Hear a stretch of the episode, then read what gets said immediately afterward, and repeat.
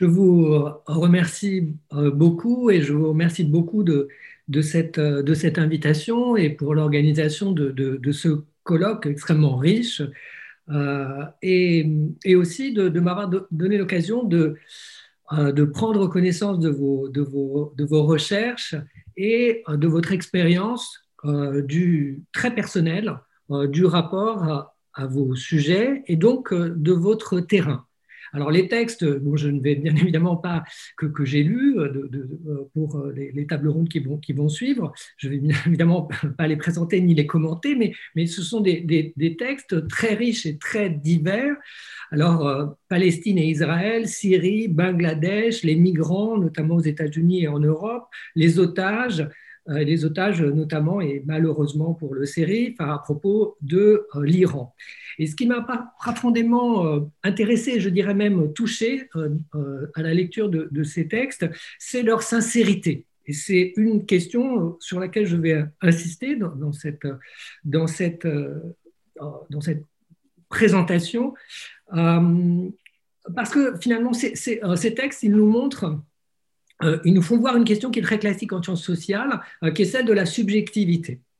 Euh, la subjectivité d'une personne qui, étude, qui étudie un, sujet. Donc c'est une, question classique et en même temps, l'originalité de, de, ces, de, ces, textes, c'est de porter, de faire voir aussi une dimension qui est liée à la subjectivité, qui est celle des émotions et qui, dans l'épistémologie des sciences sociales, à, mon avis, est insuffisamment élaborée.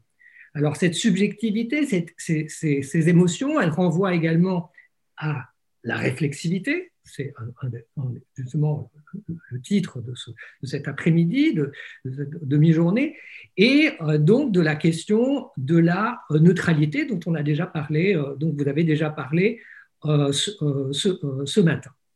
Alors, bon, la réflexivité, enfin en sciences sociales, bon, c'est une, une, question qu'on trouve déjà dans, la littérature, en épistémologie des sciences sociales. On la trouve notamment chez Bourdieu, euh, qui l'a défini comme un processus d'auto-analyse du rapport à l'objet, ce qui m'a souvent laissé rêveur quand, je lis euh, certains travaux de, de, Bourdivin. Euh, mais aussi, on la retrouve chez un auteur que, j'aime beaucoup, qui est Richard Swedberg, euh, qui a écrit justement un livre d'épistémologie des sciences sociales euh, et qui s'appelle The Art of Social Theory, et où il dit que justement dans le rapport à l'empirique, donc dans le rapport au terrain, euh, se jouent des mécanismes inconscients. Et cette question de la psychologie, je veux la, l'introduire parce qu'elle elle est présente dans un certain nombre de, textes qui, qui, seront donc présentés cette, cet après-midi. Et cette, question de la, psychologie, elle renvoie là aussi à un point qui a déjà été mentionné euh, euh, ce, matin, notamment qui est la question de l'empathie. Euh, nous, travaillons sur des sujets divers et, divers et variés et, et se noue un, rapport avec eux. Et en même temps, il y a quand même peu de spécialistes d'un sujet d'une euh, question, qui travaille durablement sur un sujet, sur une question, euh, qui détestent leur objet, ou leur sujet plutôt. Euh, c'est quand même assez rare, ou alors il faut vraiment être très masochiste enfin, pour passer comme ça autant de temps sur quelque chose que l'on n'aime pas ou éventuellement qui vous, qui vous dégoûte. Et donc ce, goût, au contraire, ou éventuellement cet amour pour ce, pour, ce sujet, eh bien, il soulève la question de la, de la neutralité et euh, dans quelle mesure ici il s'agirait peut-être d'une, euh, pour reprendre à nouveau un terme psychologique, enfin d'une neutralité bienveillante vis-à-vis euh, du sujet de recherche. Ce qui nous montre un, un, double portrait du, de, l'universitaire, c'est que d'une part, et ça on le sait malheureusement aux séries, c'est l'universitaire en vadrouille qui est accusé d'espionnage, et de l'autre, c'est l'universitaire empathique qui aime son terrain. Et c'est euh, les deux, c'est une sorte de figure Janus, à la fois l'ennemi et de l'autre l'allié, qui forment finalement une sorte de thriller psychologique des sciences sociales et de, et de, leur, et de, leur, et de leur épistémologie. Et donc, c'est, ce autour de, ces questions-là que je, voilà, je voudrais partager les, réflexions que, m'ont inspiré euh, les lectures de, de, ces textes. D'une part, premier point, la question des émotions et de l'éthique de soi. Deuxième point, la question de l'équilibre à trouver et de l'assise à trouver dans une recherche empirique. Et troisième point, la question de l'émancipation et de l'élucidation de l'énigme. Alors, je, dois dire qu'en même temps que je lisais vos textes et que je, préparais euh, ces, points que je, partage avec vous, j'étais en train de relire un ouvrage classique et fabuleux enfin, des, sciences sociales, c'est l'ouvrage de Clifford Geertz, After the Fact, Two Countries, Four Decades, One Anthropologist, qui, parle du terrain de Clifford Geertz au Maroc et en Indonésie. Et c'est un livre d'une finesse remarquable et montre justement la subjectivité et, la créativité par la subjectivité d'un auteur plongé dans deux, euh, dans deux terrains. C'est vraiment du grand art.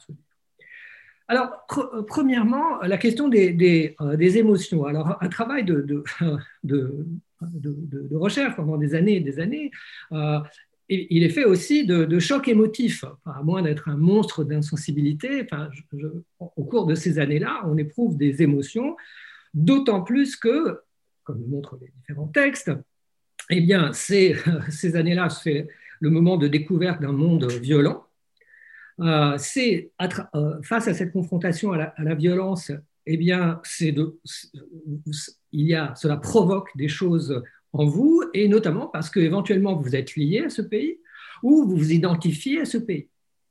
Et enfin, troisième raison de ces émotions, c'est parce que vous êtes confronté à des, personnes qui parfois ont souffert, ou des personnes aussi qui ont eu moins de chance que, que vous, et aussi des personnes dont la carte cognitive est quand même assez différente de la vôtre, enfin en tout cas parfois. Et tout ça, ça crée des émotions. Et euh, comment on fait euh, Comment faire Comment faire avec ces émotions comment, trouver une juste mesure Et quelle est euh, aussi votre éthique de soi dans ces cas-là Et là, je voudrais, c'est aussi à la lecture de, de deux textes que ça m'a suggéré cette, question-là, c'est la, question d'une éventuelle culpabilité face à des, personnes que l'on étudie justement, ils ont moins de chance, euh, c'est difficile, euh, etc.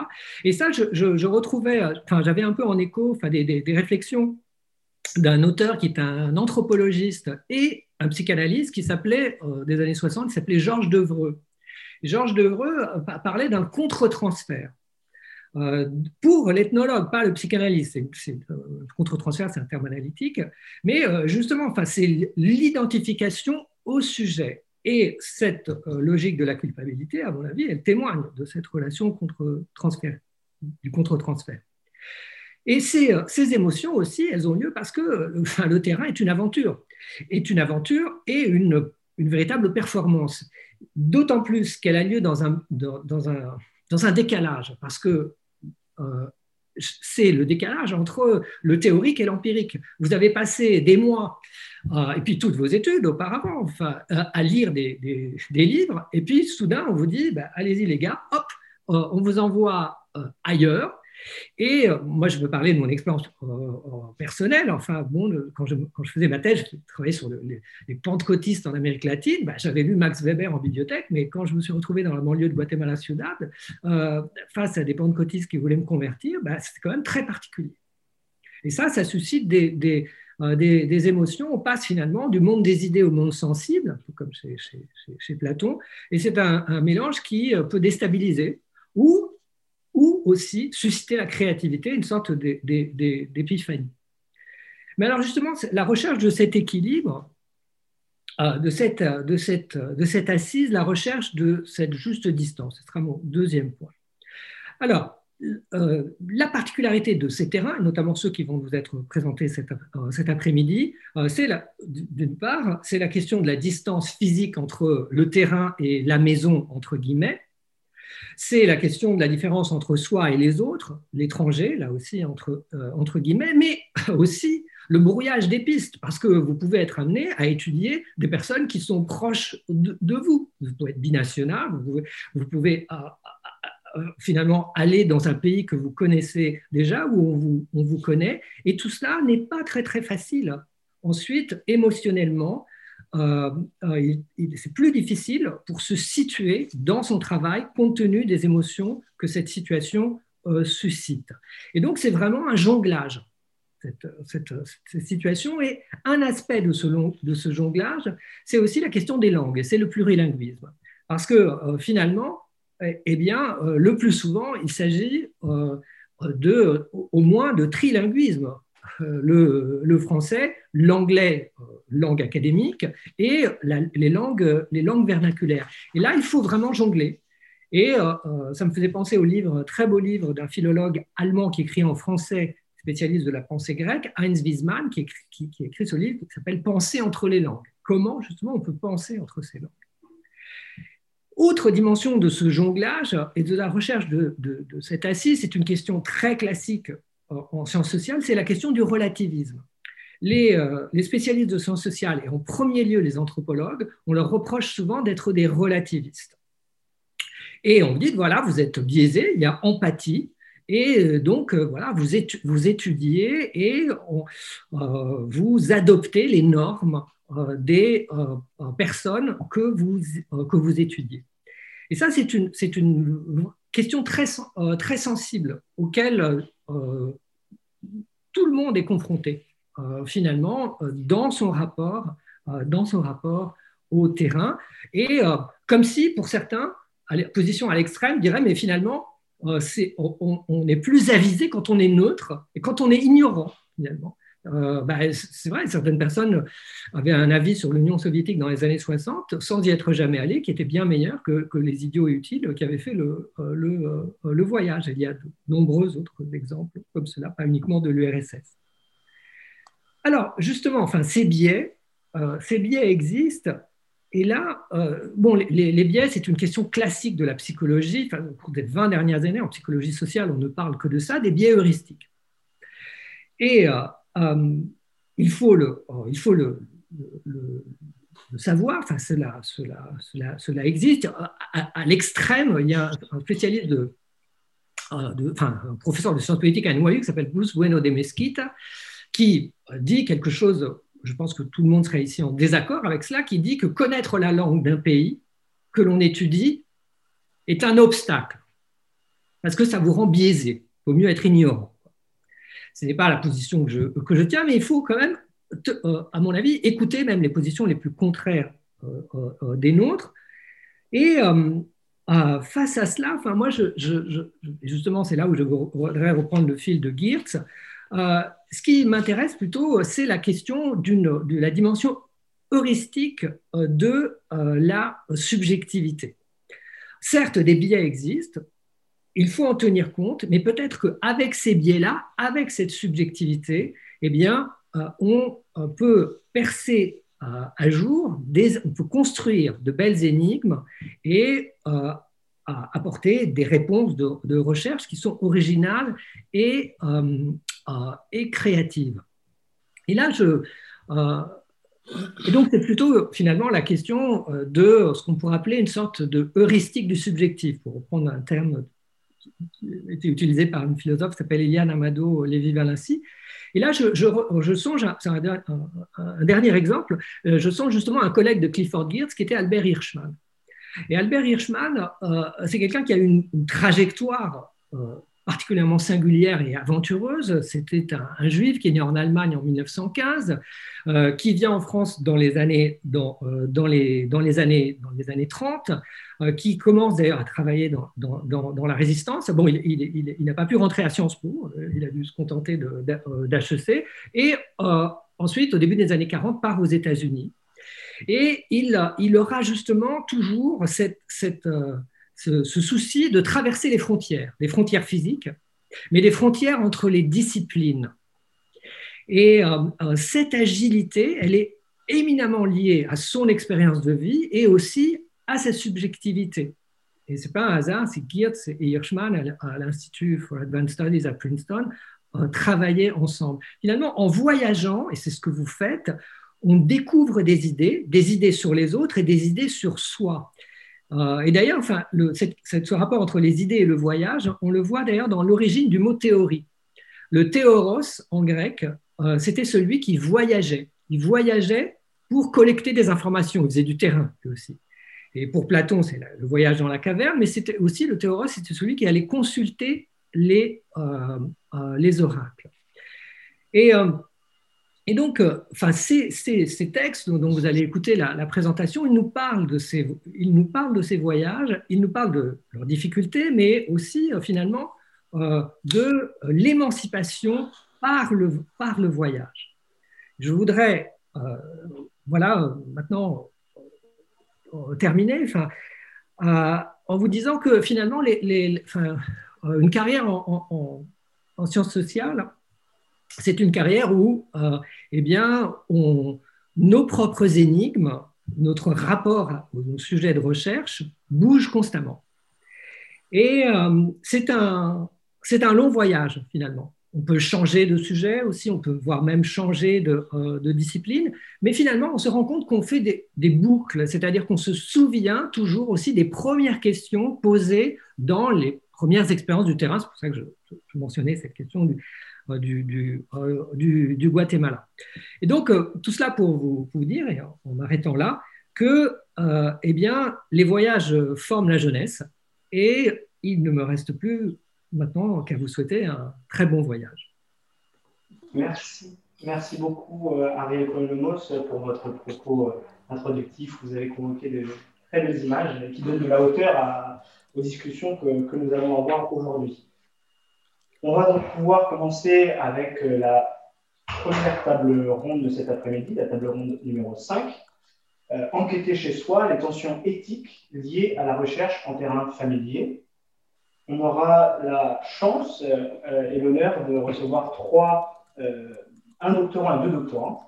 Ariel Ranem, qui est doctorant en Syrie et à l'Institut français d'études anatoliennes. Ses travaux portent sur les communautés alaouites en Syrie, en Turquie et au Liban et leur mode d'internationalisation face au conflit syrien.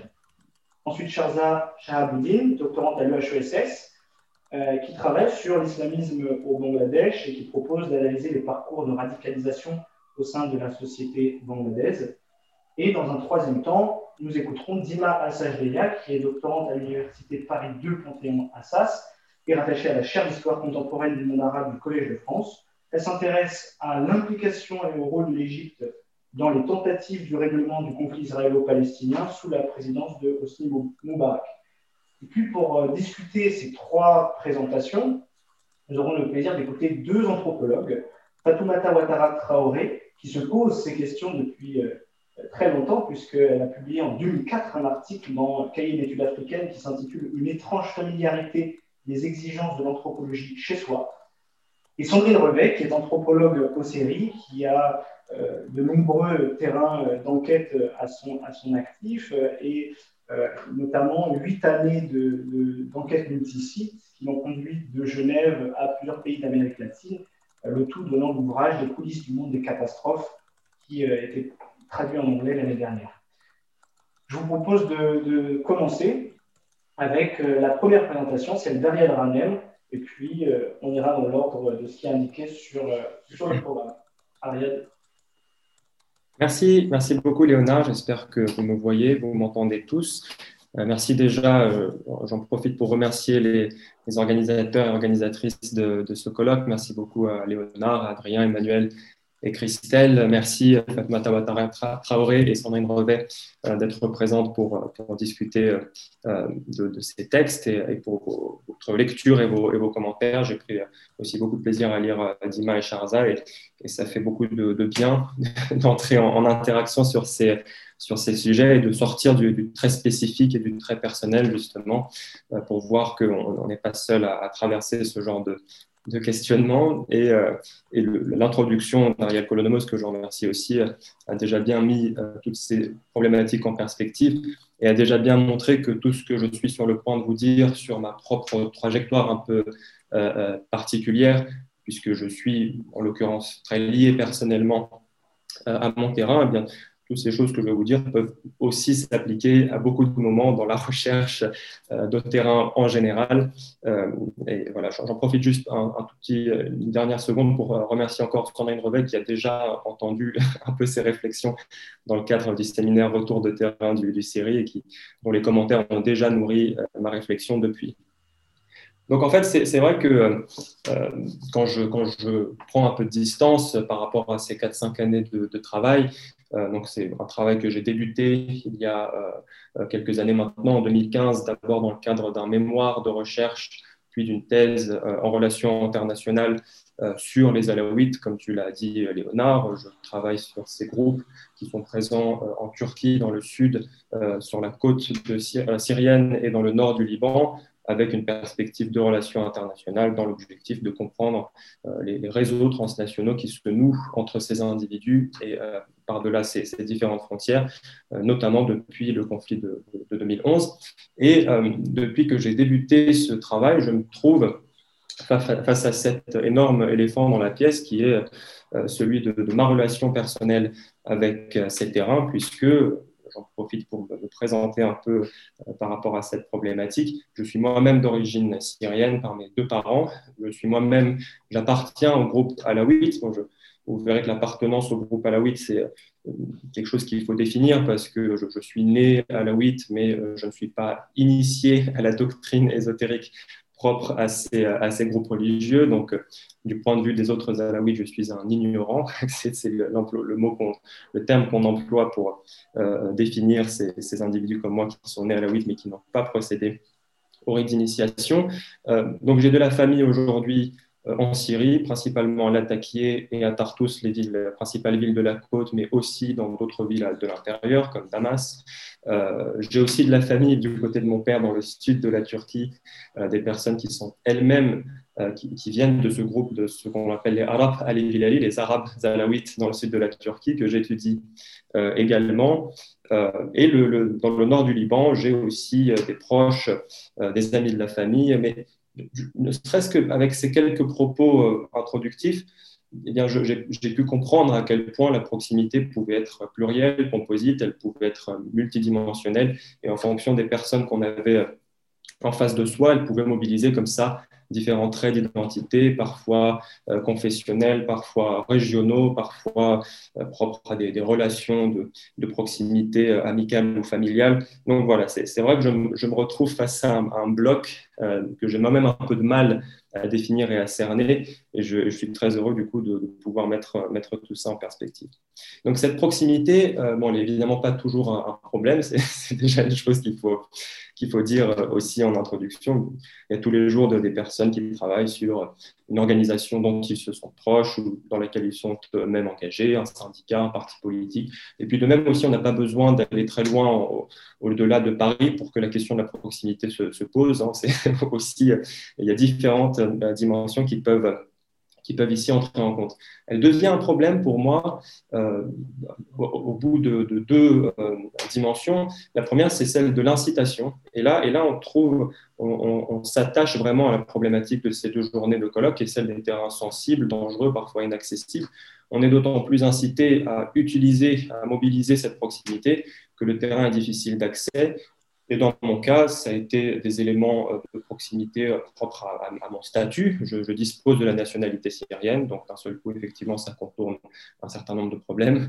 Et ça a été aussi propre à des dimensions plus relationnelles. Euh, par les relations, j'ai pu médier, réguler un peu les tensions les difficultés propres à des contextes conflictuels et aussi contourner le, conflit dans ce qu'il a comme impact moins matériel mais plus émotionnel, à savoir la question de la disponibilité aussi des enquêtés à euh, discuter avec un chercheur qui, comme vous l'avez très bien dit, M. Kolonomos, peut être perçu comme un espion. Et on m'a de moi-même demandé maintes fois si j'étais un espion, ou plutôt comme je suis un espion, ça c'est sûr, euh, euh, pour qui est-ce que je travaille? Voilà, c'est un peu des, choses que j'ai rencontrées et que je pense plusieurs personnes ici ont rencontrées. Donc j'ai évidemment utilisé cette euh, possibilité de médiation par la proximité. J'ai utilisé mon passeport syrien pour rentrer en Syrie. J'ai utilisé la présence de proches pour articuler mes réseaux d'enquêtés et pour accéder à des sphères, à des individus, à des scènes, à des situations qui m'auraient, je pense, été euh, inaccessibles autrement. Euh, j'ai utilisé aussi mon identité alaouite qui a été souvent mentionnée, souvent sollicitée aussi par mes interlocuteurs qui, avant d'accepter euh, un entretien, me demande de manière plus ou moins subtile, on peut aussi discuter de, ce genre de moment d'identification dans euh, la prise de contact, si j'étais moi-même alaouite. Et parfois, quand je répondais oui, plusieurs personnes ont même cherché à vérifier cette donnée en me posant des questions sur la doctrine secrète des alaouites pour s'assurer que, que je n'étais pas un imposteur. Donc, c'est évidemment quelque chose que j'ai utilisé et, qui a même été euh, nécessaire par moment.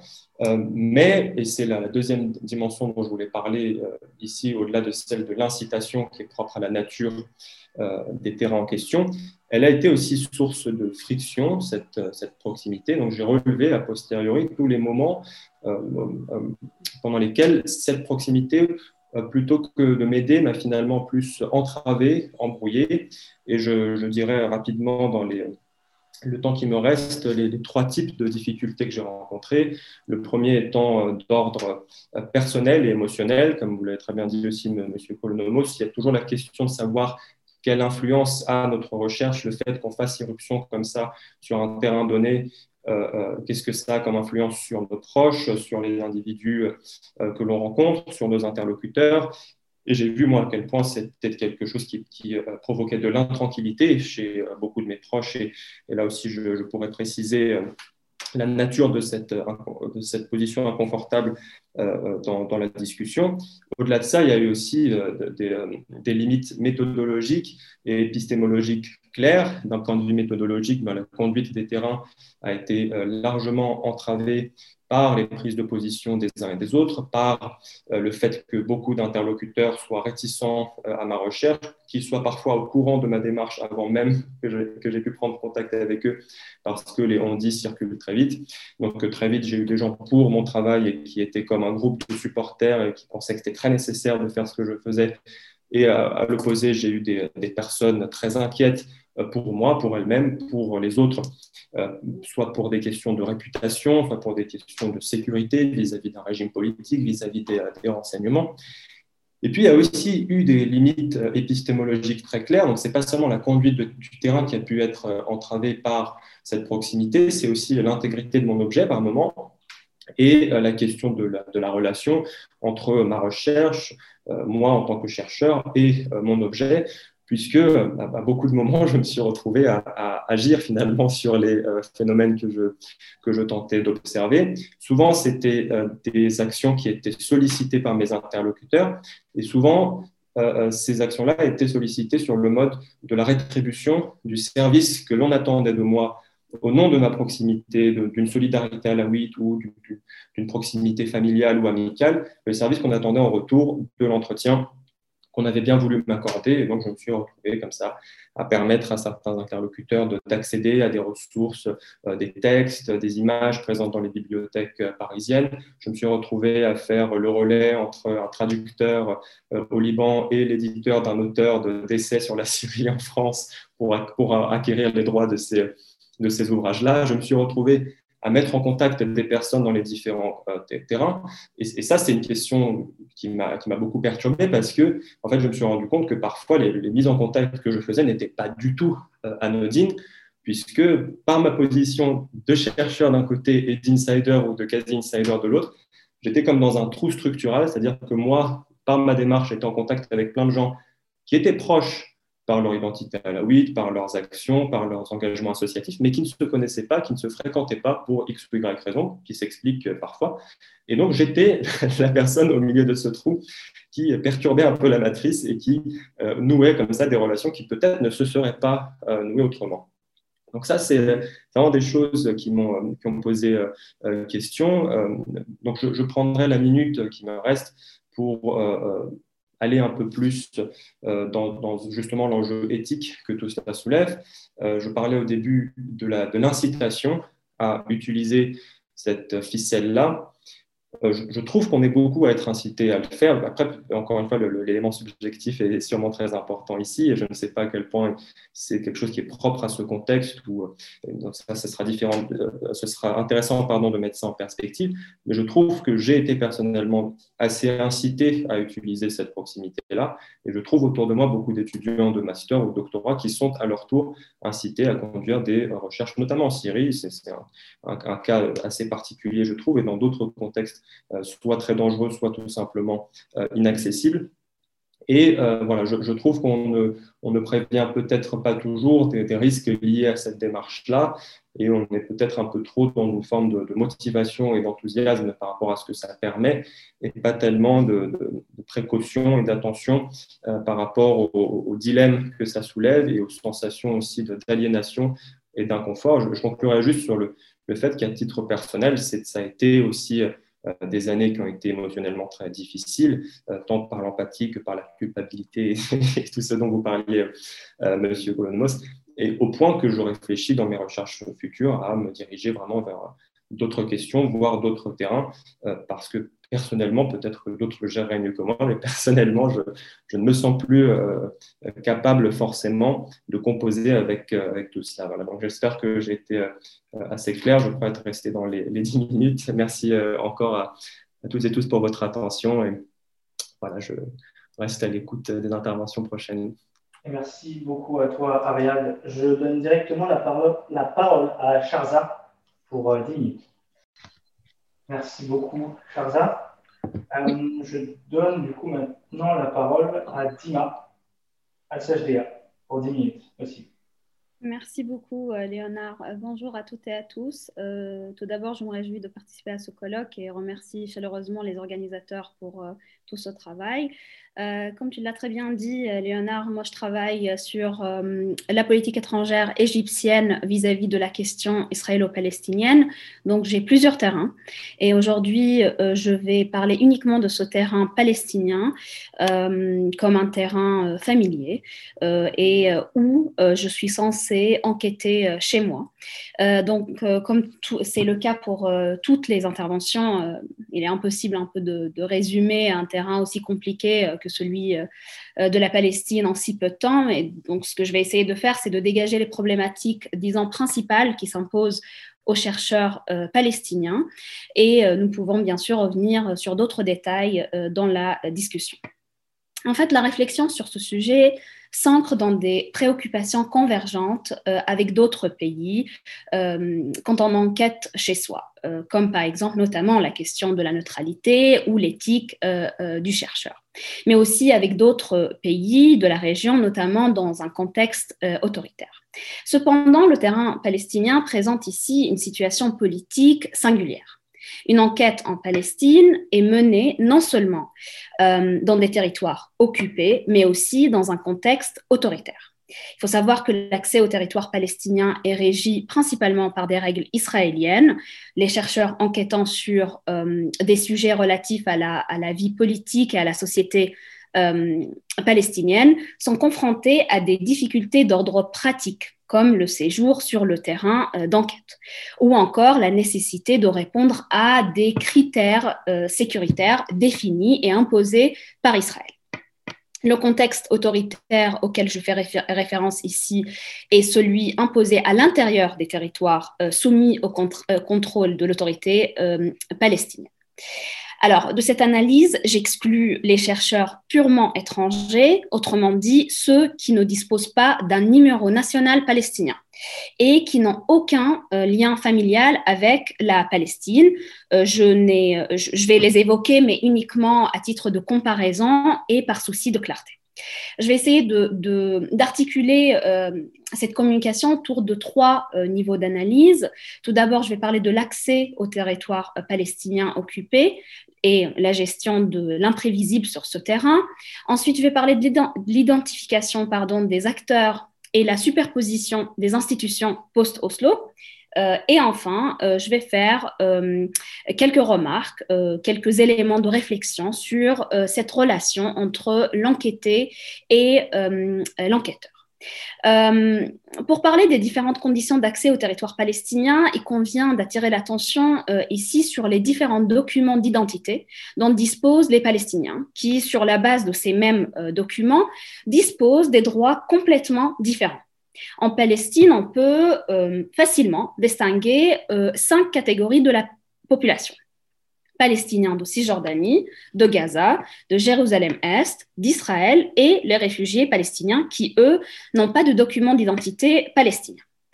Euh, selon ces catégories-là, en fait, ces Palestiniens peuvent enquêter sur le terrain de façon plus ou moins difficiles, voire dans certains cas ne peuvent pas du tout enquêter sur le terrain.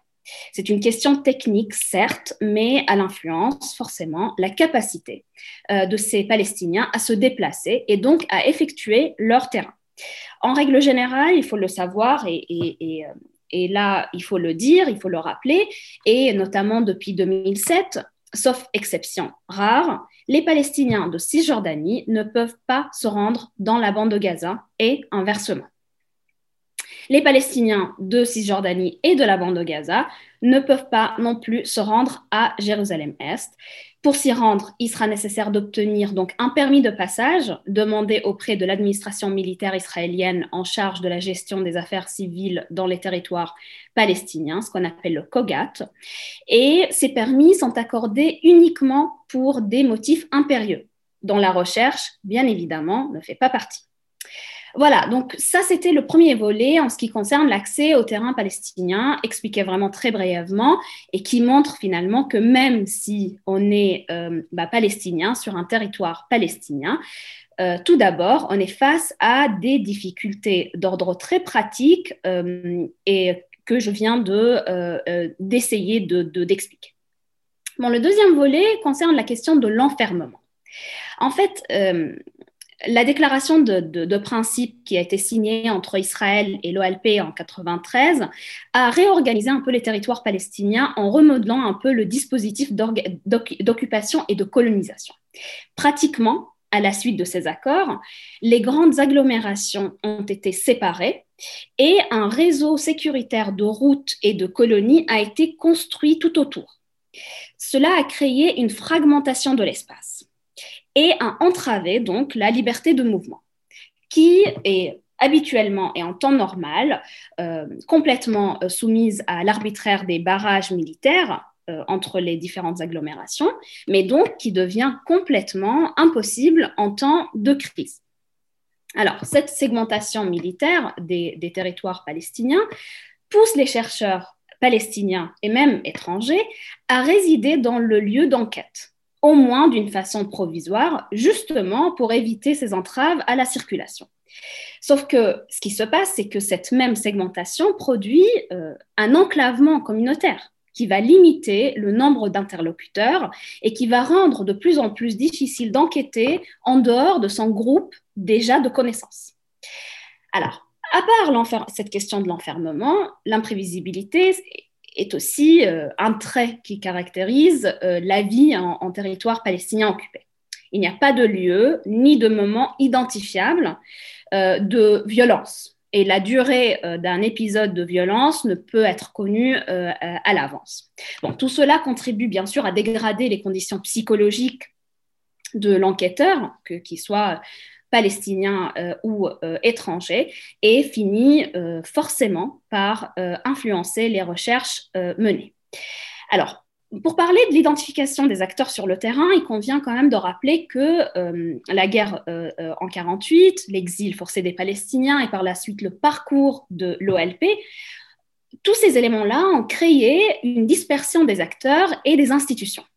Donc, l'autorité palestinienne créée par Oslo donc la déclaration de principe dont je viens de, parler, était censée représenter euh, l'OLP en agissant comme, son bras exécutif dans les territoires palestiniens et donc gouverner les Palestiniens jusqu'à l'établissement d'un État palestinien, comme l'a laissé entendre euh, euh, ces accords-là. Pendant la période intérimaire qui était prévue pour cinq ans, les institutions de l'autorité palestinienne se sont développées, tout en compromettant le rôle de l'OLP, qui est euh, officiellement la seule représentante du peuple euh, euh, palestinien. Le paradoxe, c'est qu'en l'absence d'un État palestinien, l'OLP agissait en tant que mouvement national de libération, alors que la paix, le produit pur d'Oslo, a continué à construire des institutions étatiques en se détachant complètement de la logique de l'OLP. Cette contradiction a créé donc une certaine concurrence euh, entre les deux institutions et par conséquent une difficulté dans la coordination des rôles de chacune de ces institutions. Pour n'en prendre qu'un exemple, euh, les affaires internationales sont un sujet de discorde entre les deux. Parce que normalement, cela relève euh, du mandat et des prérogatives de l'OLP. Mais l'autorité palestinienne, petit à petit, a créé ses propres institutions et aujourd'hui, on parle même d'un ministère des Affaires étrangères. Alors, cette confusion institutionnelle est d'autant plus cruciale que l'absence de, centralisation des archives pose un véritable problème. Les archives palestiniennes euh, ont en grande partie disparu lors des différents déplacements euh, du mouvement national alors qu'ils étaient en exil euh, ou en guerre. Ce qui a pu être sauvé a été, pendant cette période, bien sûr, a été encore perdu plus tard lors des bombardements, que ce soit euh, enfin, lors des bombardements euh, du siège de l'OLP, que ce soit à Beyrouth ou à Tunis plus tard. Et puis, à partir du moment où l'institutionnalisation de la paix a commencé, les archives nationales, institutionnelles, privées, euh, etc., ont commencé à être détruites ou confisquées régulièrement par les militaires israéliens lors de leurs différentes incursions. Cela étant dit, l'autorité palestinienne n'a pas développé euh, de culture particulière des archives. Euh, cela traduit bien sûr un manque de transparence et une tendance euh, autoritaire de, l'autorité palestinienne. Sait déjà mettre à disposition des archives dans un contexte autoritaire met directement en péril le système et, la classe dirigeante. Et à ce sujet, on peut prendre l'exemple des Palestine Papers qui ont été dévoilés par Al Jazeera en 2011 et c'était un exemple important. Et euh, pour le troisième point, je vais développer maintenant et très rapidement la question entre enquêté et enquêteur. Alors, une fois sur place, euh, les premiers interviewés sont généralement identifiés à l'aide d'un premier réseau communautaire. Ça peut être communautaire, scientifique, familial, religieux, tribal, etc. Et progressivement, la question d'interconnaissance territoriale intervient. Ce sont donc les liens qui forment un réseau plus large un tel connaît un tel et va mettre le chercheur en contact avec lui. Bien sûr, il faut donner des gages, il faut donner des informations sur l'enquêteur avec des précisions rassurantes. Cela peut euh, concerner le profil général de, de l'enquêteur, dire c'est quelqu'un de sérieux, il fait une thèse dans telle ou telle institution, etc. Mais ça peut aussi concerner l'appartenance politique, familiale, communautaire ou même géographique de, l'enquêté. Ce sont des moyens qui visent bien sûr à convaincre l'interlocuteur d'accepter et d'accorder euh, l'entretien, mais là, le nom de, famille et l'appartenance partisane de l'enquêteur, ou bien quand on suppose que telle famille pourrait avoir telle appartenance politique avec euh, euh, tel parti, bah, tout ça joue un rôle déterminant dans, la décision finale de, des, des enquêtés. Ce terrain palestinien comporte des difficultés qui sont liées aux pratiques de l'élite et au raisonnement intellectuel dans les différentes configurations du pouvoir. Tout d'abord, tous les enquêtés ne sont pas familiers avec les usages universitaires et ne font pas euh, forcément la distinction entre un entretien destiné à la presse ou un entretien destiné à la recherche. Deuxièmement, au niveau institutionnel, il y a une méfiance réciproque entre l'enquêté et l'enquêteur. Ça, c'est, on, en a déjà discuté, euh, euh, plusieurs de, mes collègues en, euh, en, ont déjà parlé. Mais cela peut également, dans le cas palestinien, s'expliquer par un fossé qui s'est creusé au fil du temps et au fil des, années entre cette élite au pouvoir qui ne bouge pas et la population. Alors, les contacts ne sont pas faciles, d'autant plus que cette élite hiérarchise un peu l'importance des enquêteurs selon leur métier et leur nationalité. Et là, c'est toute la différence avec euh, cette idée d'enquêter chez soi. Ça veut dire forcément qu'on est prioritaire ou bien c'est familier, donc on va y accéder. Pas forcément, parce que d'autres nationalités peuvent être facilement considérées comme euh, plus utiles. Alors ce constat a été bien sûr confirmé par plusieurs chercheurs, qu'ils soient locaux ou euh, étrangers. Les responsables palestiniens rencontrés s'attendent à ce que le chercheur porte leurs paroles et leurs observations à l'étranger. Il est euh, vu comme une ressource politique et personnelle. Le, chercheur local ne pouvant pas remplir euh, ce, même rôle, bah, il est donc euh, forcément déclassé dans l'ordre des priorités. Troisième chose, c'est qu'il y a une question qui se pose, et c'est une question très importante, c'est celle des acteurs qui sont jugés infréquentables dans la vie politique palestinienne. Les islamistes, le Hamas et le djihad islamique pour Israël et pour l'autorité palestinienne, et une partie de la gauche palestinienne pour Israël. Cette difficulté est réelle et peut mettre la vie d'un chercheur, palestinien bien sûr, et sa famille en danger, du côté d'Israël comme du côté de l'autorité palestinienne. Donc ici, si la recherche d'objectivité euh, doit être constante dans, nos recherches sur le terrain, elle est toujours dépassée par l'impossibilité d'accéder à tous les acteurs euh, de manière impartiale.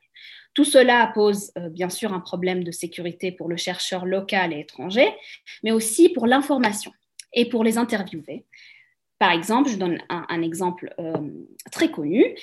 Les services israéliens n'hésitent pas à se saisir des ordinateurs, des carnets de notes, euh, des téléphones, disques durs, etc., à mener des interrogatoires euh, sur les barrages ou aux postes frontières.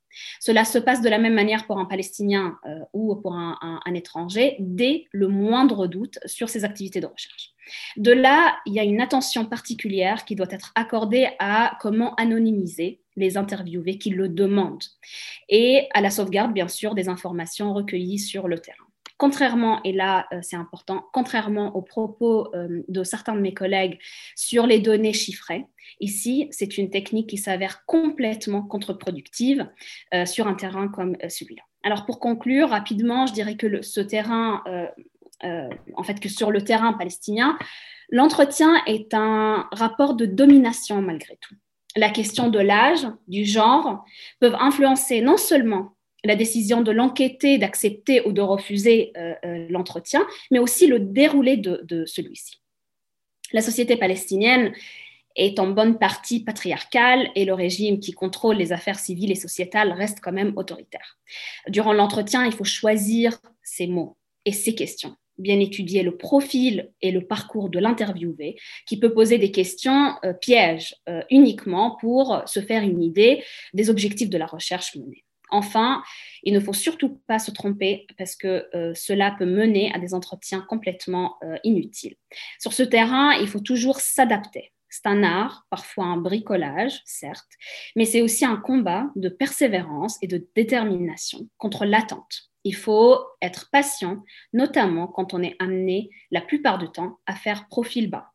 Enfin, et après tout ça, un enquêté qui accepte d'accorder un entretien n'a pas forcément accepté de parler et de se confier à l'enquêteur pour des raisons de sécurité ou parfois tout simplement d'intérêt personnel. Mais ça, c'est une autre question. Merci beaucoup pour votre, euh, attention et puis euh, désolée si j'ai été un peu trop longue.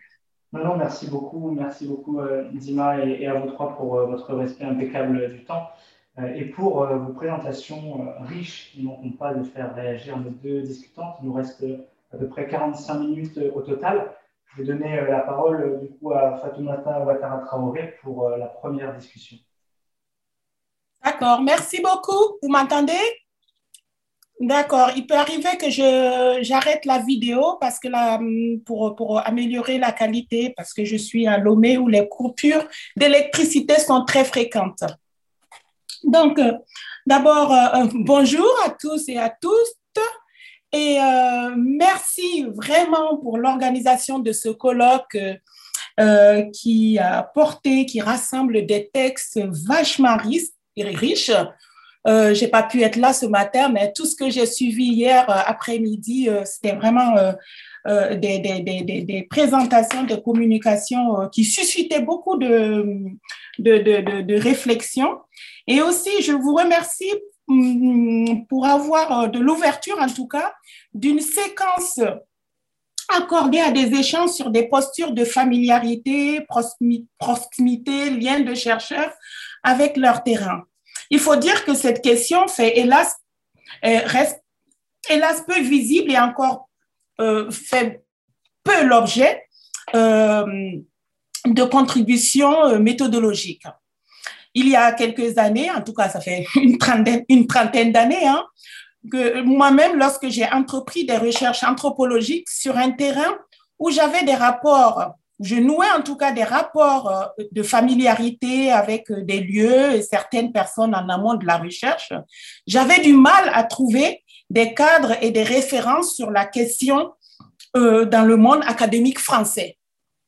D'une certaine manière, dans le, dans, le, dans ce monde académique, il me semblait qu'il y avait un silence, en tout cas, à aborder ces questions de, de, de, de familiarité ou de liens partagés préalablement avec des acteurs sociaux sur le terrain. Il y avait comme un tabou. Euh, il y avait seulement en 78 une, une, même pas, ils n'ont pas appelé ça un colloque, quelque chose euh, qui avait rassemblé quelques chercheurs euh, qui avaient parlé du thème. Et après ça, il y avait, c'était le vide. Et le paradoxe, c'est qu'il y a beaucoup de chercheurs, hein, pas mal de chercheurs, quelle que soit leur origine quand même, qui font des, terrains lointains.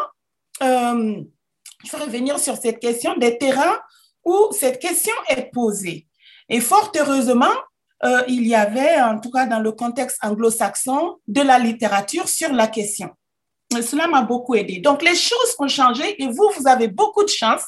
Et je suis ravie pour vous qui faites des, thèses, qui êtes jeunes chercheurs, à avoir, euh, en tout cas, comment dire, encouragé ou porter le regard, oser porter le regard, mais sans, sans tabou, sans façon, sur cette question-là. Je peux dire aussi d'ailleurs que euh, cela a été rappelé par un des intervenants tout à l'heure, je crois, que euh, hier, quand, de hier à aujourd'hui, il y a eu pas mal de présentations qu'on pourrait même euh, qui, qui, évoque cette question de la familiarité des terrains. Donc, la recherche, ça se dynamise. Euh, il y a du, en tout cas des nouvelles postures ou des postures qui sont là et qui, qui nous amènent à nous interroger, à nous interroger sur les enjeux méthodologiques, les défis éthiques et épistémologiques dans la, par rapport à la production des données.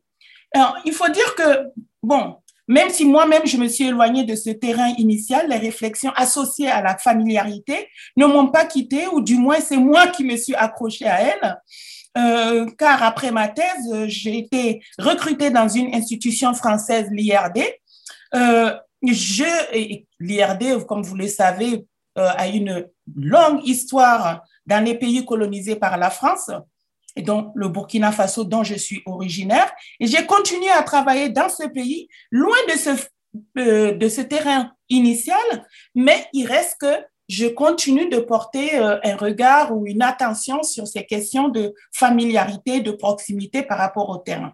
Pour revenir au colloque, au-delà de cette table ronde, je l'ai dit, il y a d'autres, euh, pas mal d'interventions qu'on peut questionner sur cette affaire de, de, de proximité. Alors, on voit bien, hein, et là je reviens sur euh, un, point qui a été évoqué euh, à l'introduction de la table ronde, c'est cette, il me semble qu'il y a cette, euh, cette posture ou cet équilibre à trouver entre altérité et proximité en tout cas. Il y a, un équilibre ou un, regard qui se pose sur une ambivalence entre quelque chose qui nous paraît lointain, tout au moins par la géographie, nous partons quelque part qui est loin, nous avons des liens qui sont hein, euh, qui, nous rapprochent en même temps de, ce, de, ce, de, de, ces espaces-là.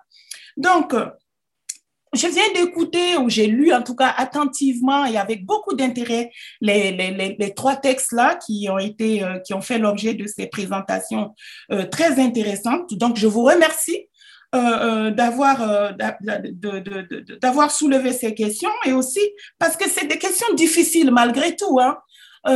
parler de ça, c'est se mettre à nu, c'est se, raconter sa petite histoire du terrain, des choses qui ne sont pas forcément agréables pour l'ego, souvent.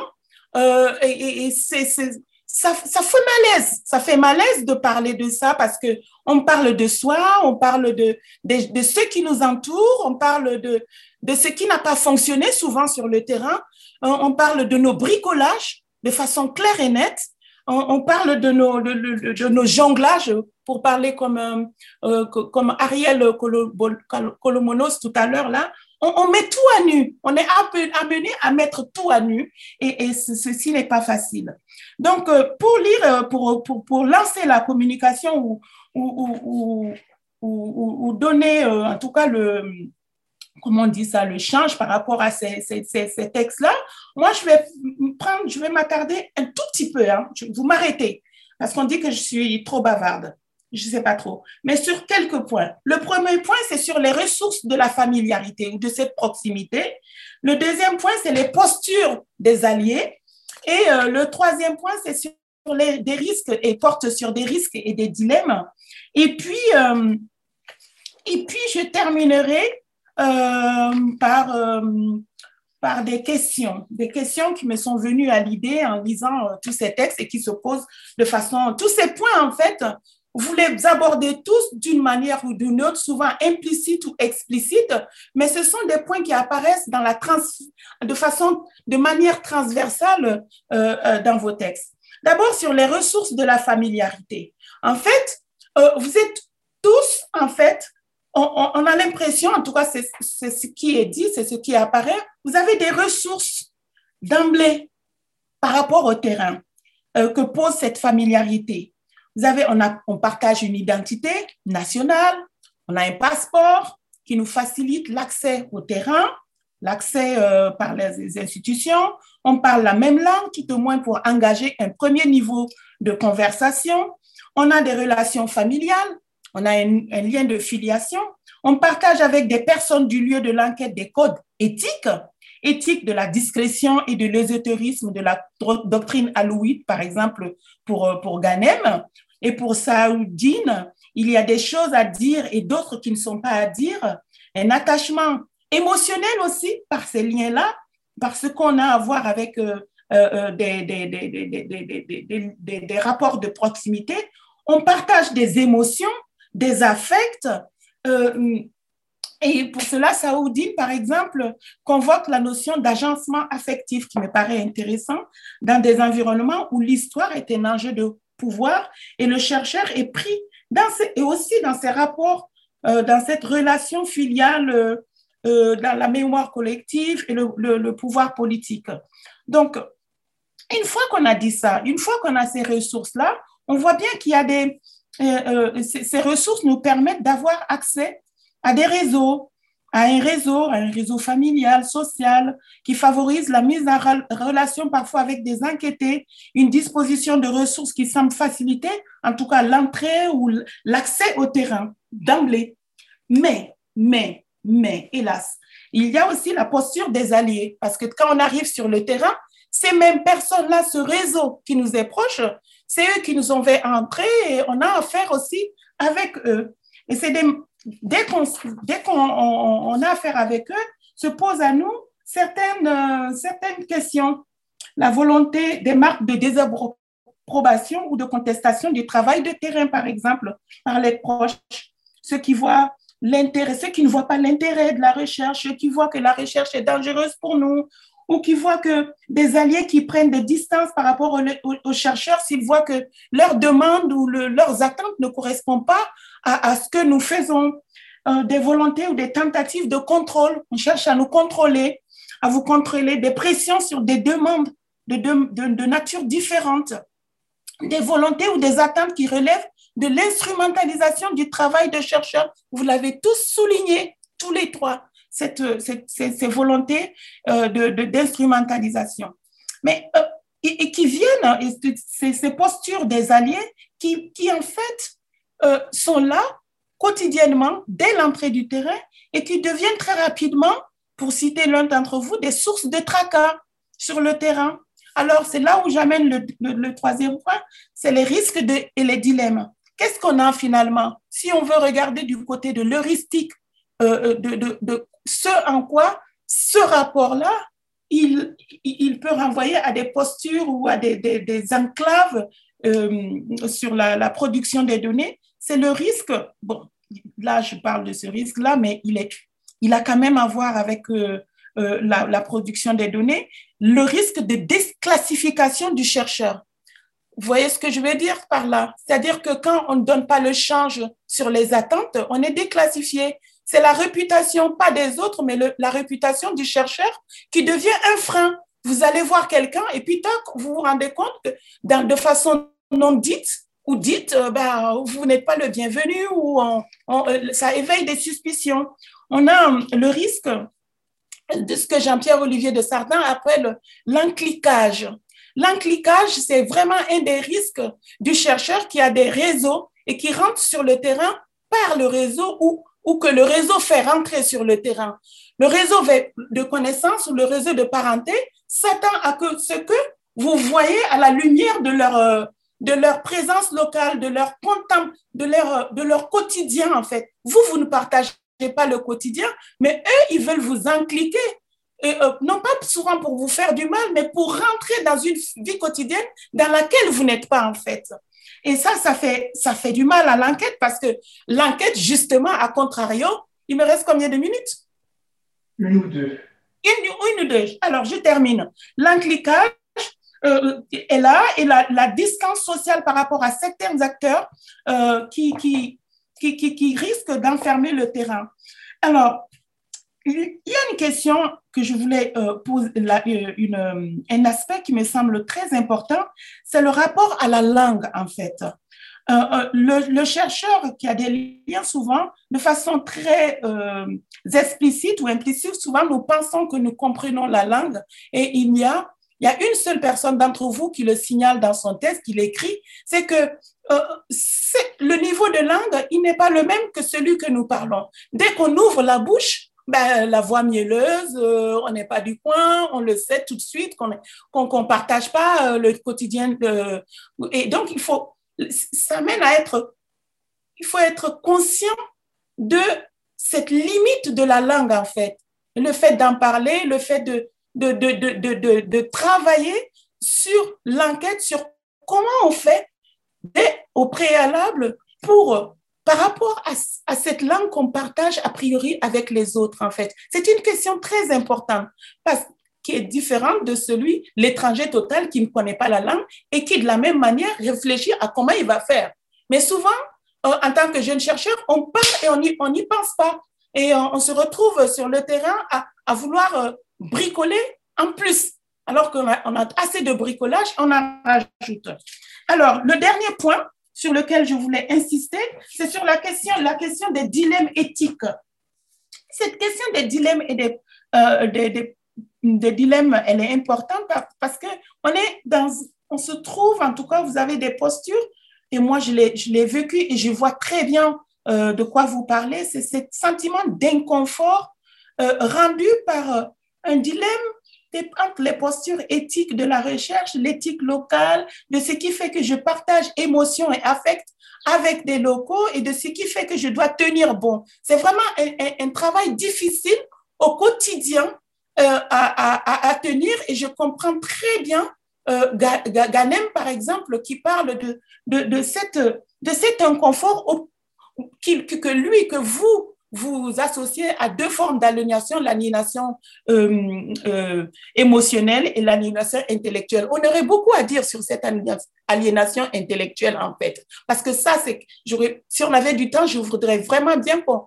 qu'on parle de ça, parce que je pense que l'aliénation, cette aliénation intellectuelle, elle a à voir aussi avec les origines, l'histoire de l'anthropologie, l'histoire de la pratique du terrain, où au début, on a eu affaire à des à des, ce qu'on appelle des, des, informateurs indigènes, et puis euh, euh, qui, et la position de ces informateurs indigènes, elle est restée aussi dans la mémoire collective de ceux qui sont en place d'une certaine manière. Et euh, je voudrais qu'on revienne sur ces questions-là dans la, dans la discussion. Un, des stratégies, vous avez évoqué des stratégies, euh, mais elles ne sont pas très bien définies. On reste dans des positions euh, statuées souvent on voit ces stratégies très clairement euh, euh, décrites par, euh, par celle qui fait le terrain au Bangladesh, par exemple. Mais par contre, chez les autres, je ne vois pas très bien les stratégies et le coût de ces stratégies par rapport à vos réseaux de parenté. Il y a aussi la question de la prise de la, la notion de patience, de confiance, de secret. Comment faites-vous avec ces notions-là? La position d'insider, outsider quel rapport entretenez-vous avec les chercheurs locaux? Et vous parlez de la problématique d'accès aux informateurs. Mais quid de la littérature grise? Et puis quel devenir, en fait, pour ces travaux dans des régions dans de tels dilemmes, dans de tels, euh, qui, suscitent de tels inconforts? Et, qu'est-ce qu'on peut avoir comme perspective de parler localement des résultats de la recherche? J'en arrête là, j'aurais encore beaucoup de choses à dire et je suis désolée euh, du temps passé. Un grand merci. On va passer directement à la deuxième euh, discussion, comme ça, il n'y aura pas de, Enfin, vous aurez tous les retours. Et donc, c'est à Sandrine Revet que je donne la parole. Merci. Merci beaucoup, euh, Léonard. Merci au comité d'organisation et, à tous les, participants et, aux trois auteurs de ces, beaux textes euh, de m'avoir donné l'occasion de, les lire ou de, les relire. Euh, moi, je suis très heureuse de voir que les, enjeux, alors plus généralement dans ce colloque de, réflexivité euh, occupe euh, une, place importante euh, dans, les travaux qui sont, enfin une place centrale dans les travaux qui sont présentés dans ce colloque. Évidemment, c'est n'est pas nouveau, on l'a déjà dit. Hein. Moi, je me rappelle quand je faisais ma thèse, euh, on, avait organisé euh, un colloque euh, du même titre qui s'appelait Terrain sensible. et après quoi, on avait publié un ouvrage qui, porte le, titre de Terrain sensible qui, est sorti en 2005. Je n'ai pas coédité cet ouvrage, mais je vous conseille de le regarder. Il est, coédité par Marion Frésia, Florence Bouillon et, Virginie Talliot. il me semble qu'effectivement, ces, ces, enjeux de réflexivité, ils sont quand même au cœur de la production euh, scientifique euh, en sciences sociales, puisque pour nous, euh, ils sont la condition même de la possibilité d'énoncer des résultats, entre guillemets. C'est-à-dire que c'est à partir de l'énonciation de la position du chercheur et de la réflexivité sur la façon dont il a produit ces données, et je, pourrais revenir un petit peu sur ce terme dont j'ai beaucoup entendu parler hier de, collecte des données. Alors moi, c'est quelque chose euh, avec lesquels je ne suis pas toujours très à l'aise parce que quand on parle de collecte, ça voudrait dire qu'on prend des choses existantes, alors qu'en fait, on produit des données dans le sens où euh, on, contribue par sa propre subjectivité à sélectionner, à choisir, etc. Et donc, c'est dans l'énonciation même de sa propre subjectivité, de sa position, que l'on peut commencer à dire voilà ce que j'ai trouvé. Et il me semble que trop souvent, malheureusement, dans la production en sciences sociales, ces réflexions ne font pas partie du travail d'analyse. Elles sont traitées un peu comme des à côté, comme des parenthèses, euh, alors qu'il euh, me semble qu'être capable de situer euh, la façon dont on a, réussi à produire des données devrait être la première chose que l'on apprend à faire. Euh, évidemment, ça revient aux thématiques qu'a traité Ariel dans, son introduction, euh, sa très belle introduction de ce colloque sur les questions de, subjectivité. Euh, alors, moi, je, pense qu'on pourrait commencer par discuter de ce que signifie un terrain familier. car finalement, ça nous renvoie à notre conception de l'altérité. C'est-à-dire où est-ce qu'on situe euh, l'altérité? Est-ce que c'est dans la nationalité? Est-ce que ça veut dire que enquêter dans son propre pays, ça nous rapprocherait euh, automatiquement euh, de nos enquêter bon, c'est clairement pas, pas le cas. Il n'y a qu'à voir le nombre d'enquêtes de chercheurs français ou pas, mais euh, qui portent sur des objets avec lesquels ils ont une distance, une distance sociale, euh, idéologique, culturelle, évidente, ou encore les enquêtes euh, proches, c'est-à-dire dans le même pays, mais sur des objets dits répugnants. je pense aux travaux de, Vera Nikolsky sur, sur les mouvements de jeunesse nationalistes en Russie, ou les travaux de Martina Avanza sur la Ligue du Nord en Italie on, comprend bien que ce n'est pas parce qu'on est italien qu'on est proche de la Ligue du Nord. Bon, donc ça se situe pas dans la nationalité, clairement. Alors, où est-ce qu'elle réside, cette familiarité? Est-ce que c'est dans une proximité géographique, euh, régionale, euh, linguistique, euh, familiale, idéologique, religieuse? On voit bien hein, que quand on balaye l'ensemble de ces possibilités, qu'aucune ne constitue en soi euh, le gage d'une telle proximité, qu'il va falloir donc euh, bah, tricoter euh, avec ces différents niveaux. Et que chaque enquête porte en soi les conditions de la production de cette familiarité, mais aussi, et c'est ce que vous faites pour certains d'entre vous en bricolant, comme vous le dites, avec un certain nombre de stratégies de, mise à distance de cette familiarité. Et pourtant, dans les papiers qui nous ont été présentés ici, on voit bien des lignes de convergence qui nous permettent de réfléchir aux, conditions de cette familiarité et qu'on a retrouvé, comme, comme le disait Fatoumata, dans, dans les d'autres papiers des autres, des autres sessions hein, de, ce, de ce colloque. On voit bien donc des enjeux euh, familiaux, par exemple, de filiation ou de, ou de genre, donc euh, un aspect euh, filial ou, d'identité propre, des enjeux de langue ou des enjeux de, de familiarité acquise dès la socialisation primaire. On apprend à parler, à se situer dans un univers social. Il y a aussi des enjeux très forts dans vos papiers de devoir de mémoire ou de fidélité à une manière de, penser à, un combat, de, s'approcher d'un combat. Donc, un tas d'enjeux qui peuvent être d'ailleurs euh, entremêlés euh, et, du coup, voilà, se, tisser ensemble.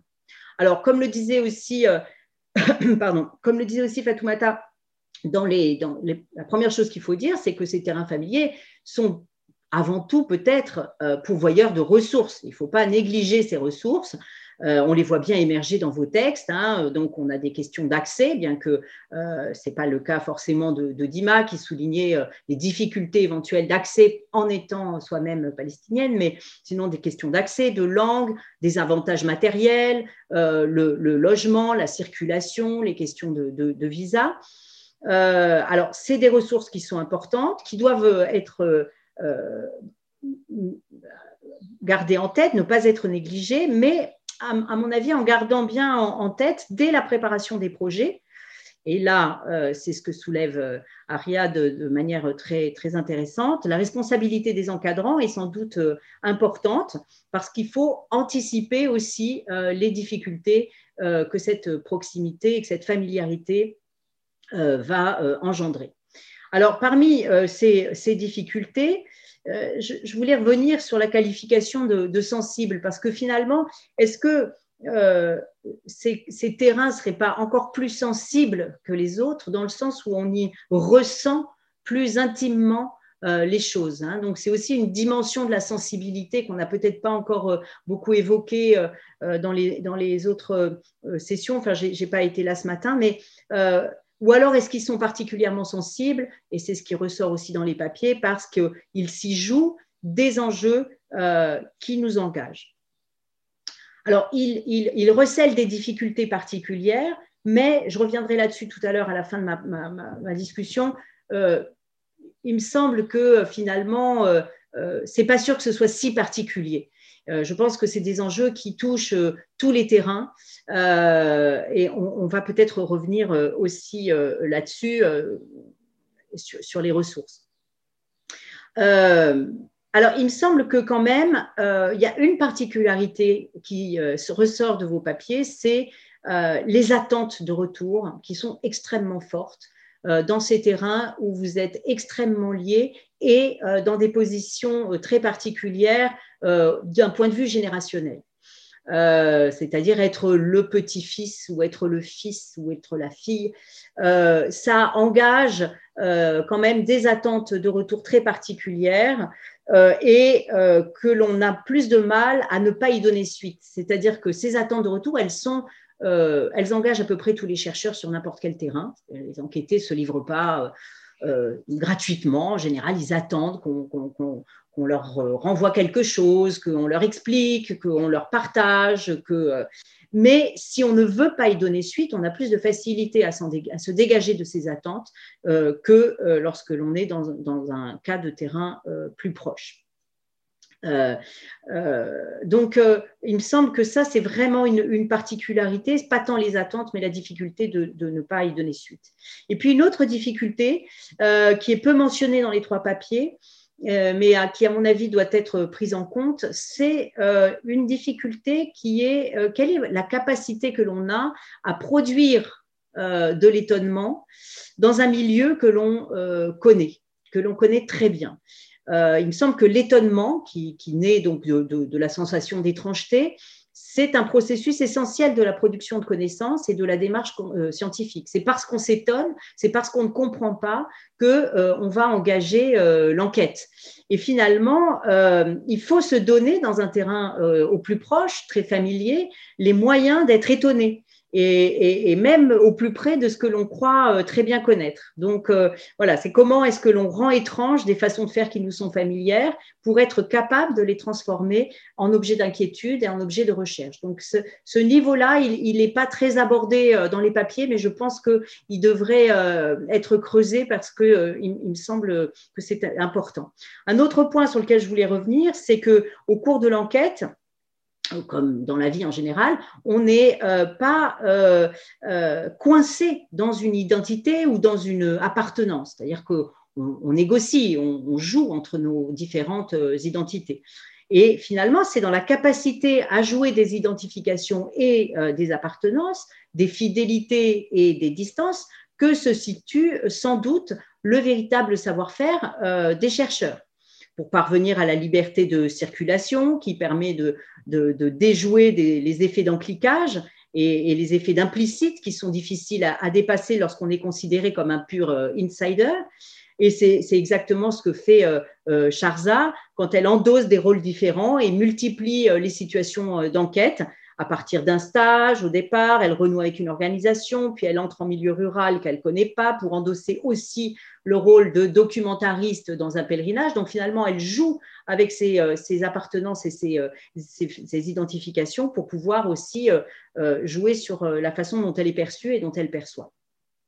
Alors, très très rapidement, j'ai noté quelques petits points de discussion euh, pour chacun des papiers. Donc, euh, Ariad, oui, on avait eu l'occasion de, discuter euh, lors d'un séminaire précédent et je pense que votre alerte est importante à, reformuler, enfin, à, faire connaître sur le risque qu'il y a à utiliser des chercheurs locaux ou en tout cas qui ont une certaine familiarité euh, pour aller enquêter sur des terrains devenus inaccessibles. C'est une question, à mon avis, que nous devons tous nous poser, euh, notamment dans le contexte euh, de développement de normes sécuritaires grandissantes dont parlait Roland Marshall hier lors de son introduction, au cœur même de nos institutions, qui peuvent sanctionner la réalisation d'enquêtes de terrain jugées sensibles et avec le développement de projets de recherche qui permettent l'emploi de chercheurs précaires euh, et en refusant l'accès à des chercheurs statutaires sous des, prétextes de, euh, sécurité. Donc, euh, dans, ce cas-là, la tentation peut être grande hein, de rentrer dans des schémas de délocalisation de la production des données de l'enquête par des chercheurs locaux et finalement le retour à une science de cabinet par des chercheurs occidentaux qui seraient mis en sécurité par leurs institutions. je pense que vous touchez vraiment du doigt un problème assez important. Euh, alors, je voulais juste revenir sur une question. Euh, pour, pour, votre texte, je me demandais euh, à quel point la question de la familiarité jouait tant que ça, si ce n'est finalement dans la, temporalité de l'enquête. Par exemple, dans, votre texte, quand vous essayez d'aller voir plus loin, euh, du fait de, votre identité, de l'importance du sujet, finalement, les acteurs agissent euh, d'eux-mêmes en essayant de, vous enrôler euh, ou de, de vous utiliser comme porte-parole. Et je me suis demandé si finalement c'était lié à la familiarité ou si c'était lié à toute enquête de terrain finalement. Plus on s'approche, plus on est manipulé, on est susceptible de l'être. Il me semble que dans votre cas, la familiarité est surtout associée à une position particulière dans la hiérarchie euh, familiale, hein, votre grand-père, euh, votre, votre oncle, et à des rôles sociaux et, familiaux qui vous, qui vous placent dans une position euh, particulièrement vulnérable aux attentes de demande de, retour. Et donc, ce qui me paraîtrait intéressant dans ce cas-là, c'est peut-être d'établir une, une géographie de la proximité ou de la familiarité qui prenne en compte ces coordonnées sociales, familiales, identitaires, religieuses ou géographiques euh, de cette familiarité avec le terrain, qui finalement varie avec, euh, avec le, temps et au fil de l'enquête. Parce qu'il me semble qu'on ne peut pas parler comme ça d'une familiarité qui serait acquise, en fait. Elle est, vraiment très variable et, elle, elle, joue en fonction euh, des, moments et, de votre position dans l'enquête.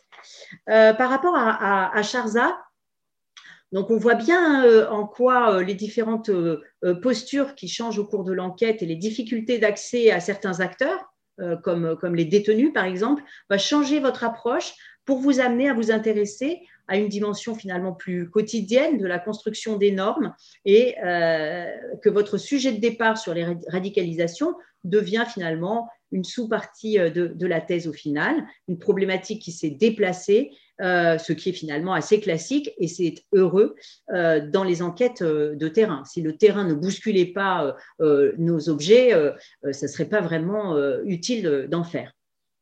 Mais on voit moins en retour dans votre texte que l'enquête a fait à votre familiarité. Avez-vous finalement déplacé votre façon de comprendre ces phénomènes et est-ce que cela vous a placé dans une situation délicate vis-à-vis de vos proches, par exemple? Euh, Qu'est-ce qui se déplace dans le processus de recherche lorsque l'on est situé dans un réseau de relations familiales qui suppose, on s'en doute, une certaine loyauté? Qu'est-ce qu'on est incapable euh, de voir ou de dire? Est-ce que c'est regrettable? Et sinon, est-ce que l'écriture euh, permet de situer cette parole et cette vision partielle que nous produisons évidemment toutes et tous et puis une dernière question pour, euh, pour Dima.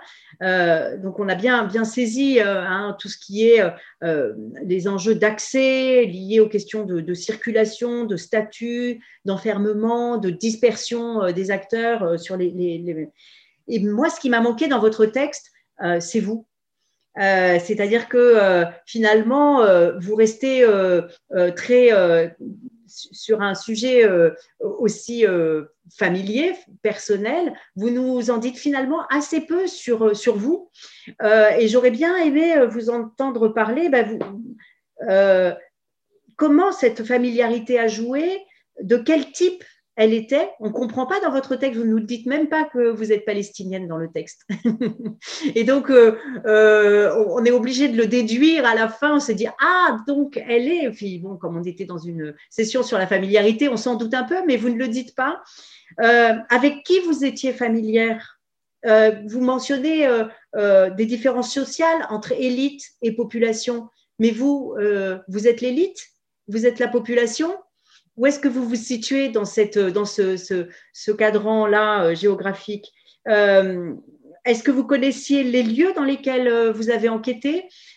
Comment il fallait se comporter? Euh, vous nous parlez euh, aussi des conditions d'accès euh, différents en fonction du statut, mais on ne sait pas quel est votre statut à vous. Donc, qu'est-ce que ça vous a permis et qu'est-ce que ça vous a empêché? Voilà. Donc, je pense que pour un texte sur la familiarité au terrain, il va falloir être un tout petit peu plus explicite et généreuse en termes de révélation sur votre propre subjectivité. Je vous remercie beaucoup. J'ai été passionnée par la lecture de tous ces papiers et j'espère ne pas avoir été trop longue. Un grand, un grand merci, à Sandrine Revet, euh, pour euh, ces commentaires. Il va nous rester 10, euh, bonnes minutes pour répondre à toutes ces questions et ces remarques très riches. Donc, je vous propose de procéder tour à tour, de choisir peut-être les questions auxquelles vous voulez répondre ici oralement et de garder à l'esprit les autres pour plus tard. Ariad, je vais te laisser commencer. Oui, je te, je, te, je te, remercie. Léonard, merci beaucoup pour vos, vos différents euh, euh, commentaires qui, euh, sont très constructifs et, qui résonnent effectivement avec des interrogations que, pour ma part, j'avais déjà en, tête. la question de, la langue et de ses limites, finalement, cette, cette quasi-identité qu'apporte la connaissance un peu tronquée d'une langue, pour ma part, je maîtrise l'arabe comme langue maternelle mais j'ai le niveau à peu près à l'écrit d'un étudiant de sixième ou de cinquième. Et dans ma, façon de parler, euh, il y a toujours une manière un peu moins soutenue, évidemment, que le langage d'un adulte, surtout dans un contexte de la recherche ou quand on rencontre des acteurs institutionnels dans un cadre très formel et soutenu. Mais que ce soit pour l'arabe que je connais comme ça ou pour le turc que j'ai appris au fil de mes études, finalement, cette, euh, voilà, cette, cette position un peu de euh, de déséquilibre a été assez euh, positive. Et elle m'a situé un peu dans une situation un peu moins dangereuse vis-à-vis de mes, de mes interlocuteurs. Et souvent ça a mis euh, ça a un peu transformé la situation et ça a redonné un peu un ascendant qui était assez bienvenu par moment à mon, à mon enquêté, à mon interlocuteur, dans la mesure où, ne serait-ce que par ma manière de parler, j'étais vraiment dans la posture de celui qui apprenait, de celui qui était en quête d'information, d'apprentissage et, de, de savoir. Donc ça, c'est une première chose qui m'a paru intéressante. La question des chercheurs locaux, pour ma part, les chercheurs locaux que j'ai pu rencontrer ont réussi à constituer des espaces d'apaisement très importants parce que d'un seul coup, on partage un même langage et on est vraiment rassuré sur notre démarche et sur le fait qu'elle n'est pas si euh, dangereuse, déstabilisante et terrible que ça. On n'est pas les seuls à, conduire ce genre de, recherche et, même dans la, question juste de l'altérité et, du, confort émotionnel, parler avec des personnes sur le terrain qui comprennent pourquoi on se pose ces questions-là, qui comprennent pourquoi est-ce que c'est important de, se les poser. Pour ma part, ça a été vraiment une source euh, d'apaisement assez importante.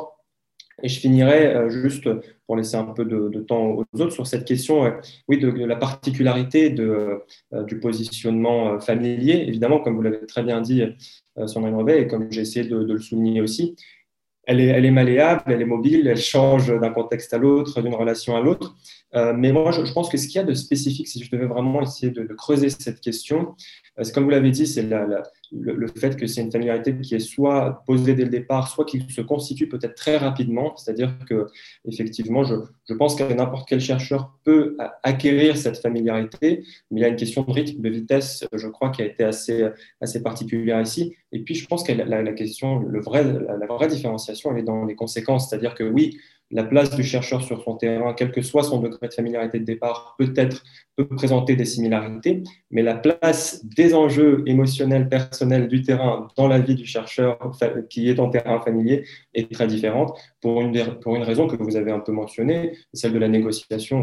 On a beaucoup moins de marge de manœuvre, effectivement, euh, que ce soit pour gérer ces réalités-là, gérer ces frictions émotionnelles-là, gérer les conséquences des terrains et les demandes des interlocuteurs, gérer les conséquences pour les autres. On a beaucoup moins de marge de manœuvre. Et ça, c'est aussi lié à la nécessité, encore une fois, dont je parlais au départ, et qui est d'autant plus grande, encore une fois, que le terrain est inaccessible et qu'on est structurellement incité à, euh, à, y mettre les pieds quand bien même. Donc voilà, je, je voulais juste euh, répondre un peu sur tout ça. Je garde toutes les autres questions en tête et je, je prendrai un plaisir d'échanger plus avant à d'autres occasions. Merci beaucoup.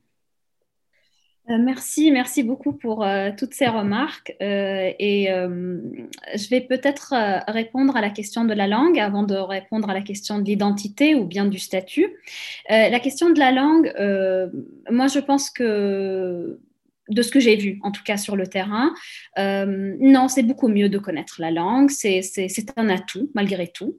Euh, même si, euh, là, je l'ai dit dans mon intervention, parfois on est amené à être déclassé dans l'ordre de priorité, justement parce que bah, on ne peut pas euh, faire, euh, on n'est pas un correspondant, euh, on n'est pas des journalistes, donc on ne peut pas répondre à, leurs attentes.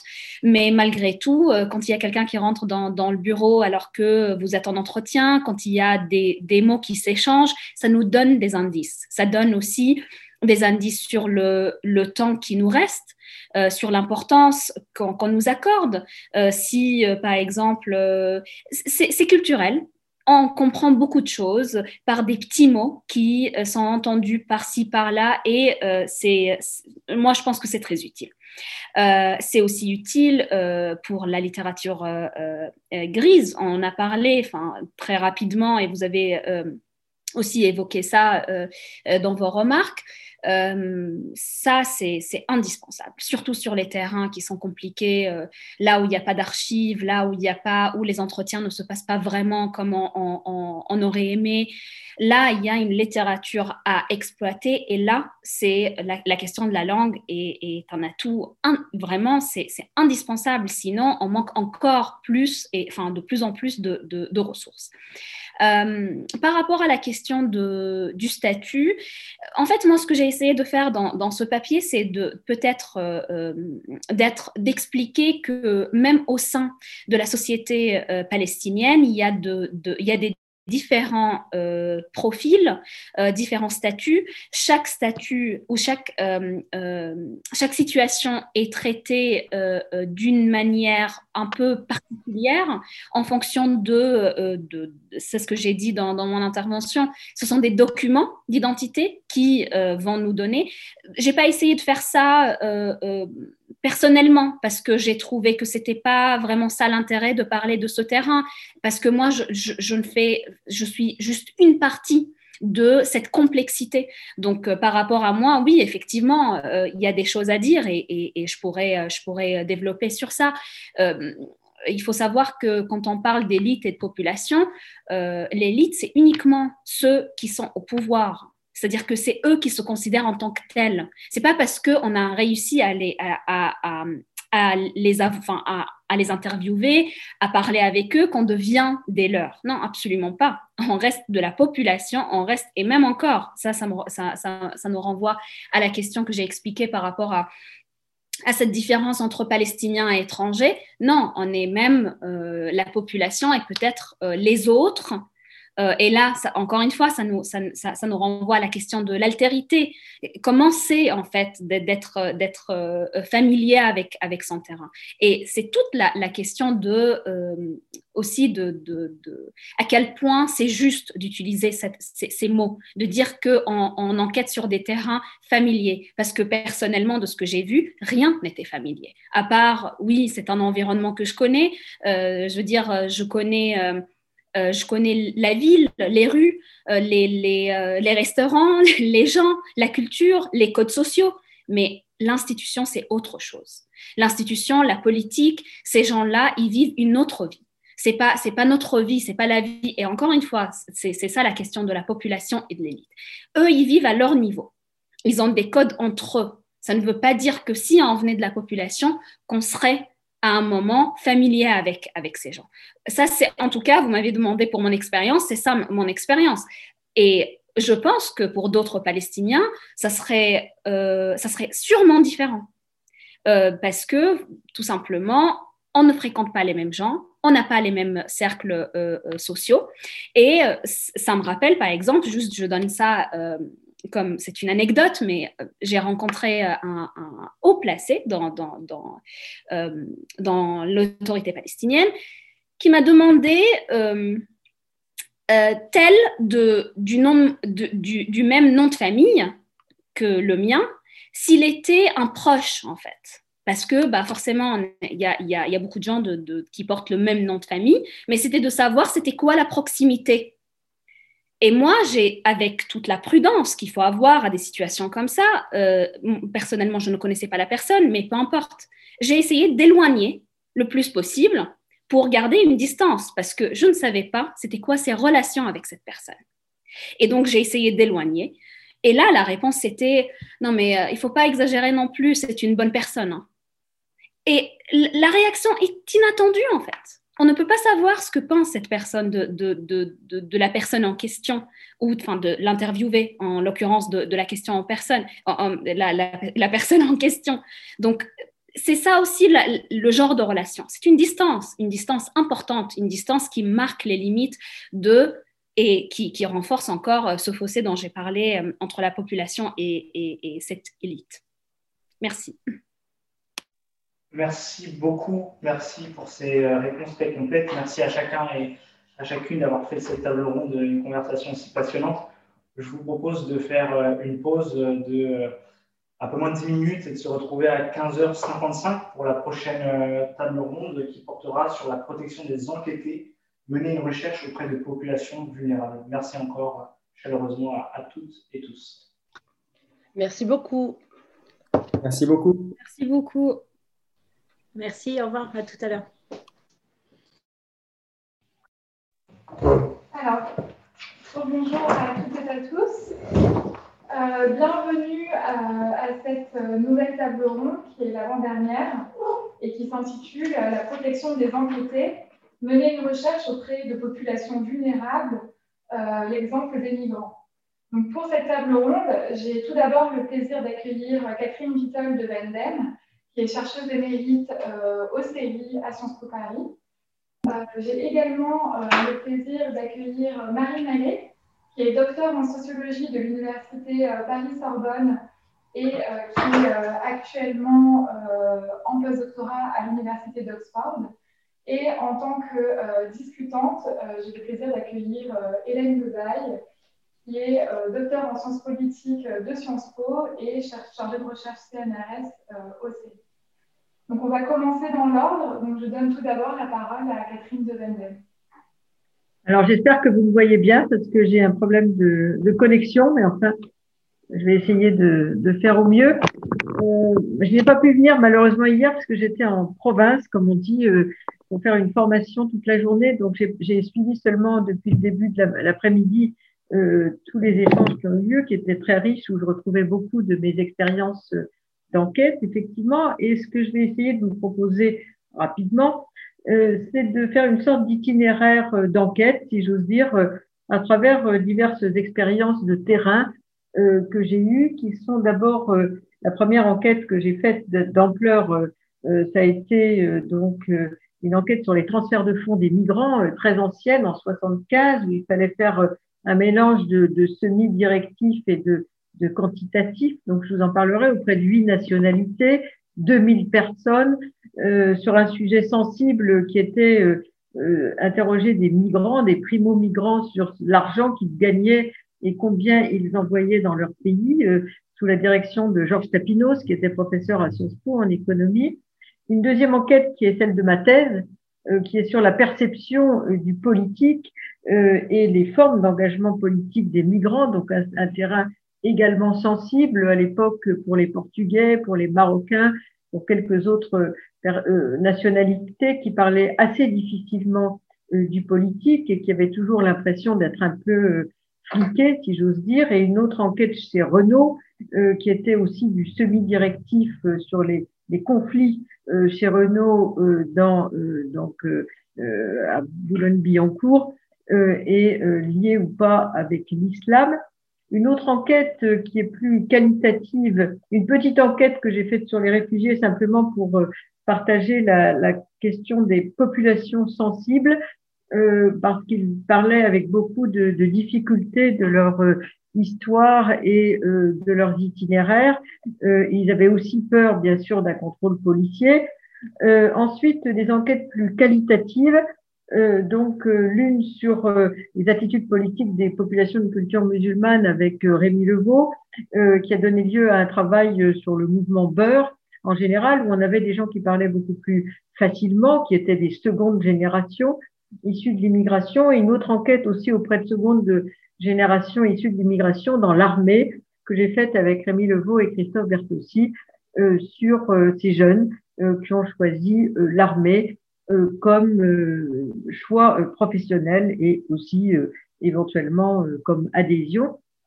Donc, le, le, ce, que j'en retire pour l'instant de, ces expériences auxquelles je, je peux mêler aussi d'autres terrains euh, sensibles de la part de certains de mes euh, thésards, euh, l'un qui a fait Argan Aragon, qui, a, qui s'est fait passer pour un sans-papier qui, qui est double national franco-mexicain, qui passait d'Amérique centrale au Mexique et vers les États-Unis, qui raconte euh, la difficulté de, de ce passage. Euh, une autre euh, qui est une étudiante espagnole qui a fait sa thèse sur le passage par Gibraltar et tout autour, donc qui s'est fait passer aussi de l'université de Grenade et de Sciences Po, qui s'est fait passer pour une Marocaine qui voulait passer clandestinement et qui raconte dans un terrain particulièrement difficile son histoire et sa situation d'entretien.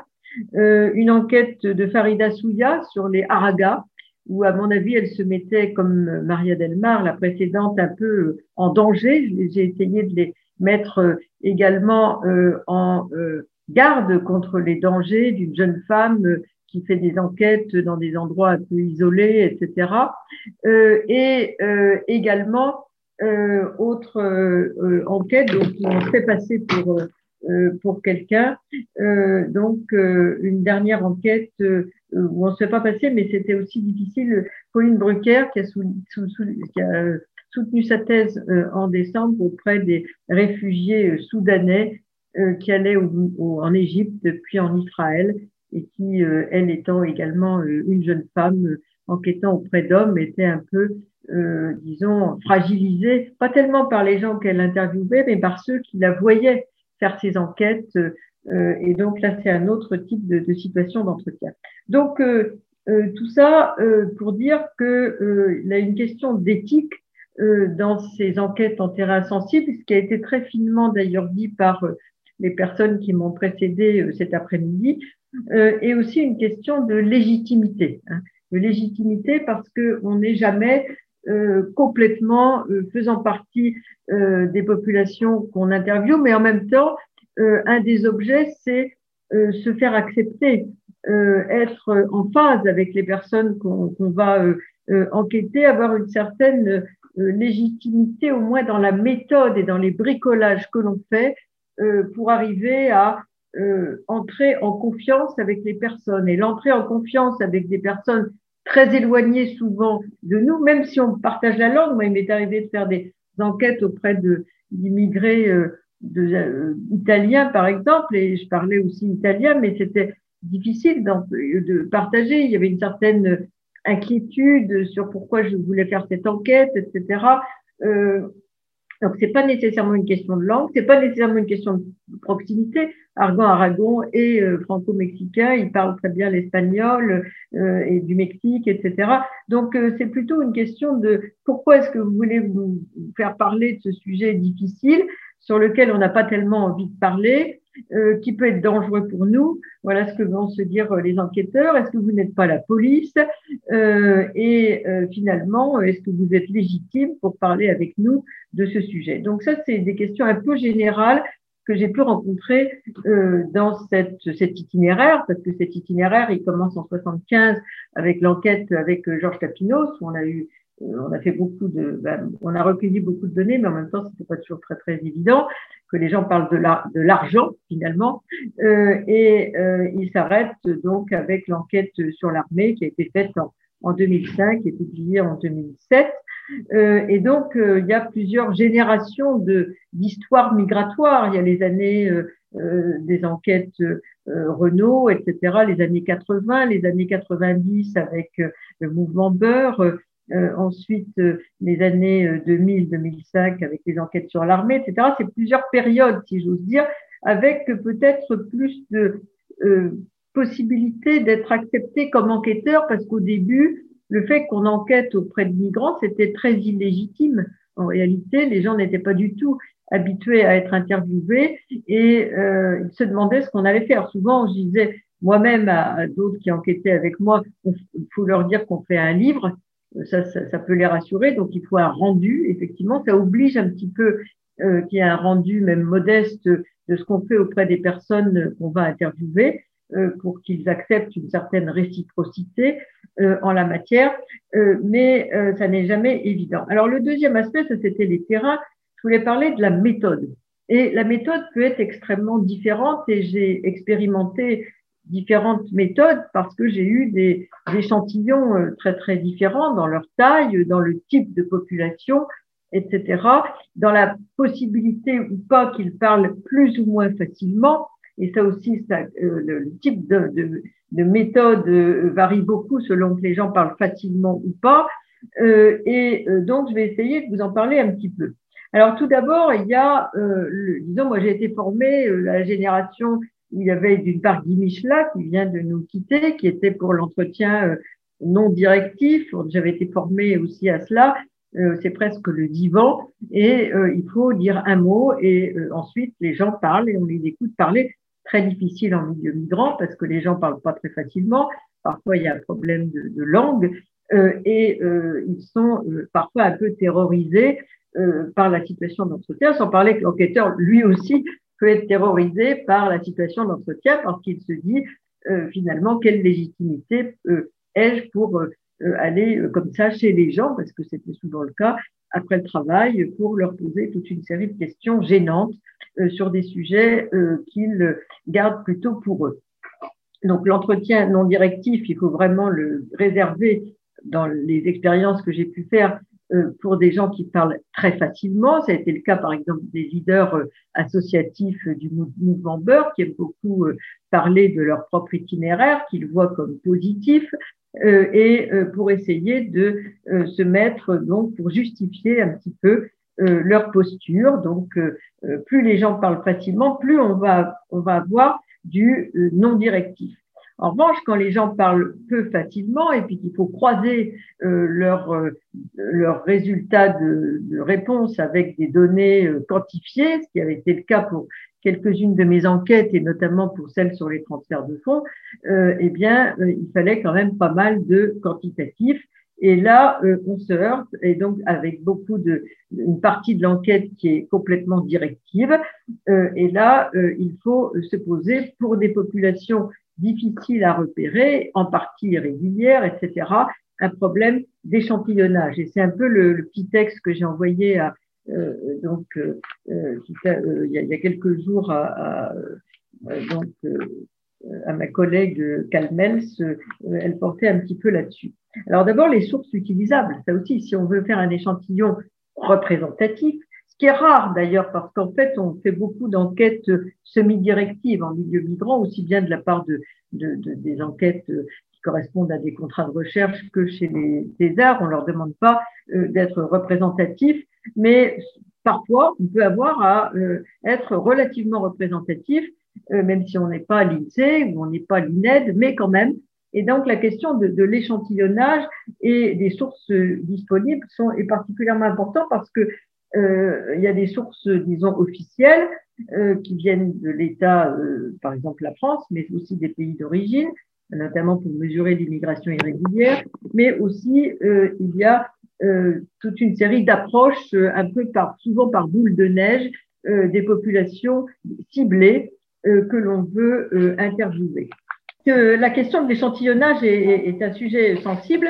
et euh, très souvent, euh, quand on veut interviewer une diversité de populations, euh, même dans un échantillon qui n'a pas la représentativité d'être, l'ambition d'être représentatif, euh, très souvent, comme on a des petits groupes, il faut avoir tendance, si on veut que la parole soit donnée aussi à des petits groupes, écraser un peu, comme on dit, le, la population la plus nombreuse pour avoir plus de euh, groupes moins représentés euh, pour qu'ils soient également présents dans l'enquête. C'est l'expérience que j'avais faite pour l'enquête sur les transferts de fonds euh, en, euh, avec euh, ce genre de, de, difficultés pour des nationalités moins nombreuses et également euh, la difficulté, c'était euh, donc euh, quelle méthode Est-ce qu'on fait un tirage au sort Est-ce qu'on fait une enquête boule de neige Ce qu'on fait assez souvent pour les, les enquêtes de terrain semi-directives.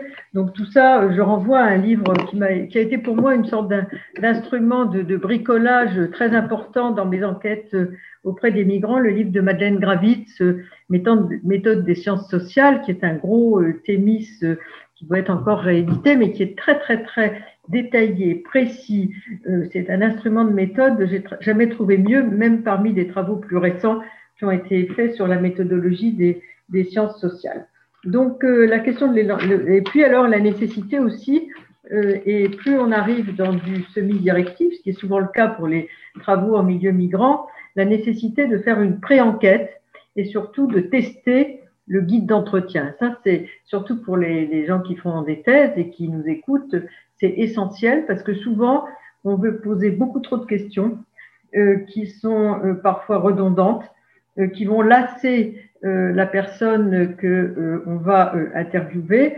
Et on n'est jamais, finalement, on est toujours beaucoup trop, on veut toujours accumuler beaucoup trop de données, etc., qu'on ne saura pas très très bien euh, et euh, finalement on va perdre, et ça c'est très très important, euh, dans la logique de la personne qui est interviewée. Il ne faut pas casser l'entretien, hein, il ne faut jamais casser l'entretien. Et si la personne se met à parler plus facilement au fur et à mesure de sa mise en confiance, qui est un aspect essentiel de notre entretien, surtout ne pas, ce que je dis souvent aux étudiants, ne cassez pas le discours. Donc l'idéal, bien sûr, c'est d'arriver à de plus en plus de non-directivité. C'est pas toujours facile pour les populations migrantes euh, et surtout primo-migrantes, mais euh, effectivement, euh, souvent on risque de casser euh, l'entretien, euh, surtout si on ne fait qu'un seul entretien. Il y a des enquêtes comme celle de Pauline Brucker pour sa thèse avec, elle, elle est retournée plusieurs fois auprès des mêmes personnes, etc. Mais si on fait qu'un seul entretien, euh, il faut être très vigilant euh, en la matière. Et puis, euh, l'autre point sur lequel je voulais euh, insister également, se méfier quand même d'un certain certains types d'entretiens ne donnent pas tellement de résultats. Je pense par exemple à l'interview de groupe. L'interview de groupe est très très difficile, sauf si on est presque dans une observation participante. Je connais quelques tests qui ont été faits comme ça. Ça suppose une mise en confiance très importante et un travail d'approche euh, et d'acceptabilité très importante de la part de la personne qui fait l'enquête. Mais euh, sinon, pour des populations qui se méfient quand même de l'enquête, qui ne sont pas habituées à ce qu'on fasse des enquêtes de terrain, on va, elles vont se ranger derrière une sorte de, discours qu'elles qu'elle croit euh, attendu de la part de l'enquêteur. Donc ça, c'est aussi euh, une sorte de crispation vers euh, la, une sorte de, de, contraction défensive à la question personnalisée. Donc elles vont pas parler nécessairement de ce qu'elles pensent, mais se ranger derrière celui ou celle dans le groupe qui donc répond d'une certaine façon et euh, ce que j'ai constaté aussi quand on interviewe des couples, c'est que très souvent en milieu migrant, et qu'on veut interviewer par exemple la femme, parce que ça correspond à notre échantillon, eh bien l'homme euh, ne laisse pas la femme parler et veut parler à sa place. Donc ça, c'est Catherine, vous m'entendez? Tout à fait. On va, on va, devoir malheureusement passer. Je vais arrêter. Je vais terminer euh, là-dessus sur cette question d'entretien et je voulais simplement terminer sur euh, bah, la question qui a été évoquée de, euh, du rapport de domination, qui est un aspect euh, très important dans ces entretiens en milieu migrant, parce que la question de, j'insiste beaucoup sur la question de la, la, mise en confiance, de la légitimité, de l'éthique aussi. Au nom de quoi est-ce qu'on va leur poser des questions sur la politique, sur l'argent, sur la religion? C'est des questions particulièrement sensibles et donc, euh, si on veut être accepté, faut accepter aussi euh, ne pas être trop intrusif euh, dans la vie des gens. Donc, il faut trouver un équilibre, disons, acceptable entre la personne qui fait l'enquête et celle qui est enquêtée. Je terminerai là-dessus. merci Catherine. On va passer tout de suite à la présentation de Marie pour ne pas perdre de temps parce que malheureusement on est très très en retard sur le programme et comme on veut garder un petit peu de temps pour la discussion après, on vous demandera d'être assez brève dans vos réponses ensuite durant la discussion. Je laisse la parole à Marie. Euh, merci, euh, merci beaucoup euh, Catherine et, merci aussi au comité d'organisation et aux séries de, m'avoir invité à participer à, ce colloque. Donc, comme tu l'as dit, Christelle, je suis Marie Mallet, donc actuellement chercheur à, l'université d'Oxford. Donc, ce que je vais présenter aujourd'hui repose en fait sur mon expérience sur le terrain depuis 2012. donc, depuis cette date, j'ai déjà réalisé euh, plus de 500 entretiens semi-directifs avec des, des, migrants latinos euh, à la fois aux États-Unis, mais aussi euh, en Europe. Et donc aujourd'hui, je vais vous parler précisément d'une sous-catégorie, donc des sans-papiers et de terrain réalisés dans des lieux contrôlés euh, par des membres de gangs euh, aux États-Unis. Euh, donc cet échantillon sur lequel je m'appuie aujourd'hui pour cette présentation représente environ peut-être, je dirais, 20% des données collectées, soit à peu près une centaine d'entretiens. Donc ce que je vous présente cet après-midi, c'est d'abord les méthodes qui m'ont permis d'atteindre ces populations particulièrement vulnérables, les solutions que j'ai utilisées pour augmenter leur taux de participation, mais aussi les contraintes liées à la réalisation d'enquêtes dans des milieux donc, très sensible, euh, donc, euh, notamment avec la présence de, gangs, euh, mais aussi les enseignements que j'ai pu tirer de toutes ces années sur le terrain et la façon dont j'ai pu minimiser les risques encourus à la fois par moi-même en tant que chercheur, mais aussi par les populations vulnérables que, j'interrogeais. Euh, donc la, question euh, qui était au cœur de mes recherches et qui a évolué hein, au fil des années, mais euh, qui m'a poussée au départ à faire ces enquêtes, c'était de, savoir en fait comment les migrants s'intègrent, ou alors plutôt pour les sans-papiers, s'insèrent dans la société d'accueil au niveau local et en particulier par le biais des, services sociaux. Donc pendant les entretiens, c'était donc des entretiens semi-directifs euh, je posais des questions qui étaient parfois sensibles, notamment euh, leur trajectoire migratoire, comment ils étaient arrivés euh, sur le sol américain, quelles étaient les techniques qu'ils ont employées, mais aussi des expériences parfois de discrimination avec des, populations, par exemple les, autochtones, les natives. En fait, le but était donc de déterminer les mécanismes à l'œuvre dans ces processus d'intégration, du coup, pour le coup, pour les sans-papiers, d'insertion. Et donc, pour cette raison, j'ai choisi de réaliser des entretiens qualitatifs, donc semi-directifs, pour vraiment comprendre les mécanismes qui, qui, sous-tendent ces, ces, processus. Donc, le but, vraiment, c'est de comprendre la complexité des interactions euh, des sans-papiers avec euh, la société euh, d'accueil. Donc, je, je, pour vous donner rapidement une idée, donc en moyenne, les entretiens duraient un peu plus d'une heure et donc euh, ils ont ensuite été euh, codés par, euh, en utilisant le software qui s'appelle Atlas TI. On en, a, parlé un peu.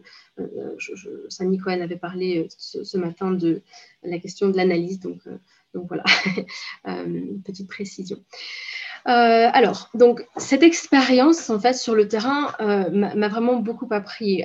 donc, je vais maintenant vous présenter les spécificités de ces entretiens semi-directifs pour enquêter auprès des populations euh, vulnérables. Donc, je vais diviser mon propos en deux parties, euh, deux catégories. La première, euh, je vais commencer par discuter de la gestion de la relation avec les sans-papiers, donc la, relation du chercheur. parce qu'en fait, la première difficulté, c'est bien évidemment l'accès aux, personnes concernées. On en a parlé un, peu plus tôt également euh, tout à l'heure. Donc dans mon cas, c'était en fait cet accès a été facilité euh, par euh, ce qu'on appelle les community leaders, les associations dans, chacune des villes dans lesquelles je faisais des entretiens. Donc pour réaliser ces premiers entretiens, c'était vraiment important de, pouvoir participer à la fois euh, à la vie du quartier, donc les réunions, les festivals, les rassemblements politiques, euh, les messes également, qui étaient célébrées euh, en, espagnol pour les, communautés latino. et, j'ai donc pu m'intégrer dans, dans, dans, ces communautés en, étant aussi volontaire. Donc ça demande énormément de, temps, d'implication personnelle. Par exemple, j'ai enseigné l'anglais dans, des écoles ou alors je fais mon aide dans des citizenship clinics pour ceux qui voulaient se, naturaliser euh, ou en tout cas essayer de, euh, passer de l'autre côté la légalité. et donc, une fois ces premiers entretiens réalisés, ensuite, pour pouvoir augmenter l'échantillon, j'ai utilisé la méthode de snowball sampling, la méthode boule de neige, donc pour diversifier aussi l'échantillon. Euh, et donc, ces démarches d'intégration que j'avais entreprises euh, dans, les communautés latino m'ont permis une intégration et donc aussi ce qu'on appelle, euh, ce que les chercheurs appellent, certains chercheurs, la compétence culturelle. Et, pour moi, c'était vraiment quelque chose de particulièrement important de pouvoir acquérir parce qu'en fait, pour mener à bien ces entretiens qualitatifs avec des, des, latinos sans papier, en fait, il a fallu apprendre les codes de ces communautés. on parle souvent de de latino au singulier, mais en réalité, c'est beaucoup plus complexe euh, parce qu'en fait, c'est un terme qui regroupe euh, des, populations euh, très hétérogènes. Je m'aperçois que je ne, vais pas défiler le, PowerPoint. voilà, désolé. et donc, c'est vraiment très important de maîtriser la langue. Là, je suis vraiment d'accord avec les, propos qu'on a eus tout à l'heure dans la table ronde précédente. Ah, c'est vraiment très très important de pouvoir en comprendre les subtilités, les nuances, pourquoi on va donner, on va utiliser un mot à la place euh, d'un autre. Donc euh, bah, l'exemple très concret que l'on utilise très euh, assez souvent, par exemple quand, il s'agit d'espagnol, c'est la différence entre tout, ros ou ste. On ne va pas utiliser le même mot, donc c'est vraiment important déjà pour s'adresser, c'est la première expérience, s'adresser aux personnes. Quel mot on va utiliser pour, pour leur parler? Et donc, c'est vraiment, euh, vraiment important euh, de, connaître ces codes pour ne pas blesser ou heurter la sensibilité de, de personnes. Christelle, d'ailleurs, tu en parlais tout à l'heure, les conventions, les codes très rigides dans, ton terrain. donc là, c'est la même chose, bien sûr, mais bien sûr, mis dans un, dans un contexte différent. Euh, alors la seconde euh, euh, qualité qui est très importante dans, ces terrains dissensibles, c'est je dirais, les qualités humaines du chercheur, parce qu'en fait, ça demande une très forte implication personnelle, et c'est d'autant plus vrai quand ce sont des, personnes vulnérables. On, a souvent des témoignages qui sont très douloureux. Donc, moi, je me souviens d'un couple de sans-papiers qui dormait sur le sol euh, dans un parking parce qu'ils euh, avaient perdu leur appartement. Ça, ça s'était passé à cause, donc c'était un couple de 200 papiers et son mari avait travaillé sur un chantier pendant un mois entier.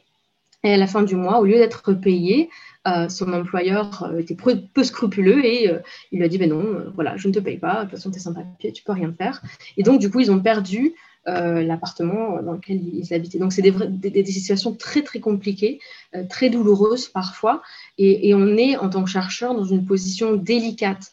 Euh, parce qu'on est sollicité, on en a parlé d'ailleurs euh, tout à l'heure, on est beaucoup sollicité, on nous demande de l'aide euh, directement parfois, et donc dans, ce cas-là, donc dans, le cas de ce couple qui avait un enfant, ils m'ont demandé très très spécifiquement de les aider à retrouver un logement, mais aussi par exemple leur fils postulait au, enfin, euh, aller demander à être euh, intégré le programme DACA, euh, Deferred Action for Childhood Arrivals. Donc, ils m'ont demandé d'aider, de les aider à remplir ce, formulaire. Donc, c'était vraiment, une demande très directe, une sorte de, de, de on donne, voilà, je, vous fais l'entretien, mais ensuite vous nous aidez pour faire, euh, pour faire ces démarches. Donc, c'est vraiment, euh, on nous demande aussi quel est le but, Catherine le mentionnait tout à l'heure, qu'est-ce qu'est-ce qui va sortir de ces, de ces recherches? Alors, c'est très difficile au départ parce qu'on sait que euh, publier ça prend énormément de temps. Donc, les articles que j'ai publiés depuis mes entretiens de 2013 sur DACA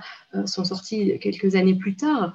Et, c'est très difficile de leur montrer l'utilité sur le long terme parce qu'eux ont vraiment des besoins très spécifiques. Euh, donc, euh, j'en viens maintenant donc, rapidement à, mon second point, euh, qui pour le coup a trait aux, aux, contraintes sécuritaires qui sont liées aux, différents terrains que, l'on peut faire. donc, dans mon terrain en particulier, j'ai rencontré trois types de, contraintes sécuritaires. Donc, la première, peut-être la plus importante en tout cas pour moi, c'était la, menace directe aux enquêteurs. Donc, dans, un sens, on bénéficie de notre visibilité, de, euh, la présence, quand notre présence est, remarquée, c'est bénéfique parce que les gens euh, veulent venir donc, euh, ou parfois nous proposent de, réaliser des, entretiens. Mais il y a aussi évidemment un côté très négatif. donc, je vais vous parler rapidement de, de ce danger. Donc, j'ai été contrainte de changer de terrain, de quitter euh, le logement que j'occupais, euh, mais aussi de quitter euh, le, la zone dans laquelle je. J'étais à, Los Angeles à, l'époque et je réalisais des, entretiens dans un terrain qui était contrôlé par des gangs.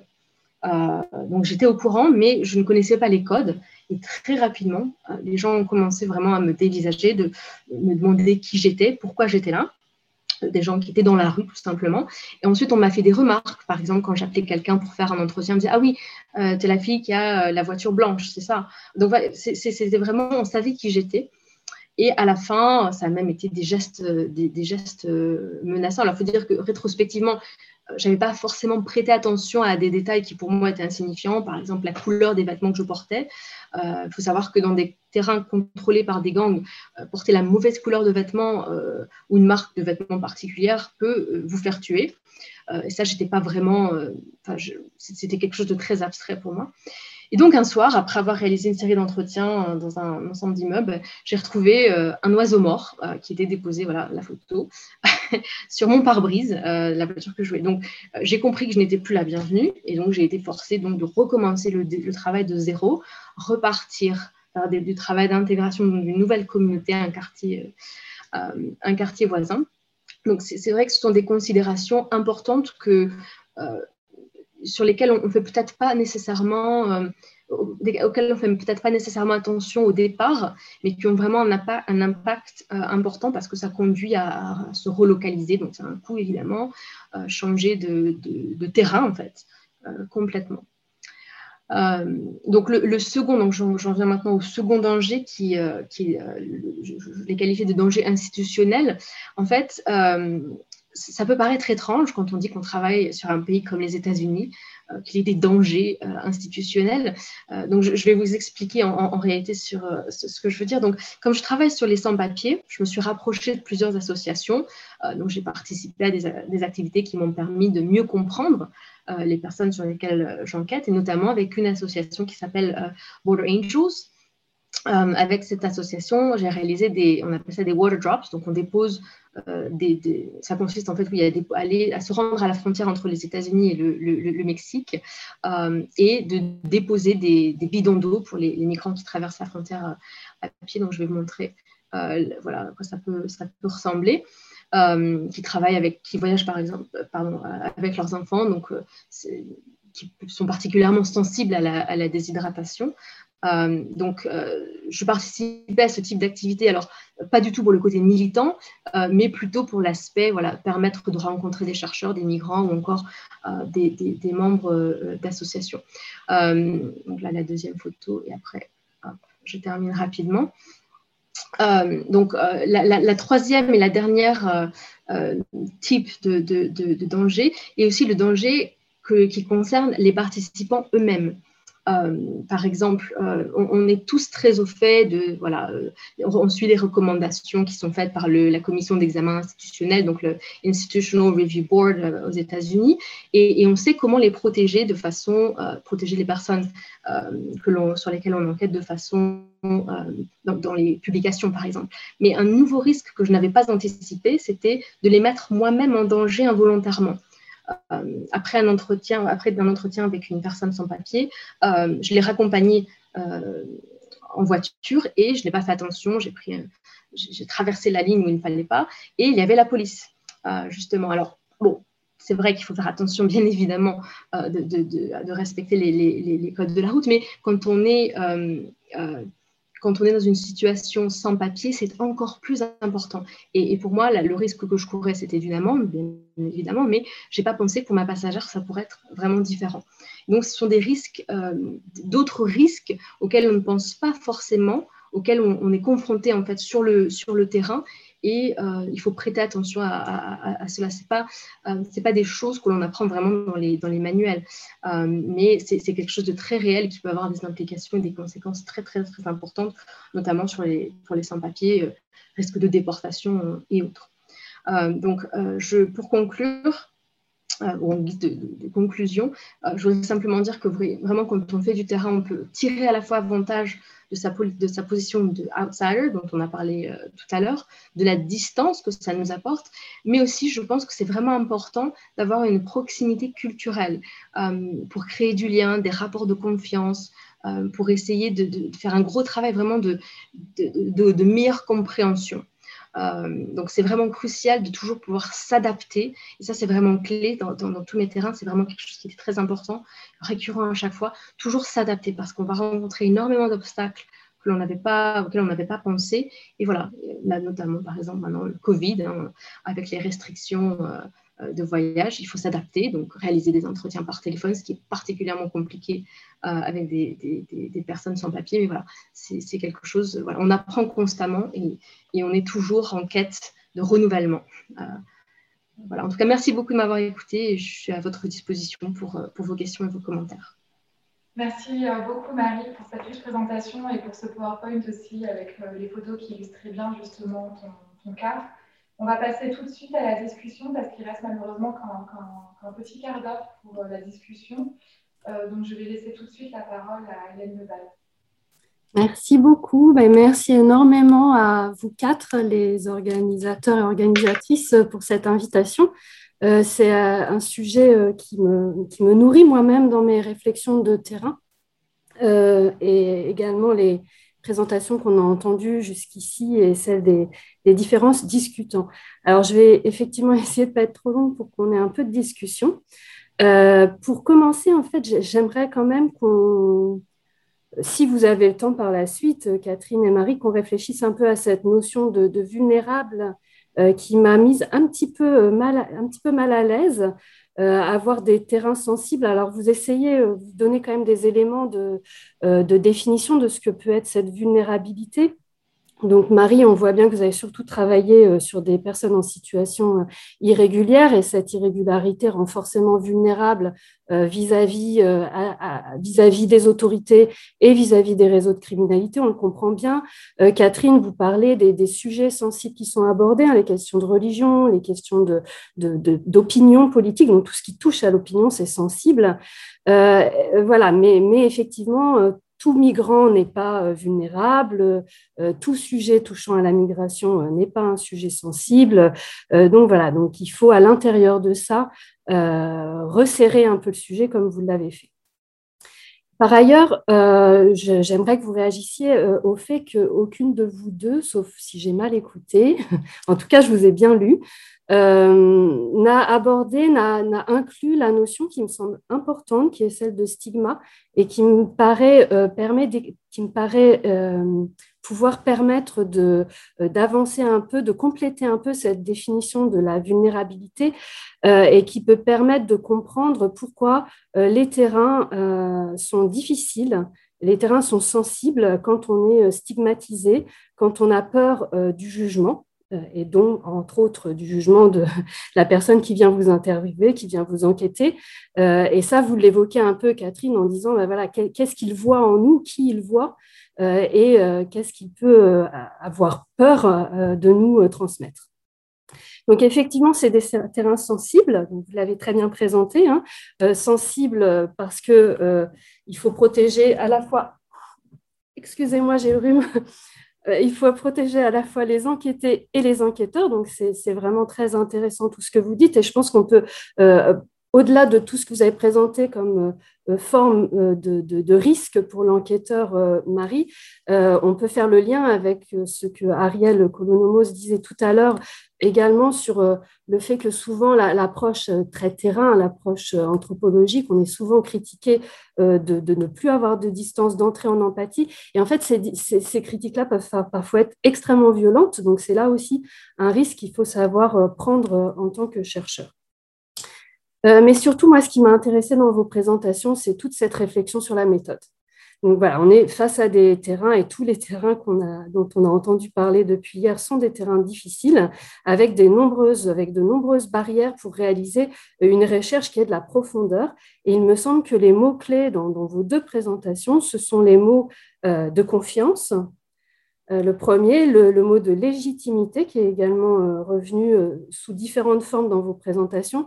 Et puis l'autre qui en fait n'est pas revenu, mais qui était présent plus dans vos écrits, qui est la question de la spontanéité, c'est-à-dire mettre en place des méthodes de recherche qui permettent de faire parler de manière spontanée les enquêtés.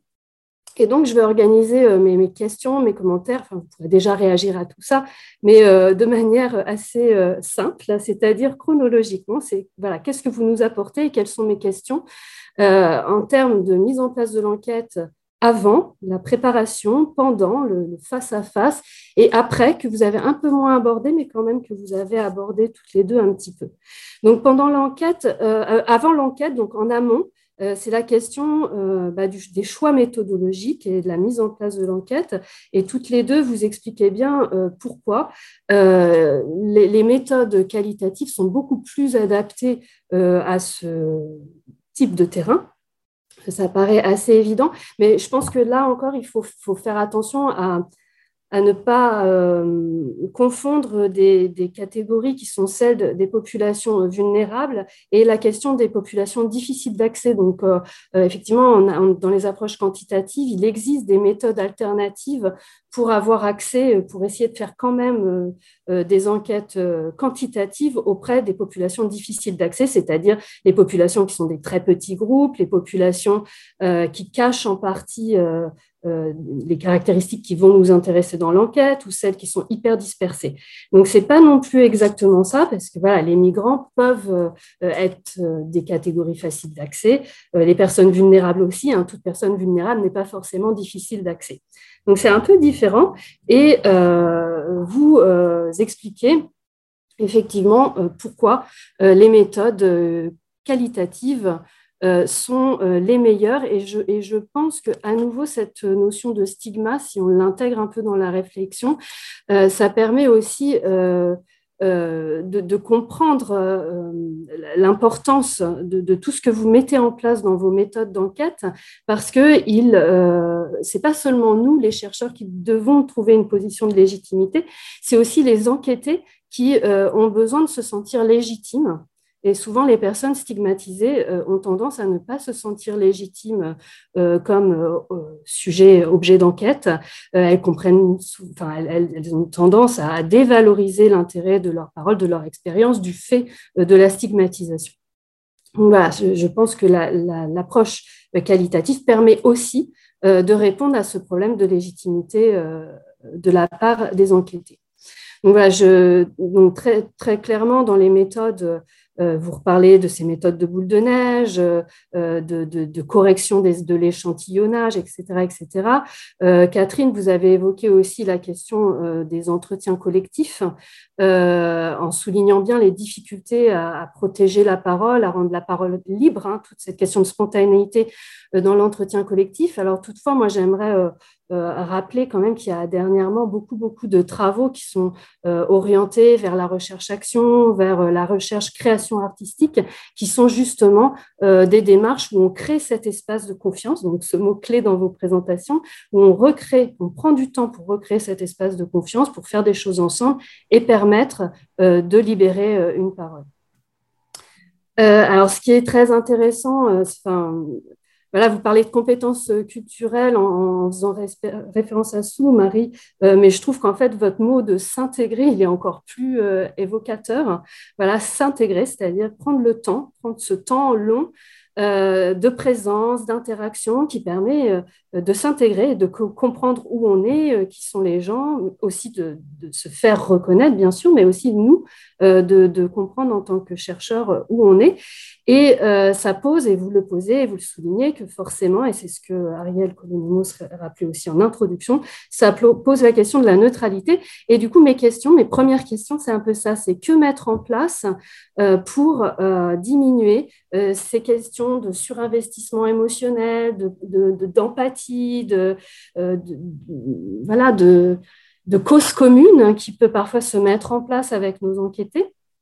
Euh, voilà, avec plusieurs idées. Est-ce que c'est euh, travailler à plusieurs pour recréer cette distance? Est-ce que euh, c'est dialoguer systématiquement, organiser un dialogue avec une personne extérieure? Alors, ça peut renvoyer aussi à cette notion de transfert, parce qu'on parle aussi de ces psychologues qui rencontrent un autre psychologue pour voilà, avoir un dialogue qui leur permette de retrouver leur position. Est-ce que c'est aller au-delà des moments de saturation? Quand on n'est pas sûr et qu'on se dit ah on va être euh, considéré comme étant pas euh, légitime dans nos, résultats. Donc, des fois, on peut se dire, bah, je vais avoir encore plus d'entretiens pour bien montrer que là, euh, j'ai vraiment de la saturation dans mes réponses. Donc, deuxième temps, c'est, je vais peut-être aller un peu plus vite, pendant l'enquête, euh, le face-à-face et les entretiens, donc là, pareil, c'est vraiment tout, très intéressant. Je pense que vous êtes assez d'accord sur ce côté de, l'équilibre dans l'entretien, pas trop directif hein, pour pas avoir l'air d'être la police. Et en même temps, euh, c'est aussi difficile d'avoir un entretien complètement libre euh, parce que il y a inconsciemment ou consciemment, les personnes vont éviter certains sujets soit qui font mal émotionnellement, soit euh, qui présentent pas bien, qui ne correspondent pas aux normes. Euh, donc voilà, donc faut être dans un entre-deux et vous l'expliquez très bien. Euh, et que, et que c'est avec à la fois cette capacité à mener l'entretien que vous allez recréer la spontanéité de, de la parole. Et d'autre part, le second point, qui va permettre cette spontanéité, c'est tout ce que vous développez toutes les deux euh, sur euh, la, façon de paraître légitime. Alors, euh, vous, Marie, donc, Catherine, vous, évoquiez cette question de paraître légitime, d'être légitime au moment de l'entretien. Et Marie, vous parliez d'être de, neutre, le plus neutre possible. Alors, je ne suis pas sûre que le mot soit si bien choisi parce que est-ce que vous voulez vraiment être neutre ou est-ce que, parce que ce que vous décrivez avec votre euh, votre travail sur la langue, votre adaptation aux accents, votre euh, adaptation à la façon de se positionner en fonction des pays, euh, c'est plus que de la neutralité, c'est quand même se rapprocher, c'est quand même se montrer une forme de proximité, mais, mais voilà, à, discuter. après, vous discutez aussi ces questions d'être à la fois le double intérêt ou l'avantage d'être à la fois insider ou outsider. Euh, peut-être pour reprendre plus la terminologie que Sandrine Revet vient juste de nous proposer, euh, être à la fois dans la familiarité et garder une forme d'altérité. est-ce que voilà, est-ce que aussi une autre solution, je, ressors ça parce que c'est des choses qui m'intéressent en ce moment, qui me questionnent. Est-ce que à nouveau la solution c'est pas parfois de travailler à deux, de travailler en équipe pour voilà, travailler ces doubles positionnements ensemble? Et entre autres avec la question de travailler avec des personnes pairs de confiance, donc des personnes des groupes qu'on étudie. Euh, alors, on l'a moins, euh, ça a été un peu évoqué hier, je crois, euh, la question du don et contre-don, qui finalement, Marie, vous ne l'avez pas évoqué aujourd'hui. Voilà, à quoi, enfin, si vous l'avez quand même un peu évoqué toutes les deux, c'est à quoi ça sert pour l'enquêter, ce qu'on ce est en train de faire. Et ça m'amène à des réflexions hyper à la mode sur ces fameuses présentations de la recherche et signatures du consentement. Euh, et c'est un sujet voilà, qui fait couler beaucoup d'encre, que moi aussi je, teste euh, avec mes nouvelles enquêtes et qui me fait vraiment beaucoup réfléchir parce que, par exemple, sur la question de la confiance, donc, qui est au cœur de vos réflexions aujourd'hui, alors bien sûr, ces documents à signer pour des personnes euh, en situation irrégulière ou qui se sentent illégitimes ou stigmatisées, ça peut vraiment les mettre extrêmement mal à l'aise, ça peut couper la relation. Et en même temps, moi, de ma propre expérience, je me rends compte aussi que parfois, ça les valorise, en fait, mhm. de se rendre compte qu'ils font partie d'un projet qui est construit, euh, qui sont au cœur de ce projet. Et ben, euh, parfois, euh, contrairement à ce, à quoi je m'attendais, ça les valorise et ça facilite l'entretien. De même que quand on prend vraiment le temps de partager les objectifs, alors je sais qu'il ne faut pas biaiser, il ne faut pas euh, évoquer toutes nos hypothèses quand on présente le projet, mais ça permet aussi de leur faire voir à quoi ça sert et pourquoi on a pensé le projet comme ça? Et donc, à nouveau, euh, c'est des formes de, valorisation pour la personne qui est enquêtée. Euh, alors, très rapidement, après l'enquête, ça va, Christelle? Ouais. une minute et puis après, une minute. D'accord, donc après l'enquête, euh, toujours les mêmes questions de protéger, mais aussi, et vous l'avez évoqué Catherine, euh, d'intégrer, enfin d'intégrer euh, les, les, enquêtés aux résultats. Je pense que c'est des questions éthiques vraiment très importantes et particulièrement quand on travaille sur des personnes vulnérables, parce qu'il il y a vraiment ce, souci de, de, de, de parole médiée, de, de parole directe et comment on peut éventuellement proposer à ces personnes. Donc voilà, mes questions, elles sont assez simples. Est-ce que vous-même, vous avez réfléchi à ça? Vous avez fait des expériences de rendu collectif, euh, de, de, prise de parole directe par les enquêtés euh, dans le, au moment des rendus? Euh, Voilà, c'est une question assez simple pour finir. Merci beaucoup, Hélène. Alors, nous, nous répondons tout de suite ou on attend les autres? je vais, je vais, juste vous demander, malheureusement, je sais que vous ne pourrez pas répondre à tout, d'être très synthétique, deux minutes maximum. D'accord. Et puis de prendre en considération, du coup, les remarques d'Hélène pour, euh, dans la perspective de l'ouvrage après, euh, même si vous ne pouvez pas répondre à tout. D'accord, merci beaucoup, Christelle. Et donc, euh, moi, je vais répondre seulement à deux, deux aspects, que je ne peux pas répondre à tout, c'est très, très riche, sur la vulnérabilité des populations et sur la question du stigma. La vulnérabilité, euh, c'est lié très souvent au statut. Alors, je ne sais pas si vous me, voilà, vous m'entendez, euh, au statut des personnes, parce que moi, j'avais interviewé euh, euh, d'abord des, ouvriers agricoles, par exemple, combien vous gagnez, combien vous envoyez chez vous, etc. Ils sont très fragiles, en fait, au point de vue statut.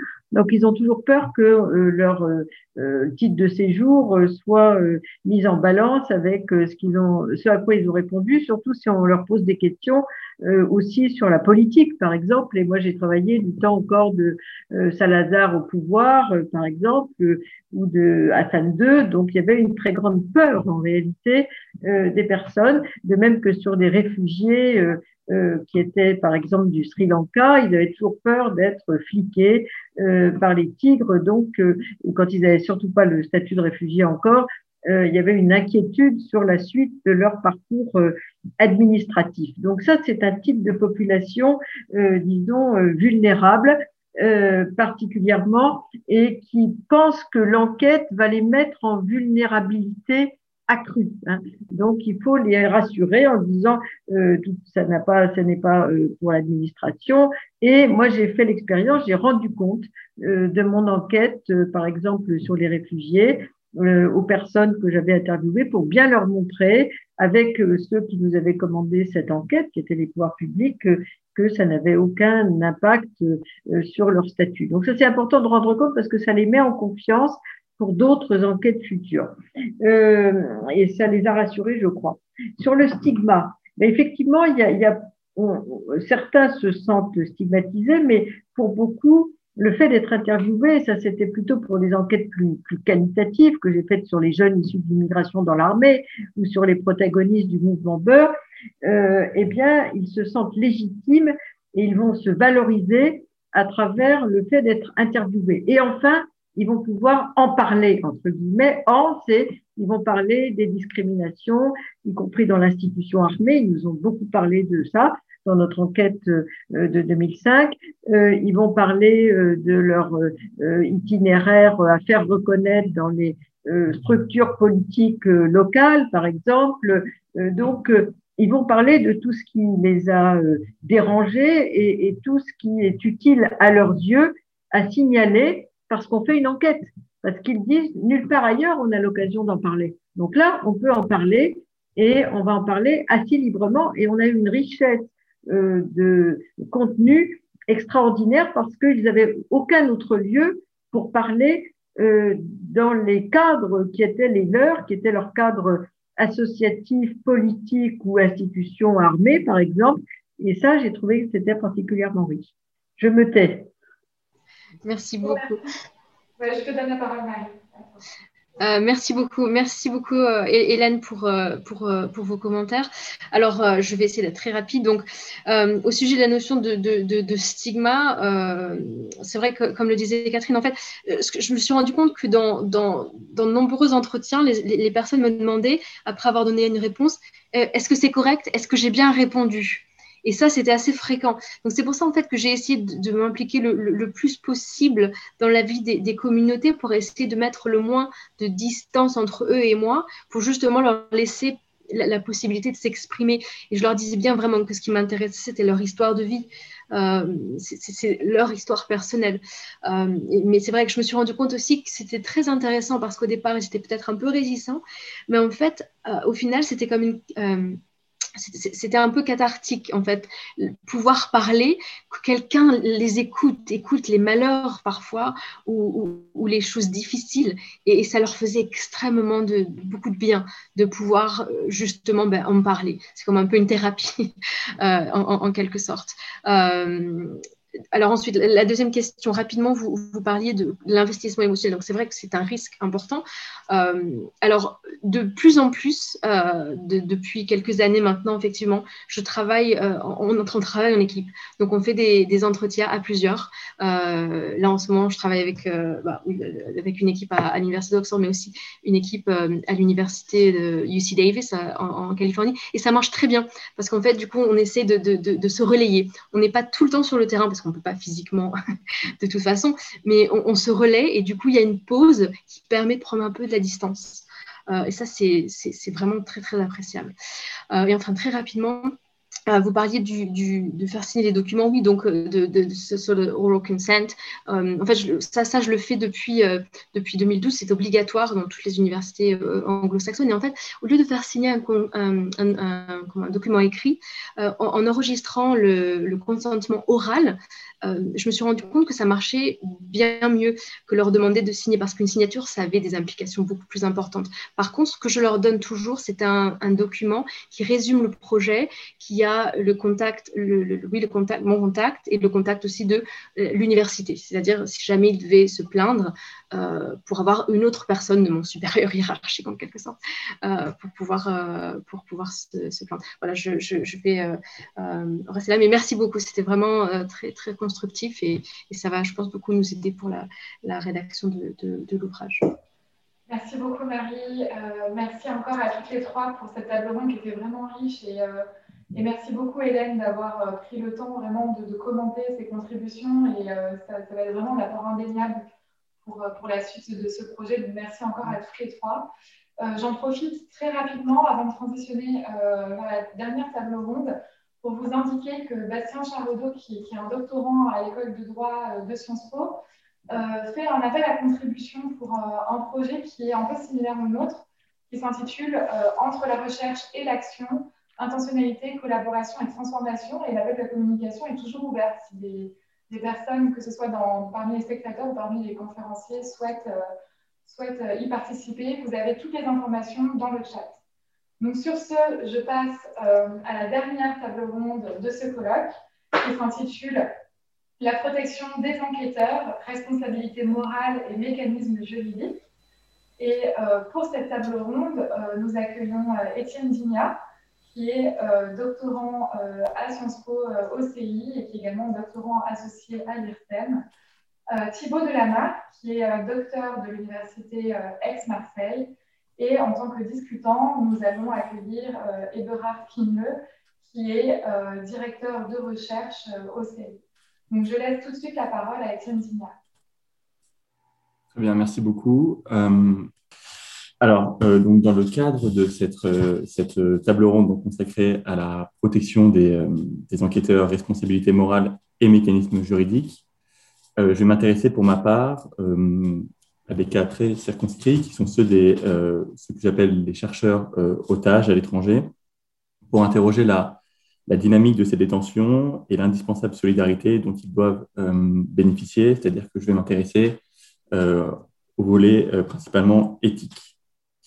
Alors pour, euh, pour réfléchir à cette question, je pars d'un phénomène euh, observé depuis plusieurs années et qui ne cesse euh, de s'accroître, à savoir la tendance des États autoritaires, par exemple l'Iran, les Émirats arabes unis, l'Arabie saoudite, l'Égypte ou encore la, Chine, à contrôler l'accès au terrain des chercheurs ainsi qu'à les emprisonner, les emprisonner le, le, cas échéant. Alors, les chiffres rendus publics dans le rapport Free to Think 2020, publié par le réseau Scholars at Risk sont alarmants, euh, puisque les auteurs euh, déclarent avoir documenté 96 incidents relatifs aux détentions injustifiées d'universitaires associés à des falsifications de preuves, à des confessions forcées ou à des procès expéditifs. et donc, tout d'abord, je voudrais aborder la perception de la recherche comme menace. Puisqu'en effet, l'un des points majeurs de crispation des responsables des pays autoritaires vis-à-vis de l'activité des chercheurs en leur sein euh, tient à une incompréhension ou à une méfiance euh, vis-à-vis euh, du principe de liberté académique. Les chercheurs, je vous laisse découvrir, les chercheurs sont suspects en raison de leur capacité à remettre en cause un discours, une propagande, à participer de la circulation d'informations et à l'ouverture d'un débat. Donc, soit autant d'éléments dangereux pour ceux qui désirent couper leur société du monde extérieure euh, et la réflexion euh, critique. Euh, la difficulté ou le refus de concevoir le principe de liberté académique s'accompagne d'une deuxième forme de, suspicion que je souhaite mettre en, exergue, à savoir que les chercheurs étrangers nourriraient nécessairement une connivence avec le pouvoir politique de leur pays d'origine ou avec leurs contacts sur place. Tout universitaire est en somme, pour reprendre euh, l'expression de Roland Marshall, un espion en puissance. On peut penser par exemple au cas de Wang euh, Chuwei, doctorant euh, au département d'histoire de l'université de Princeton, arrêté en 2016 en Iran et emprisonné pendant plus de trois ans pour des motifs d'espionnage, mais aussi également à Fariba Adelra, donc à, Roland Marshall, je l'ai dit, ou encore, pour parler d'un autre pays que l'Iran, au cas du chercheur Matthew Hedges, donc arrêté en novembre 2018 est condamné à la réclusion à perpétuité aux Émirats arabes unis pour un motif euh, similaire. Euh, mais les détentions euh, ne se limitent pas, selon moi, à endiguer ce qui serait perçu comme une menace. je souhaite également montrer qu'elle s'intègre à une diplomatie qu'on peut qualifier de coercitive. Alors, si la, si la situation de ces chercheurs n'est pas assimilable, selon moi, à celle d'individus détenus selon des procédures classiques. Euh, un cadrage euh, sémantique est évidemment euh, nécessaire. Donc, sont-ils des prisonniers politiques, comme c'est parfois indiqué? Sont-ils des prisonniers scientifiques ou sont-ils des otages? Dans le cadre d'une qualification de prisonnier politique, il me semble que, que la prudence est de mise dans l'emploi de cette expression, en fait, au risque autrement de faire le jeu des, euh, des geôliers. donc, je pense que par rapport donc à la qualification de, de, prisonnier politique, il faut, faut prendre des pincettes puisqu'on corroborait sinon implicitement l'idée que les universitaires pourraient exercer une, une activité politique dans les pays concernés en parallèle de leur activité de terrain. Euh, pour ce qui est des prisonniers euh, scientifiques, euh, la dénomination a certes le mérite de rappeler la fonction de ces personnes, mais reste, selon moi, insuffisante pour qualifier les enjeux de ces arrestations. D'une part, à l'image de la notion de prisonnier politique, elle suppose l'existence d'une garantie juridique qui ne correspond rien, en rien au sort des chercheurs détenus. D'autre part, elle omet surtout la mécanique coercitive à l'œuvre chez des geôliers qui exploitent euh, la vie des chercheurs comme ils le font déjà avec, euh, comme ils font déjà avec la vie d'autres citoyens, par exemple, comme les, comme les journalistes. Alors, euh, sont-ils par conséquent des otages, conformément à la définition de la prise d'otage comme une pratique qui se caractérise par l'instrumentalisation du sort d'un individu afin de faire pression sur un tiers? Évidemment, la qualification d'otage fait l'objet d'un abus de langage et la prudence conduit souvent à privilégier l'euphémisme. Euh, particulièrement quand les détentions de ces chercheurs euh, sont des prises d'otages qui ne disent pas leur nom. Euh, mais l'observation des ressorts des libérations récentes de plusieurs chercheurs, notamment le cas iranien, tend néanmoins à conforter cette hypothèse. les universitaires ne sont plus seulement des menaces, mais des moyens de pression diplomatiques. Donc, je pense qu'il ne faut pas craindre la charge émotionnelle que peut porter ce terme, en ce qu'il permet également d'identifier des situations similaires et d'en tirer des enseignements. Alors, ces détentions prennent en effet les atours d'un chantage exercé sur un tiers, euh, en l'occurrence généralement l'état de, citoyenneté du, chercheur, et euh, je distingue quatre fonctions euh, de la prise d'otage dans ce, dans ce contexte. La première renvoie à la prise de gage dans l'acception ancienne du terme, répandue au Moyen Âge, quand l'otage était une forme de, garantie en vue du règlement d'un conflit et d'un paiement. Euh, pensons par exemple au cas de la citoyenne irano-britannique euh, Nazanin euh, Zaghari Ratcliffe, puisque les, autorités iraniennes ont été jusqu'à demander au Royaume-Uni de régler une dette datant de 1979 et s'élevant à plusieurs centaines de millions d'euros afin de procéder à, sa libération. La seconde fait écho à la prise d'otage sous une forme plus contemporaine, qui vise notamment à obtenir des libérations de prisonniers euh, il n'y a par exemple à ce que la libération euh, de Wang euh, Chue intervienne en décembre 2019 en échange de la libération d'un professeur iranien arrêté aux États-Unis. Le constat vaut également pour Roland Marshall, dont la libération dépendait manifestement du sort de Jalal Rolanejad, un ingénieur iranien arrêté à Nice en février 2019 est soupçonné de vouloir apporter du matériel technologique euh, en violation des sanctions américaines. Euh, le troisième euh, vise à l'infléchissement d'une politique, telle que semble avoir été dicté le sort du chercheur britannique Matthew Hedges, condamné, comme je l'ai déjà dit, à la réclusion à perpétuité aux Émirats arabes unis pour espionnage. Et on remarque que le Royaume-Uni était visiblement mêlé à des tractations au Yémen au même moment, euh, durant lesquels ils auraient adopté des positions contraires aux, aux, desiderata émiratis. Et la grâce euh, prononcée envers euh, Aegis au bout de cinq jours seulement aurait de quoi étonner si elle n'était concomitante au silence soudain des Britanniques sur le dossier yéménite. Le quatrième consiste à envoyer un message à toute la communauté académique au-delà des universitaires détenus euh, un message selon lequel euh, mener un travail de recherche peut engendrer de graves conséquences. Euh, les États autoritaires utilisent ce faisant les ressorts de la dissuasion afin d'intimider les chercheurs quant à leur terrain, leurs contacts et leurs écrits. Il est de surcroît notable que les conséquences de cette dissuasion sont plus profondes en vérité. Euh, puisqu'elle fonctionne également au sein de nos propres euh, universités, voire de nos pays au sens euh, large. En raison de ces, événements, les chercheurs doivent surmonter une méfiance accrue quant à la réalisation de leur terrain, doivent se justifier et sont par exemple de plus en plus incités à privilégier les entretiens à distance. donc, du fait de cette méfiance et du fait de l'existence de cette diplomatie coercitive, il me semble que c'est une, exigence de, solidarité en, découle à, trois niveaux.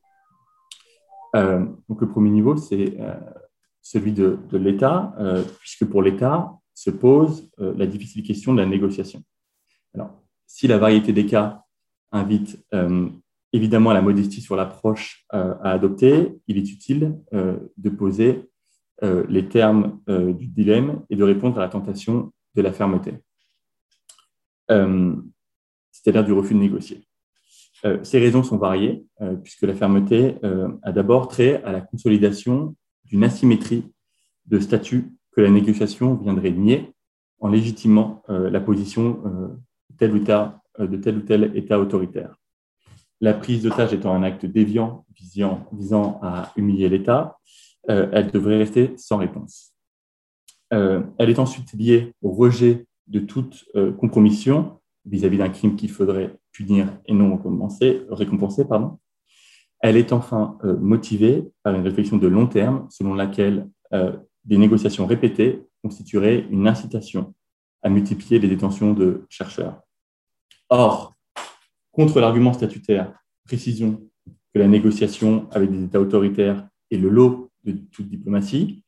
Contre l'argument de la compromission, euh, soulignons que discuter ne signifie ni tolérer ni abandonner toute possibilité de sanction. Et contre l'argument de l'incitation, rappelons que le refus de négocier n'immunise pas les États contre les prises d'otages et que l'impact de la fermeté en termes d'épuisement de la pratique est résiduel. Les motivations de geôliers tels que les gardiens de la Révolution ne seront pas épuisées s'ils n'obtiennent pas satisfaction par la négociation. Les répercussions diplomatiques, la dissuasion auprès des chercheurs comme les nuisances engendrées en interne sont en fait des succès d'étape euh, suffisants. En parallèle de l'État, l'université d'origine des chercheurs a évidemment un rôle majeur à jouer euh, en termes de collaboration avec les autorités euh, dans, dans, afin de, mener des pourparlers, euh, dans la relation qu'elle doit évidemment créer avec les proches euh, des otages et dans la médiatisation des, cas. Euh, la mobilisation actuelle de Sciences Po et du CERI pour la libération de Fariba Adelra s'inscrit évidemment dans cette lignée.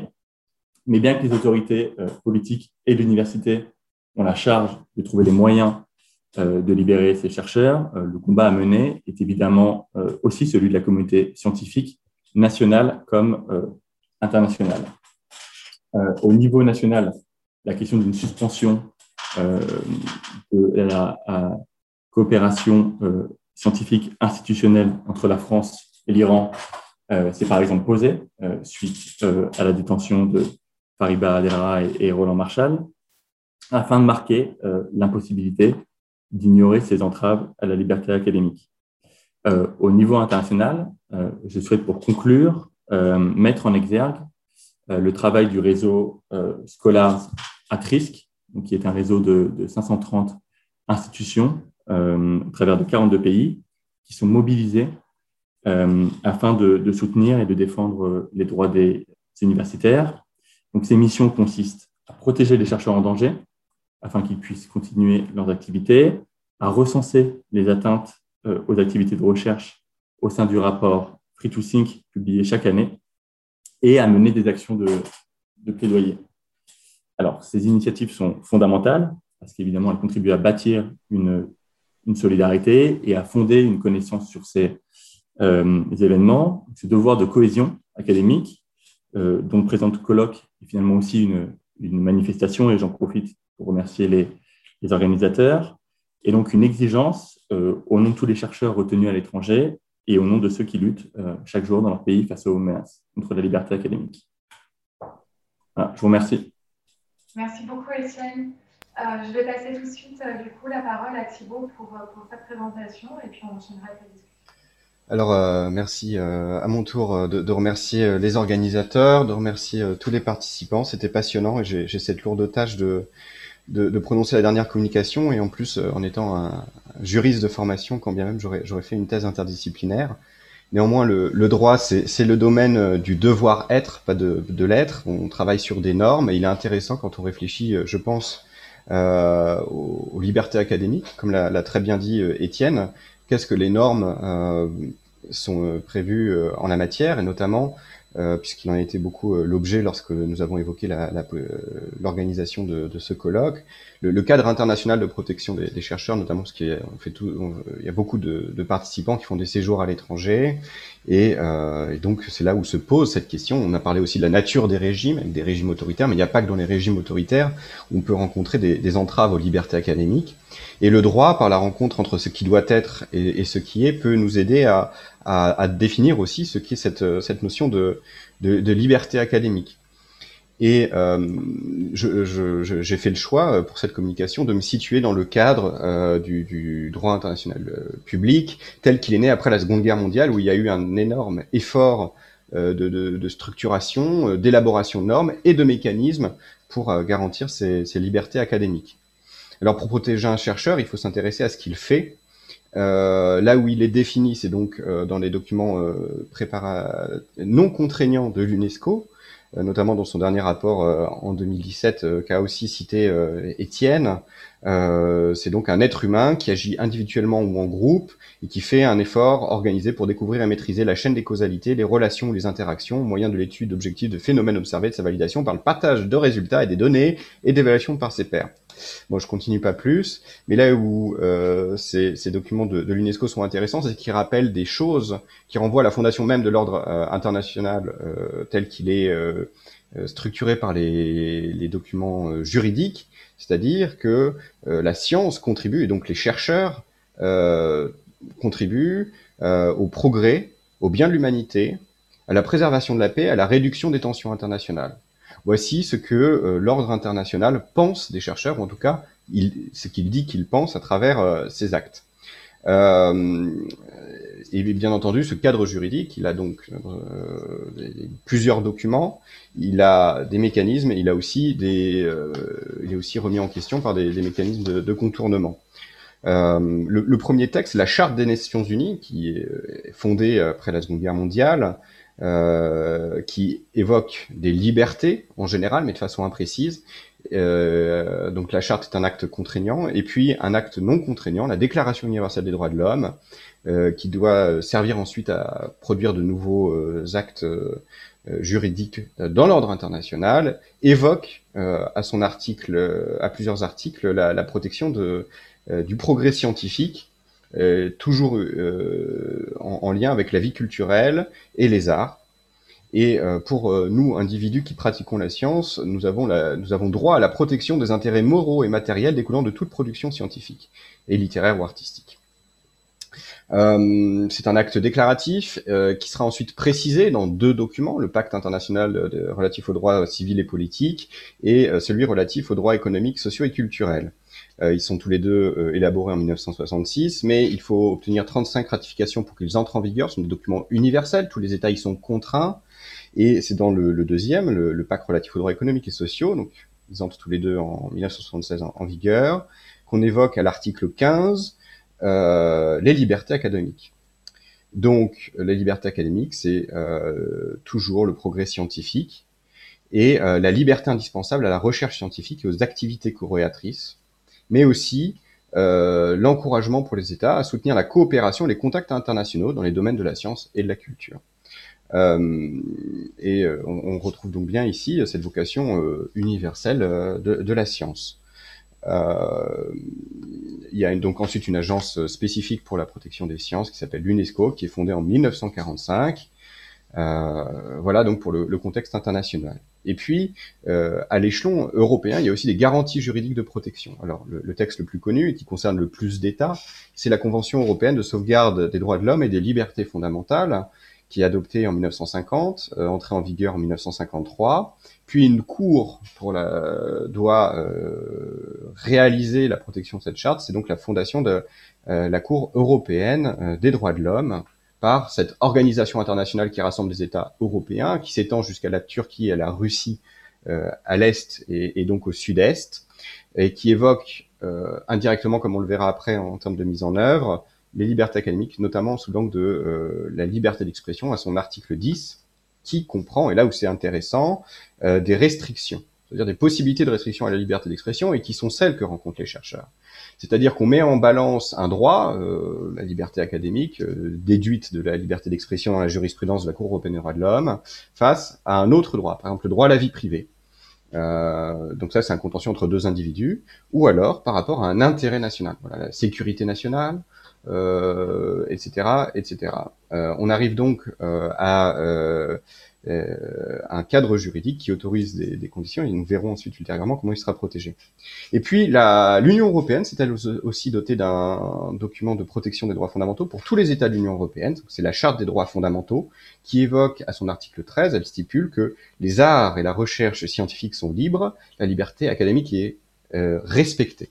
Voici un ensemble de, de normes et qu'on peut euh, envisager sous deux angles. Les, sont des, euh, droits euh, négatifs et des droits positifs. Des droits négatifs, c'est une interdiction pour les États de s'immiscer dans l'activité scientifique. Des droits positifs, ça veut dire qu'il y a obligation pour les États de soutenir la recherche. Voilà.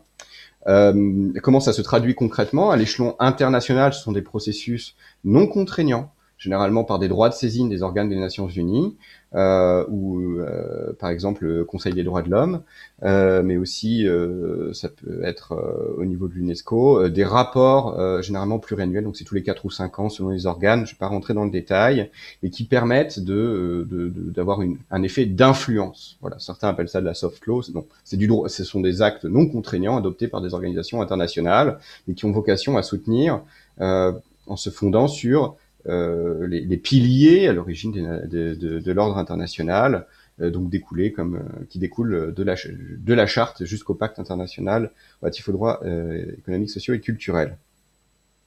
Puis au niveau de, de, la protection européenne, on a deux types de jurisprudence. On a la jurisprudence de la Cour européenne des droits de l'homme, avec notamment une élaboration d'une jurisprudence euh, en Turquie, Kula contre Turquie, où on on a une définition par le juge euh, de ce qu'est la liberté académique, donc c'est la liberté d'expression et d'action, la liberté de communiquer des informations, ainsi que celle de rechercher et de diffuser sans restriction le savoir et la vérité. Donc là, c'est plutôt une protection individuelle.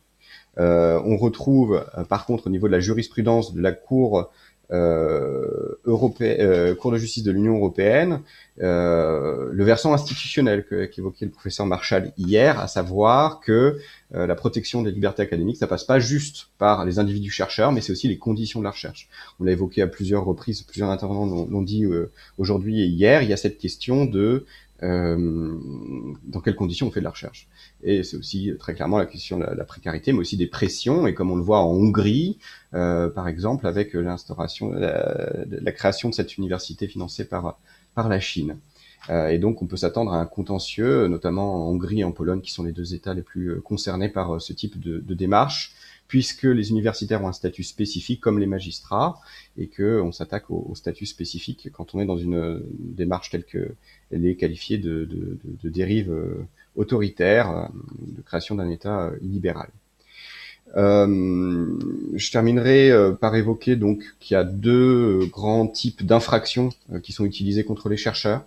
Euh, alors c'est euh, pourquoi? Parce que dans les États autoritaires qui veulent remettre en, en question les questions de, la liberté de la recherche, donc ça a été dit, il y a un intérêt d'identification des dynamiques, de, compréhension du réel, et ça remet en cause la fondation d'un des régimes politiques. Et ils opposent donc aux chercheurs généralement l'intérêt national, la sécurité nationale, et ce qui est légitime euh, dans leur discours. Pourquoi? Parce qu'un État, c'est euh, un territoire, une population, un gouvernement en droit.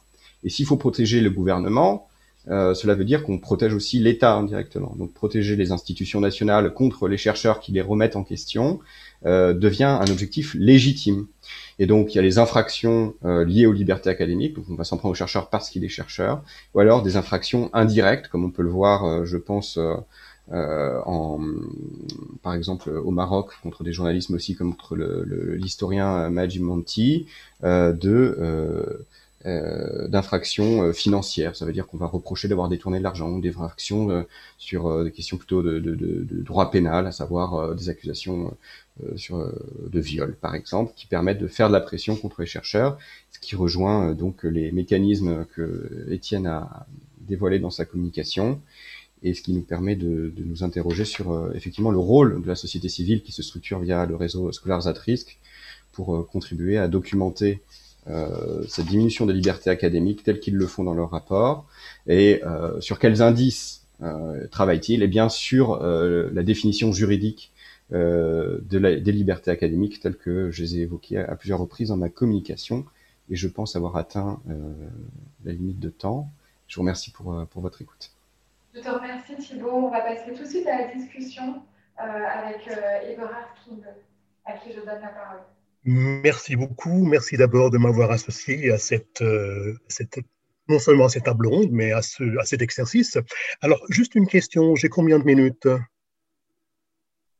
Vous avez approximativement 10 minutes. D'accord, d'accord. Alors, vous m'arrêtez si je déborde. D'accord, très bien. Alors, bon, encore une fois, merci et merci euh, aux deux contributeurs à cette table ronde. Et je ne suis pas sorti récemment de thèse, mais euh, je confronte toujours le même problème. Et en effet, euh, les mêmes problèmes que vous, sorti de thèse ou encore en thèse. Et j'ai un peu l'impression que la situation ne s'améliore pas. Alors, dans le temps où j'étais en Syrie, sous Hafiz al-Assad, dans le temps où j'étais en Égypte, euh, sous Moubarak, ben, euh, à la rigueur, on se disait, ben voilà, dans le pire des cas, on sera expulsé. Euh, aujourd'hui, évidemment, bon, on en a déjà parlé, il y a des cas beaucoup plus graves, ne parlons que du cas égyptien, de, de, de voilà, de notre collègue, jeune collègue assassiné par les services secrets. Dans le temps, ça ne se faisait pas si couramment que ça. Et dans le temps aussi, la prise d'otages dont on a parlé, comme on le voit mais maintenant, bon, voilà, est-ce qu'on parle de otages, est-ce qu'on parle de prisonniers ou prisonnières scientifiques dans, dans le cas de notre collègue euh, Fariba? Cela ne se faisait pas si couramment que ça, ce qui ne veut pas dire que je veux glorifier le passé. Mais bon, tout ça étant dit, tout ça pour dire que, voilà, on confronte même euh, plus tard dans son carrière, on confronte les mêmes problèmes. Alors, et nous avons eu deux, euh, deux, deux points de vue, deux, deux, communications. L'une, c'est beaucoup euh, centré, concentré, la première d'Étienne, sur, ce que j'appellerais des variations sur euh, l'impératif catégorique ou l'impératif éthique. C'est-à-dire, il y a, on peut agir à trois niveaux, c'est tout à fait, fait d'accord, je serais d'accord avec cet impératif de la ou cette exigence de, solidarité aux trois niveaux. On peut en discuter en détail, c'est évidemment utile, c'est important. Maintenant, on a de l'autre côté, on a euh, le droit, euh, l'insistance sur euh, le droit, largement des instruments de droit international ou de droit européen les derniers qui s'appliquent peut-être plutôt à l'Europe, et même là, bon, voilà, on verra bien ce qui se passe en Pologne et en Hongrie, euh, comme vous l'avez évoqué. Les, instruments internationaux, ben voilà, on voit leur fragilité, c'est-à-dire on peut les, invoquer, on peut les utiliser, mais on a un, un petit peu l'impression qu'ils ont ni le côté éthique sur lequel vous insistez euh, à juste titre, euh, ni le côté juridique tel qu'on l'a nous protège. Et voilà, évidemment, comme disent les Anglais, the the pudding, ben voilà, on a de plus en plus de chercheurs qui euh, voilà, en font des frais. Alors maintenant, première question, voilà. Alors j'aimerais évidemment, en tant que discutant, ce qui m'intéresserait, c'est d'avoir, disons, le point de vue du juriste euh, par rapport euh, à l'impératif éthique et l'inverse. Hein. Ça m'intéresserait beaucoup de voir, voilà, comment euh, ceux qui ont plutôt focalisent plutôt sur un des aspects voient l'autre, tout en sachant évidemment que le droit, ben voilà, ne, ne distingue pas à 100%, on n'est pas opposé à l'éthique, hein, parce que bon, on peut très bien évidemment voir un côté éthique dans, dans, le droit. Donc, première question, évidemment, comment vous situez l'un par rapport à l'autre? C'est un débat intéressant. Alors, deuxième, deuxième question, c'est, ben, voilà, n'oublions pas ce que Roland Marshall nous a dit hier. Et bon, et il y a aussi ce rôle, disons, l'autoprotection du chercheur dans la mesure où, ben voilà, euh, il faut se préparer avant d'aller sur le terrain, il faut pouvoir estimer les dangers et ainsi de suite, ce, ce qui ne, n'excuse en rien euh, l'action euh, d'un gouvernement. N'empêche que, voilà, il y a, si l'on parle de la protection du chercheur, il y a peut-être un certain nombre de choses qu'on peut faire, ce qui, évidemment, et je pense que Roland sera le premier à partager ou à, à, ne pas il ne veut surtout pas, et nous non plus, euh, dire qu'il faut nécessairement passer par l'autocensure. C'est-à-dire, si l'on va sur le terrain pour ne plus rien faire, évidemment, ce n'est pas la solution non plus. Alors, peut-être une, une, remarque un peu iconoclastique, ce qui m'intéresserait aussi de savoir ce que vous pensez de la de la d'une posture ou d'une position qui consisterait à dire ben voilà le travail du chercheur il est dangereux on ne peut pas nécessairement le protéger à 100% ou il y a peut-être des situations dans lesquelles on ne peut pas le protéger j'espère que non mais euh, euh, à l'occasion du colloque qu'on avait déjà évoqué l'année dernière à Sciences Po, il y avait des collègues qui disaient bah, écoutez, voilà, c'est un métier risqué. Euh, il faut vivre avec. Alors, après tout cela, il me semble, voilà, ça c'est peut-être quelques remarques préliminaires, il me semble que finalement, la protection des chercheurs à l'étranger, et, pas seulement, je crois que c'est a dit, euh, c'est pas seulement une question d'État entre guillemets autoritaire. Ça peut aussi arriver dans d'autres États. Maintenant, évidemment, il faut toujours savoir ce qu'on appelle autoritaire, ce qu'on appelle euh, démocratique, et ainsi de suite. Mais bon, ça peut arriver dans beaucoup de cas, pas seulement dans des, États qui sont considérés comme autoritaires. Alors, il me semble que, de manière générale, il faut quand même inscrire la question un petit peu dans les débats euh, relations internationales. C'est-à-dire, on a peut-être deux manières d'agir, on peut, les combiner, et ça a été évoqué d'une manière ou d'une autre, c'est-à-dire on peut ou bien se ranger à la vie des réalistes internationales et voir le monde comme une sorte de, euh, bah de, rapport de force. Donc, dans ce cas-là, évidemment, et je ne dis pas que c'est nécessairement faux, mais dans ce cas-là, donc, toute la pression que des États ont pesé par ou bien la négociation coercitive ou les universitaires par euh, des mobilisations comme on le fait de temps en temps. Ça peut évidemment avoir un effet, peut-être un effet positif, mais peut-être aussi un effet négatif. On peut aussi évidemment se ranger à la vie euh, d'autres, d'autres, théoriciens, c'est-à-dire on peut regarder ça un petit peu comme voilà, sous l'angle du pluralisme, ce qu'on avait appelé le libéralisme en relations internationales. Favoriser la coopération, c'est-à-dire favoriser la coopération entre les États qui envoient actuellement des chercheurs, en général dans une situation asymétrique en euh, termes de ressources, par rapport aux États qui euh, les poursuivent ou les persécutent ou euh, les mettent en prison. Maintenant, on ne va pas nécessairement changer ça très rapidement. Mais je pense qu'il y a quand même cette question d'asymétrie des uns par rapport à des autres, elle y joue. C'est-à-dire, on se sent beaucoup plus facilement du côté euh, des perdants ou du côté euh, des, espionnés si l'on travaille, vit dans un pays euh, dont les ressources, disons-le, dans, dans, un pays du sud, de la périphérie ou du tiers-monde.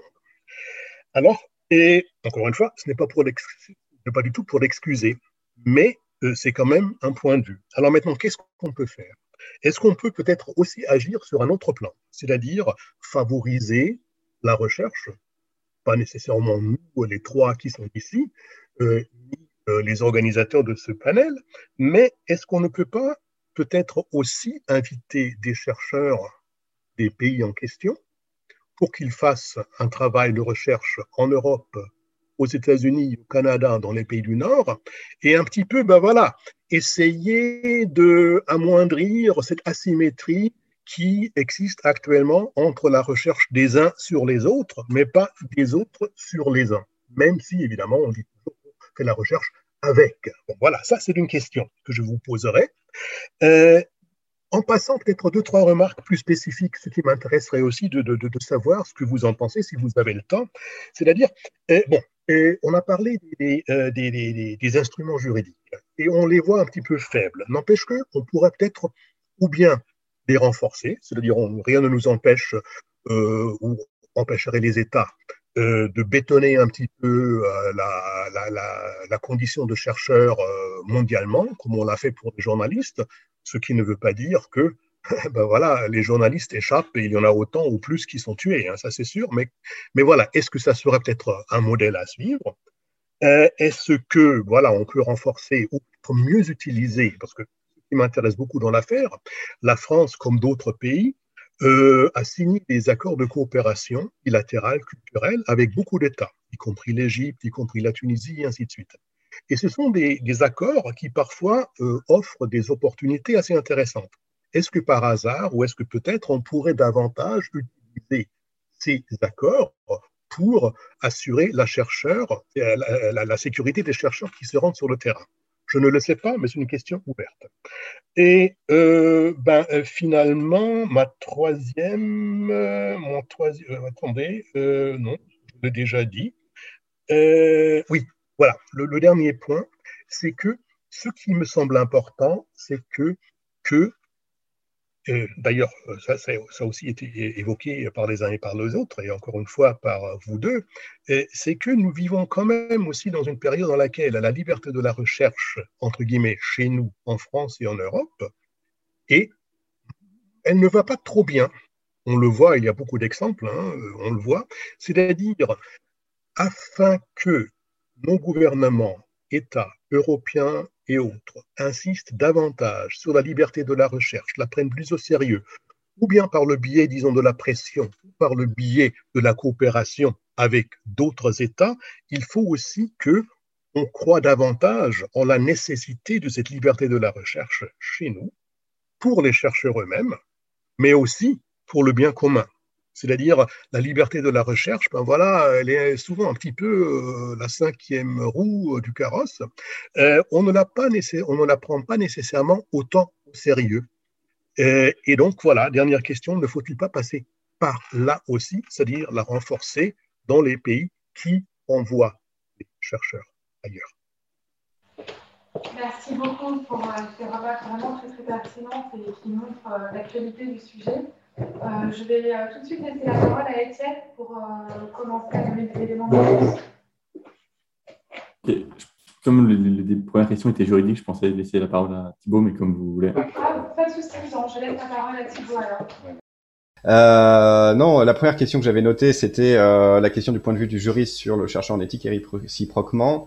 Je dirais que dans, dans ma formation, j'ai travaillé avec la professeure Samantha Besson actuellement au Collège de France justement les fondations euh, intellectuelles des droits euh, fondamentaux, des, des libertés, c'est la, la, philosophie morale. Donc, euh, à partir du moment où euh, on adhère au principe que chaque humain est dépositaire d'une égale dignité et donc bénéficie des mêmes droits partout sur Terre, qui se décline ensuite dans, dans, dans son contexte, euh, je, je, je, trouve que qu'il y a une cross-fertilisation limite nécessaire en fait entre la réflexion sur les droits fondamentaux, autant chez le juriste que, que chez le philosophe. Euh, voilà, mais, mais ça, c'est aussi mon, mon, parcours qui me conduit à, à me projeter ainsi. Euh, sur l'autoprotection du, du, chercheur, euh, ben avant tout, c'est en terrain étranger, c'est avant tout le, le, rôle du consulat, euh, voilà. Euh, et puis ensuite, je, je, pense que la solidarité universitaire et le lien avec des professions libérales comme les, les, réseaux d'avocats font, font, un travail qui, qui, qui se joint. Et, et, je suis très prudent quant au, je pense que chaque cas est spécifique. Il y a des opportunités, il y a des choix de négociation, il y a des, des rapports de force que, que Étienne a très bien décrits. Euh, il y a des outils à activer. C'est une palette d'outils à activer selon, selon les circonstances. Euh, et oui, on ne peut pas protéger à 100% des, des chercheurs. Euh, et, je pense que ça dépend aussi de beaucoup de notre comportement et, et, et, des choses dont on a beaucoup discuté, des ficelles dont on a discuté pendant cette journée et demie.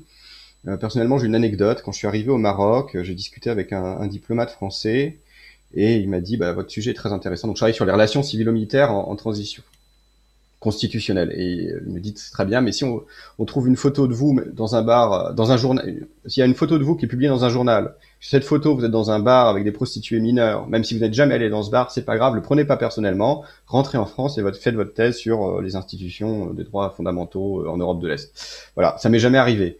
Euh, et euh, je pense que une des raisons, c'est que j'ai toujours été dans le, la transparence par rapport à mes interlocuteurs. Et, euh, et euh, une des règles que je m'imposais, c'était l'anonymat à 100% pour mes sources. Donc j'évoque quelques métadonnées dans mon, dans, mon introduction de thèse, mais je vais pas plus loin. Je pense que l'attitude sur place joue beaucoup pour l'autoprotection, mais j'ai un peu aussi ce, ce, bénéfice du white male in a suit, euh, voilà, le bénéfice de, l'homme blanc en costume, euh, qui, qui, aide, je pense, par rapport à mon terrain, mais voilà, je n'irai pas plus loin sur, euh, sur cette réponse. Euh, moi, je pense que vous l'avez compris, je me range plutôt du côté du libéralisme dans les relations internationales, et je pense ici encore qu'il y, a un effet, euh, bénéfique à, joindre les actions diplomatiques et les actions de, de, la société dite civile pour, pour avancer l'argument de la protection des chercheurs. Mais c'est pas parce que on peut être un peu déprimé face au constat qu'il faut arrêter d'agir, parce, tout simplement parce que c'est notre profession. Et je pense que, comme le disait, je, je, crois, Stéphane Lacroix hier, il y a un intérêt de euh, non, c'était Olivier Schmitt ce matin. On aime ce qu'on fait. il y a un intérêt de citoyen. Euh, il y a un intérêt euh, universel puisque le, droit dit que nous avons, nous apportons collectivement au bien universel. Pour la question d'asymétrie pour les chercheurs, notamment les chercheurs d'États autoritaires, oui, il y a des programmes qui existent et je pense que il y a eu le virage du décentrement dans, dans, les relations internationales. Alors je je n'ai pas l'expression exacte en tête, mais je pense que c'est intéressant aussi de, de, de, soutenir ces programmes de recherche sur les, non-Western International Relations. Euh, je pense que je crois que c'est Ariel Colonomos qui a travaillé ou publié sur le sujet, donc je pense qu'il pourrait en, parler plus que moi, avec beaucoup plus d'érudition. Et sur euh, le renforcement des outils internationaux euh, juridiques. Euh, effectivement, on pourrait progresser dans la codification de la jurisprudence que, que j'évoque dans, dans ma communication, mais vient toujours la question des moyens à un moment donné et ça recoupe celle euh, de, la situation en France avec euh, toute la précarité l'enseignement supérieur la recherche qu'un certain nombre de, collectifs et d'associations euh, dénoncent et, se mobilisent. Et sur, sur la situation en France, on, a, on voit aussi qu'on a le défi sur l'accès aux, aux, archives de la défense. Et là, il y a aussi des, des questions juridiques, en fait, d'interprétation, où la loi dit blanc et l'acte de, de, mise en œuvre de, cette loi, l'acte de valeur administrative dira noir en vous disant que c'est tout à fait logique. Donc c'est la question de l'interprétation et euh, je pense que c'est c'est un eternal struggle for academic freedom dans lequel il faut il faut s'inscrire. Et il y a malheureusement un côté militant qui devient peut-être de plus en plus impératif. En tout cas, tel que et je rejoins donc vos, vos premières remarques quand vous avez commencé votre discussion et je vous remercie pour toutes vos questions. Merci beaucoup Thibault. Je, donne la parole à Étienne. Merci beaucoup pour vos, vos remarques. Alors, je vais essayer de réagir euh, chacune d'entre elles. Euh, vous avez raison, effectivement, la, question éthique est, une variation sur l'impératif euh, éthique, au sens où elle pose la question du devoir de secourir au sens, euh, au sens qu'ancien du terme, mais pas seulement, puisque, puisque la question est également aussi celle des conséquences d'une éventuelle négociation ou de la réaction qu'un État, une université ou qu'une société civile va avoir sur les États qui qui utilisent, qui instrumentalisent ces, détentions. C'est ce qu'on voit justement quand j'essaie de parler de, de, la rhétorique de la fermeté. C'est-à-dire qu'on euh, on oppose une logique de conséquence à une logique euh, euh, kantienne. néanmoins, ce que, peut, ce, que peut, dire l'éthique par rapport au droit, c'est justement formuler des, jugements sur, le droit, voir sa relative impuissance. C'est ce que j'ai observé. Vous avez mentionné le cas de, Giulio Regini, donc ce doctorant italien, voilà, torturé, battu à mort. Euh, en Égypte.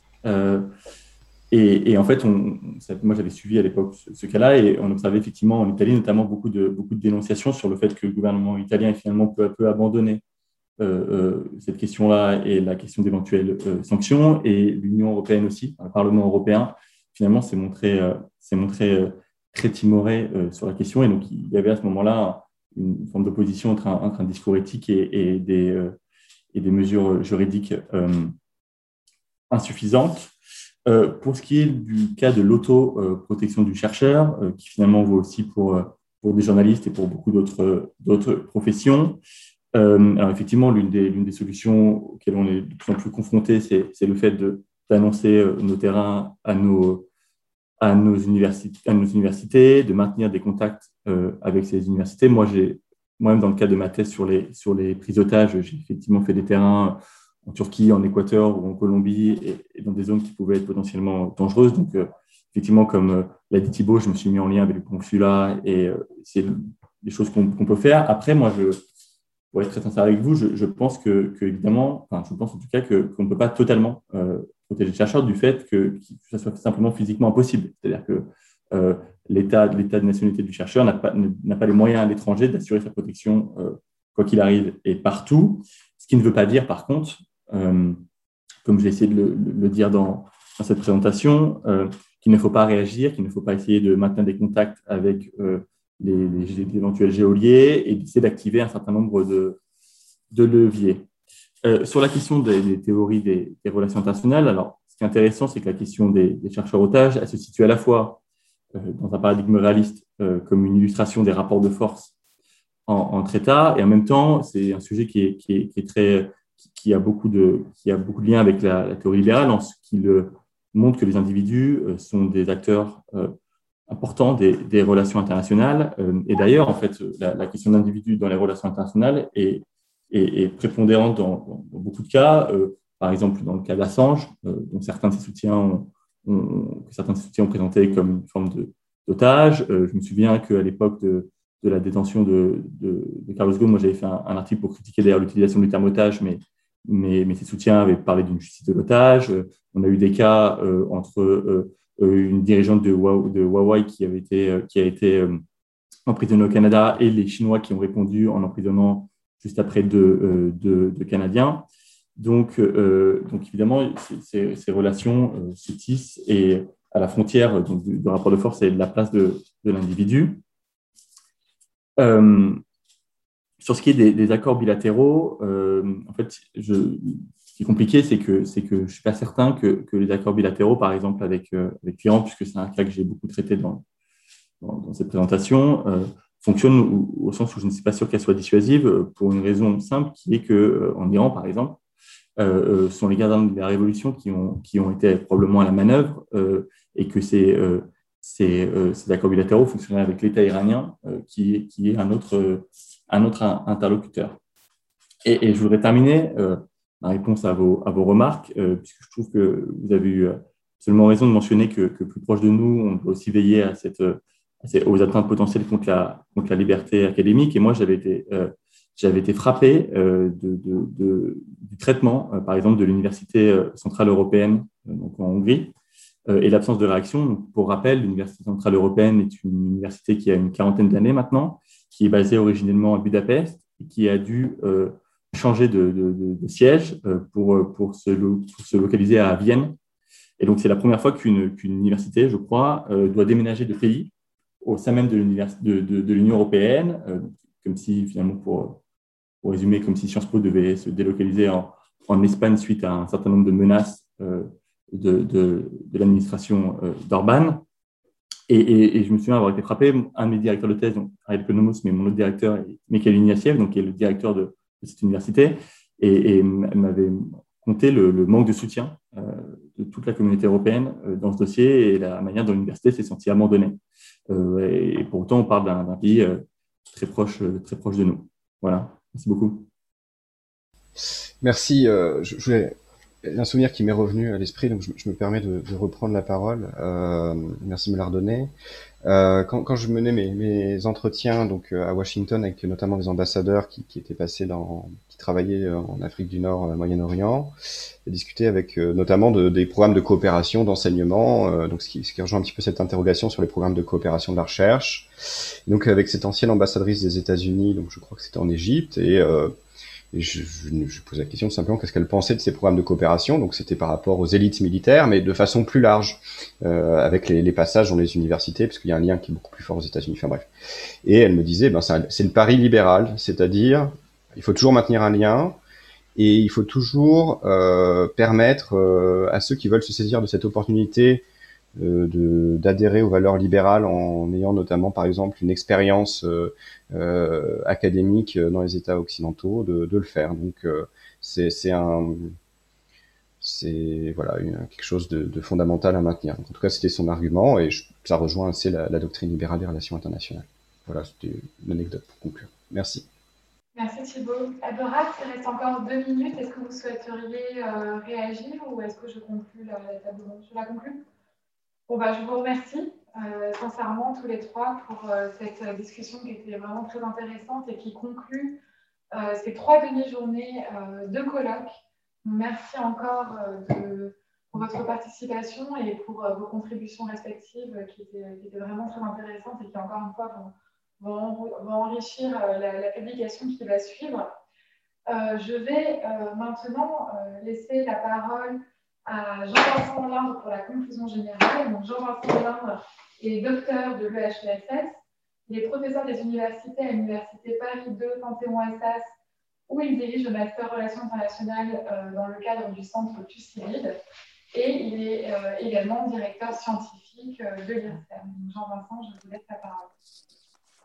Merci Christelle, merci, merci aux organisateurs. Je crois que ça a déjà été ça a déjà été mentionné, euh, mais, mais, ce colloque était non seulement euh, remarquablement organisé, en dépit des, circonstances qui nous empêchent d'être réunis physiquement, mais, mais, on peut aussi souligner d'ores et déjà euh, la, grande richesse du propos. donc, j'ai pas pu malheureusement assister à, toutes les, tous les débats, mais j'ai lu avec grande attention les papiers, puisque là aussi, exceptionnel, euh, tous les papiers étaient disponibles avant la conférence. Ce n'est pas toujours le cas dans les congrès dans les colloques, hein, les collègues le savent bien.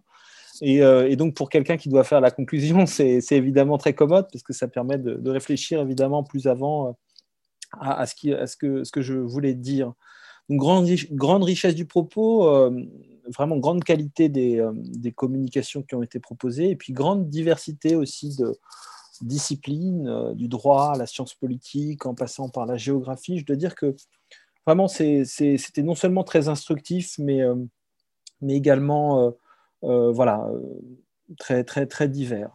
Et puis je crois que de manière générale, ce type d'interrogation méthodologique et qui a à voir avec le, rapport qu'un chercheur entretient avec son objet, avec son terrain, ce type de réflexion fait partie intégrante évidemment de la science euh, et que ça apporte un, gain euh, de réflexivité, de scientificité.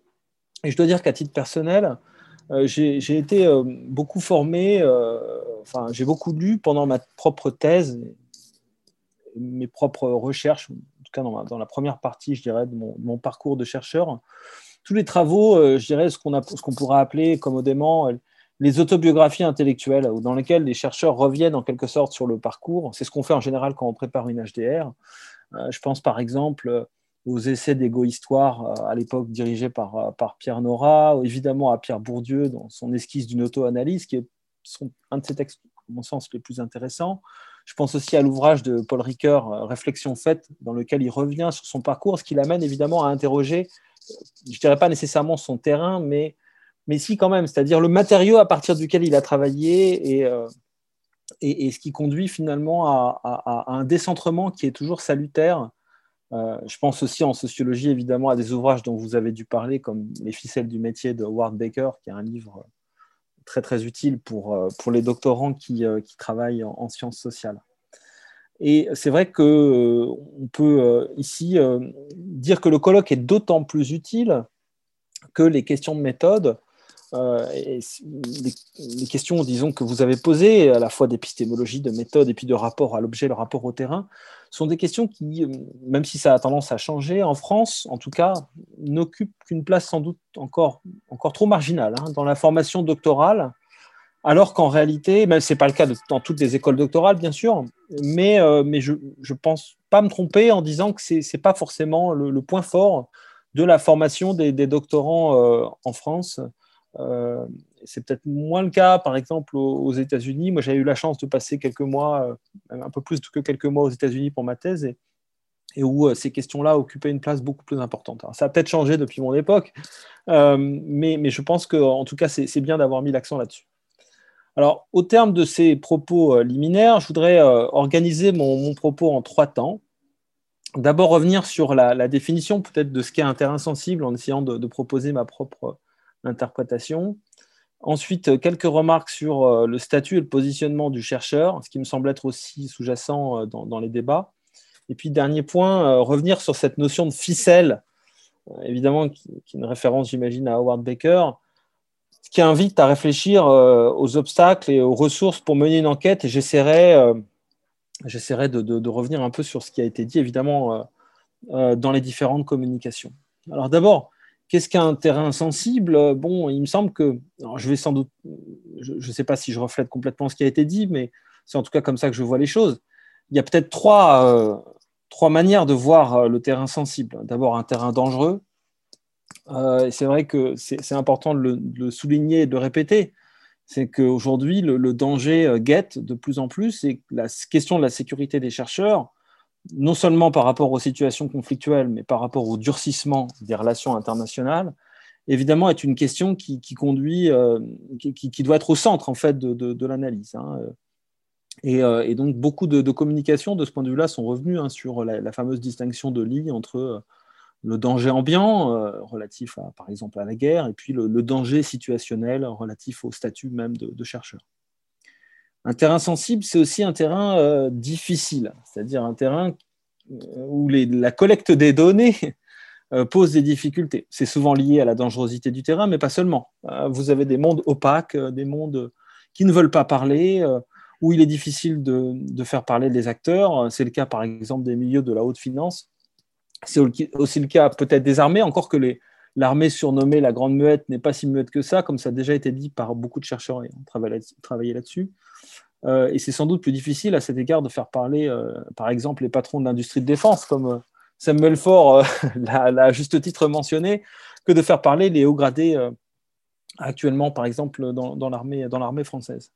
Et, donc, je dirais que j'y reviendrai, mais, que cette difficulté des terrains qui sont les vôtres, jeunes chercheurs, il y a beaucoup de jeunes chercheurs qui ont parlé aujourd'hui, euh, cette difficulté, euh, je dirais, est quelque chose qui doit être en un sens euh, banalisé, parce que d'une certaine façon, chaque terrain est difficile, et qui, il me semble qu'un des points clés, c'est de ne pas, je dirais, se figer dans l'idée que, les, terrains sont nécessairement difficiles. Je veux dire, chaque recherche est un, bricolage, une forme de bricolage, et il me semble qu'il ne faut, faut pas non plus surestimer le caractère, je dirais, insurmontable euh, de, la, collecte des données. Euh, euh, j'y reviendrai lorsque j'évoquerai les, ressources qui sont à la disposition des chercheurs pour mener leurs enquêtes.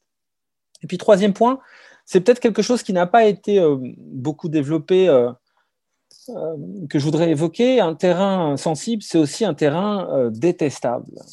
Je reprends ici l'expression de, de, mon ami et collègue Paul Zavatsky, qui a écrit un très bel article que je vous recommande en 2002 euh, dans la revue européenne des sciences sociales qui s'appelle Travailler sur des objets détestables, dans lequel il revient sur euh, les travaux notamment de, Léon Poliakov sur l'antisémitisme, dans lequel il montre qu'il y a un certain nombre de sujets, évidemment, euh, qui, sont sensibles parce que précisément ils, sont, ils renvoient à des, situations qu'il appelle détestables, donc le nazisme, l'antisémitisme, mais on pourrait aussi l'appliquer aujourd'hui, évidemment, à la question du djihadisme euh, ou encore euh, à la persistance de régimes totalitaires, et évidemment à certains régimes autoritaires ou, euh, qui, répriment les, libertés ou qui conduisent à emprisonner ou à voire à tuer, à tuer des chercheurs. Et, et, donc évidemment, c'est pas la même chose de travailler euh, sur euh, la solidarité internationale ou sur euh, les progrès du multilatéralisme. Enfin, en ce moment, c'est difficile, à mon avis, de travailler sur les progrès du multilatéralisme que de travailler sur ces objets détestables. Et ça nécessite évidemment un regain de, réflexivité, si tant est que, que, ce soit, que ce soit possible. Et donc, il me semble que c'est un point peut-être à, à souligner, c'est-à-dire que le caractère sensible ne tient pas simplement à la difficulté d'accès ou à la dangerosité, mais aussi à, la dimension, je dirais, normative, euh, la, charge normative qui, euh, qui, accompagne certains, certains, certains terrains et certains sujets. Et à cet égard, on peut tout de même euh, émettre un tout petit regret. J'en discutais tout à l'heure avec, Marie Robin, qui est juste à côté de moi, je suis au centre Suicidide, qui, qui, me disait que c'est elle qui fait cette remarque, donc je la cite, hein, parce que je, respecte la déontologie du chercheur qui veut qu'on cite ses sources. Euh, qu'il y a, en fait, parmi les, exposés, c'est vrai qu'ils sont tous excellents, c'est essentiellement des enquêtes par entretien ou des enquêtes de type ethnographique, alors qu'en réalité, la question, les questions que vous posez sur les terrains sensibles se portent aussi bien sur les, travaux qui s'appuient sur des données quantitatives, et a fortiori, c'est ce que montre Paul Zavatsky, euh, sur euh, des travaux qui portent sur les discours ou sur les sources imprimées. Évidemment, je pense ici au corpus djihadiste sur lequel travaille euh, Marie Robin, mais aussi, par exemple, évidemment, je ne peux pas ne pas en parler, euh, au moment où, il y a une réédition critique de Mein Kampf sous la direction donc, de, Florent Braillard et de son équipe chez Fayard, évidemment, toute cette réflexion sur le caractère détestable de, du texte et, de, la manière de le travailler, évidemment, joue là-dessus. Et donc, c'est vrai qu'il me semble que la réflexion peut aussi s'appliquer, et s'il fallait la prolonger, dans le cadre d'une publication à venir, sur des, corpus qui ne sont pas forcément euh, euh, des corpus, de, disons, qui appellent une méthode, sociologique. Voilà pour, euh, pour la première série de, remarques. Deuxième série de remarques, alors bon, le, le positionnement, les statuts du chercheur. je dois dire que c'est une question qui me préoccupe beaucoup, à la fois parce que je suis chercheur, enseignant-chercheur, mais aussi parce que, vous l'avez rappelé, je suis directeur scientifique de l'IRSEM, donc rattaché au ministère des Armées, et que cette question de, à la fois de la liberté du chercheur et euh, de la nécessité de préserver sa sécurité euh, constituent deux, préoccupations majeures, je crois, euh, dans mon esprit et je pense dans beaucoup d'autres. il me semble que la ligne difficile à tenir est la suivante, c'est que d'un côté, un chercheur n'est pas un chercheur s'il ne dispose pas d'une totale indépendance et une totale liberté académique. C'est-à-dire que cette liberté ne peut pas se négocier. Elle n'a rien de négociable. D'ailleurs, les textes juridiques évoqués par Thibault de Lamarre sont très clairs à ce sujet. Euh, et, les garanties constitutionnelles qui entourent le statut d'enseignant-chercheur en France euh, sont aussi le témoignage euh, de cette, du caractère non négociable de cette, de cette liberté. Et dans le même temps, le chercheur doit pouvoir travailler en toute sécurité. qu'un pays ne peut pas se permettre d'envoyer des chercheurs, un pays a une responsabilité en matière de, défense nationale, euh, non seulement à protéger ses citoyens, et donc à protéger ses, chercheurs en tant, que, citoyens. Et donc forcément, ça crée une tension, une tension qui d'une certaine manière irréductible, entre euh, euh, la liberté nécessaire et non négociable du chercheur et cette sécurité, cette nécessaire sécurité, ce devoir de protection que l'État doit à ses citoyens. Et donc, à partir de là, eh bien, évidemment, euh, l'arbitrage est complexe, l'arbitrage est difficile. Euh, et, euh, il faut composer avec, avec la complexité du réel. Alors, ce qui est certain, c'est qu'il il y a un vent mauvais qui souffle hein, sur la recherche académique. Les menaces sur la liberté, on est ici aux séries, vous les connaissez parfaitement, puisque j'imagine que ça, a été évoqué à nombreuses reprises. vous avez un de vos chercheurs qui s'est retrouvé, euh, même deux qui, sont retrouvés, l'un qui a été libéré, l'autre qui est euh, emprisonné, euh, otage, hein, otage parce que chercheur. Et, cette difficulté, ce vent mauvais qui souffle sur la recherche académique, c'est valable dans des pays comme, comme l'Iran ou d'autres, ou en Chine ou en Russie, où il est de plus en plus difficile de faire de la recherche. Mais même si on peut évidemment pas mettre les choses sur le même plan, c'est aussi vrai, il est devenu de plus en plus difficile aussi de travailler euh, dans des pays, euh, dans des pays qui, sont, qui sont démocratiques. Hein. Euh, aujourd'hui, je me permets de le rappeler, en France, il est de plus en plus difficile d'avoir accès aux archives de la défense nationale. C'est problématique, dans la mesure où les historiens ne peuvent pas travailler s'ils n'ont pas accès aux archives. Et au fond, c'est comme si, d'une certaine manière, la, démarche du chercheur était de, de moins en moins compréhensible du point de vue du pouvoir politique, aussi bien pour des régimes autoritaire, bien sûr, que pour des régimes démocratiques qui pourtant devraient accueillir la liberté académique comme une des libertés fondamentales, ce qu'elle est en réalité, mais ce qui est de moins en moins compréhensible. Et donc, euh, sur fond de ce vent mauvais, euh, il y a une forme de retour de la langue de bois. C'est du soit qui, qui, prend les formes de la propagande dans, le cas de régimes autoritaires ou le retour, euh, enfin, de la communication dans le cas, dans le cas de, euh, de régime démocratique. Et donc, de ce point de vue-là, euh, les terrains sont de plus en plus difficiles euh, et sensibles que les chercheurs se retrouvent face à des enquêtés qui sont rompus au, au, métier de la communication, au média training, comme ça a été rappelé par plusieurs communications. et donc, évidemment, à partir de là, comment, comment, comment finalement mener des, recherches face à, face à des professionnels de la communication? C'est un vrai sujet. Il y a aussi la question du rapport à l'objet. Euh, alors, Christelle, c'est vous qui animiez euh, le, précédent débat. Euh, j'ai vraiment apprécié votre communication. vous posez cette question de la distance au terrain. Comment se fond dans son environnement, dans l'environnement, dans un environnement professionnel, tout en restant crédible comme chercheur? C'est vrai que c'est un, vrai sujet. C'est un sujet qui, je dirais, qui est propre à chaque, à chaque qui est structurel en quelque sorte, qui est consubstantiel à la vie du chercheur. Mais peut-être que c'est quelque chose qui est d'autant plus sensible en France qu'il euh, y a une, sorte de, coupure qui est peut-être plus nette en France euh, que dans d'autres pays entre, euh, entre je dirais, le savoir du chercheur et puis le savoir, je dirais, Paul ici. en France, le savoir légitime en RI hein, comme l'a bien montré.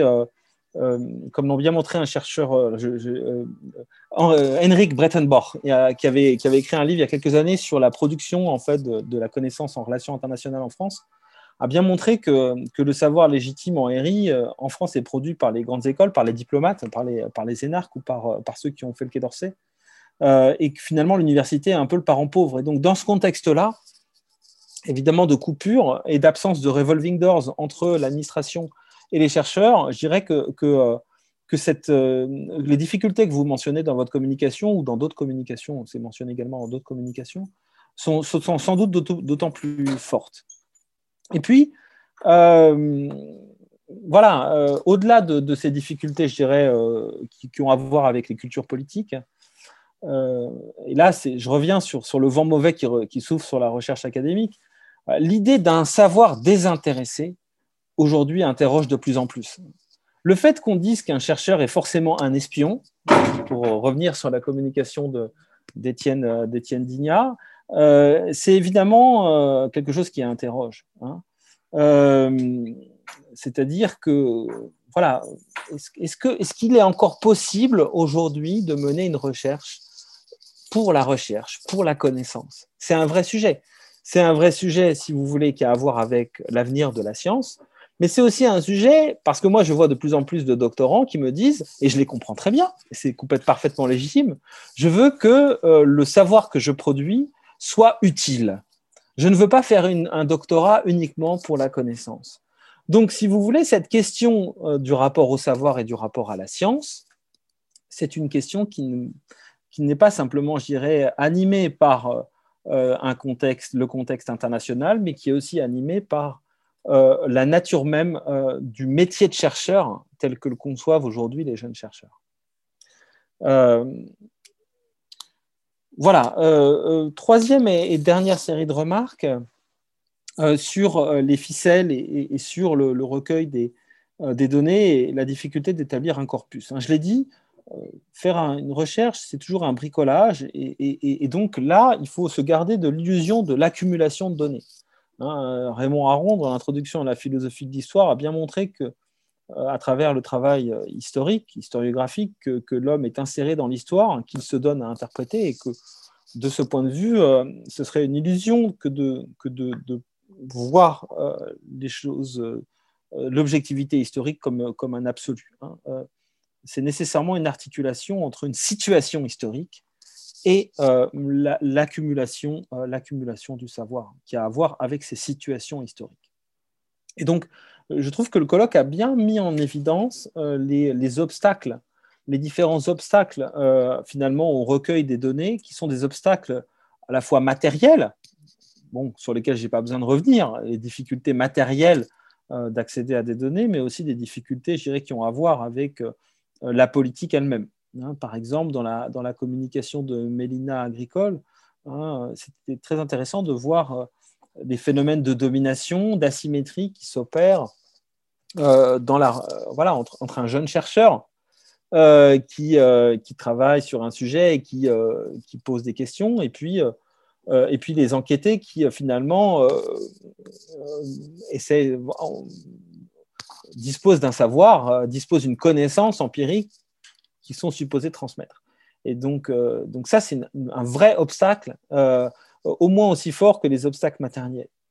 Ensuite, il y a la question de, des entretiens. Hein. Bon, ça, c'est une question qui a été vraiment évidemment essentielle. Et je dirais que dans la mesure où la plupart des communications portaient sur une méthodologie par entretien, évidemment, la question était omniprésente. Donc là aussi, euh, il me semble qu'il que, que y a toujours derrière, euh, je me souviens très bien à l'époque, euh, mon ami et collègue regretté Bastien Hirondelle, on était tous impressionnés lorsque Bastien Hirondelle est arrivé en disant voilà, que la, thèse qu'il avait faite sur la réforme des armées, il a fait, je crois, 150 ou 160 entretiens. et, une thèse absolument gigantesque qui, aujourd'hui fait autorité, hein, qui, a été publiée, qui a été publiée auprès de Sciences Po et évidemment, euh, ce qui fait entre autres la qualité de son travail, c'est euh, évidemment, euh, évidemment le fait qu'il a recueilli un nombre considérable de données. Sauf que dans, sur d'autres pays, sur d'autres sujets, on ne peut pas arriver à 150 entretiens. C'est littéralement impossible. Et donc, à partir de là, il faut trouver des moyens de, contourner ces obstacles. Euh, alors là, de ce point de vue-là, euh, j'ai trouvé intéressant l'exposé sur l'analyse secondaire, c'est-à-dire est-ce qu'on est propriétaire de ces entretiens? Est-ce qu'un chercheur est propriétaire de ces entretiens? Est-ce qu'on peut, imaginer une banque de données d'entretien? C'est une piste intéressante, même si ça pose la question, évidemment, là aussi, de la, possibilité à la fois juridique et, déontologique hein, euh, d'utiliser un, matériau qui a été constitué pour une, recherche en, particulier. Euh, très intéressant aussi euh, l'obstacle consistant à enquêter chez soi, c'est-à-dire à enquêter sur un terrain qu'on connaît trop bien. Ça, je dois dire que les, deux communications hein, de Charza Chabodine et puis d'Agathe Ganem le montrent très très bien. Hein. C'est-à-dire, plus on est proche d'un terrain, plus on est investi émotionnellement et, d'une certaine manière parfois politiquement sur un terrain, plus il y a une importance de réflexivité et plus aussi la recherche nécessite un temps long, hein, ce qu'on répétera jamais assez. C'est-à-dire que là, je vais peut-être être un peu euh, arriéré, etc. Mais on, veut de plus en plus faire des thèses courtes en deux ou trois ans, mais les terrains sensibles dont on a parlé nécessitent du temps. Euh, un, travail de recherche, c'est un travail de maturation, de sédimentation, euh, qui nécessite un investissement de plusieurs années. Une thèse peut être rédigée vite, bien sûr, euh, et j'en connais. voilà,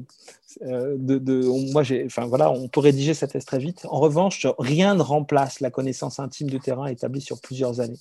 C'est particulièrement vrai des terrains qu'on connaît bien, qui nécessitent ce recul des années et de l'expérience. Alors les ressources, quelles sont les ressources à disposition? Bon, bah, j'irai très vite.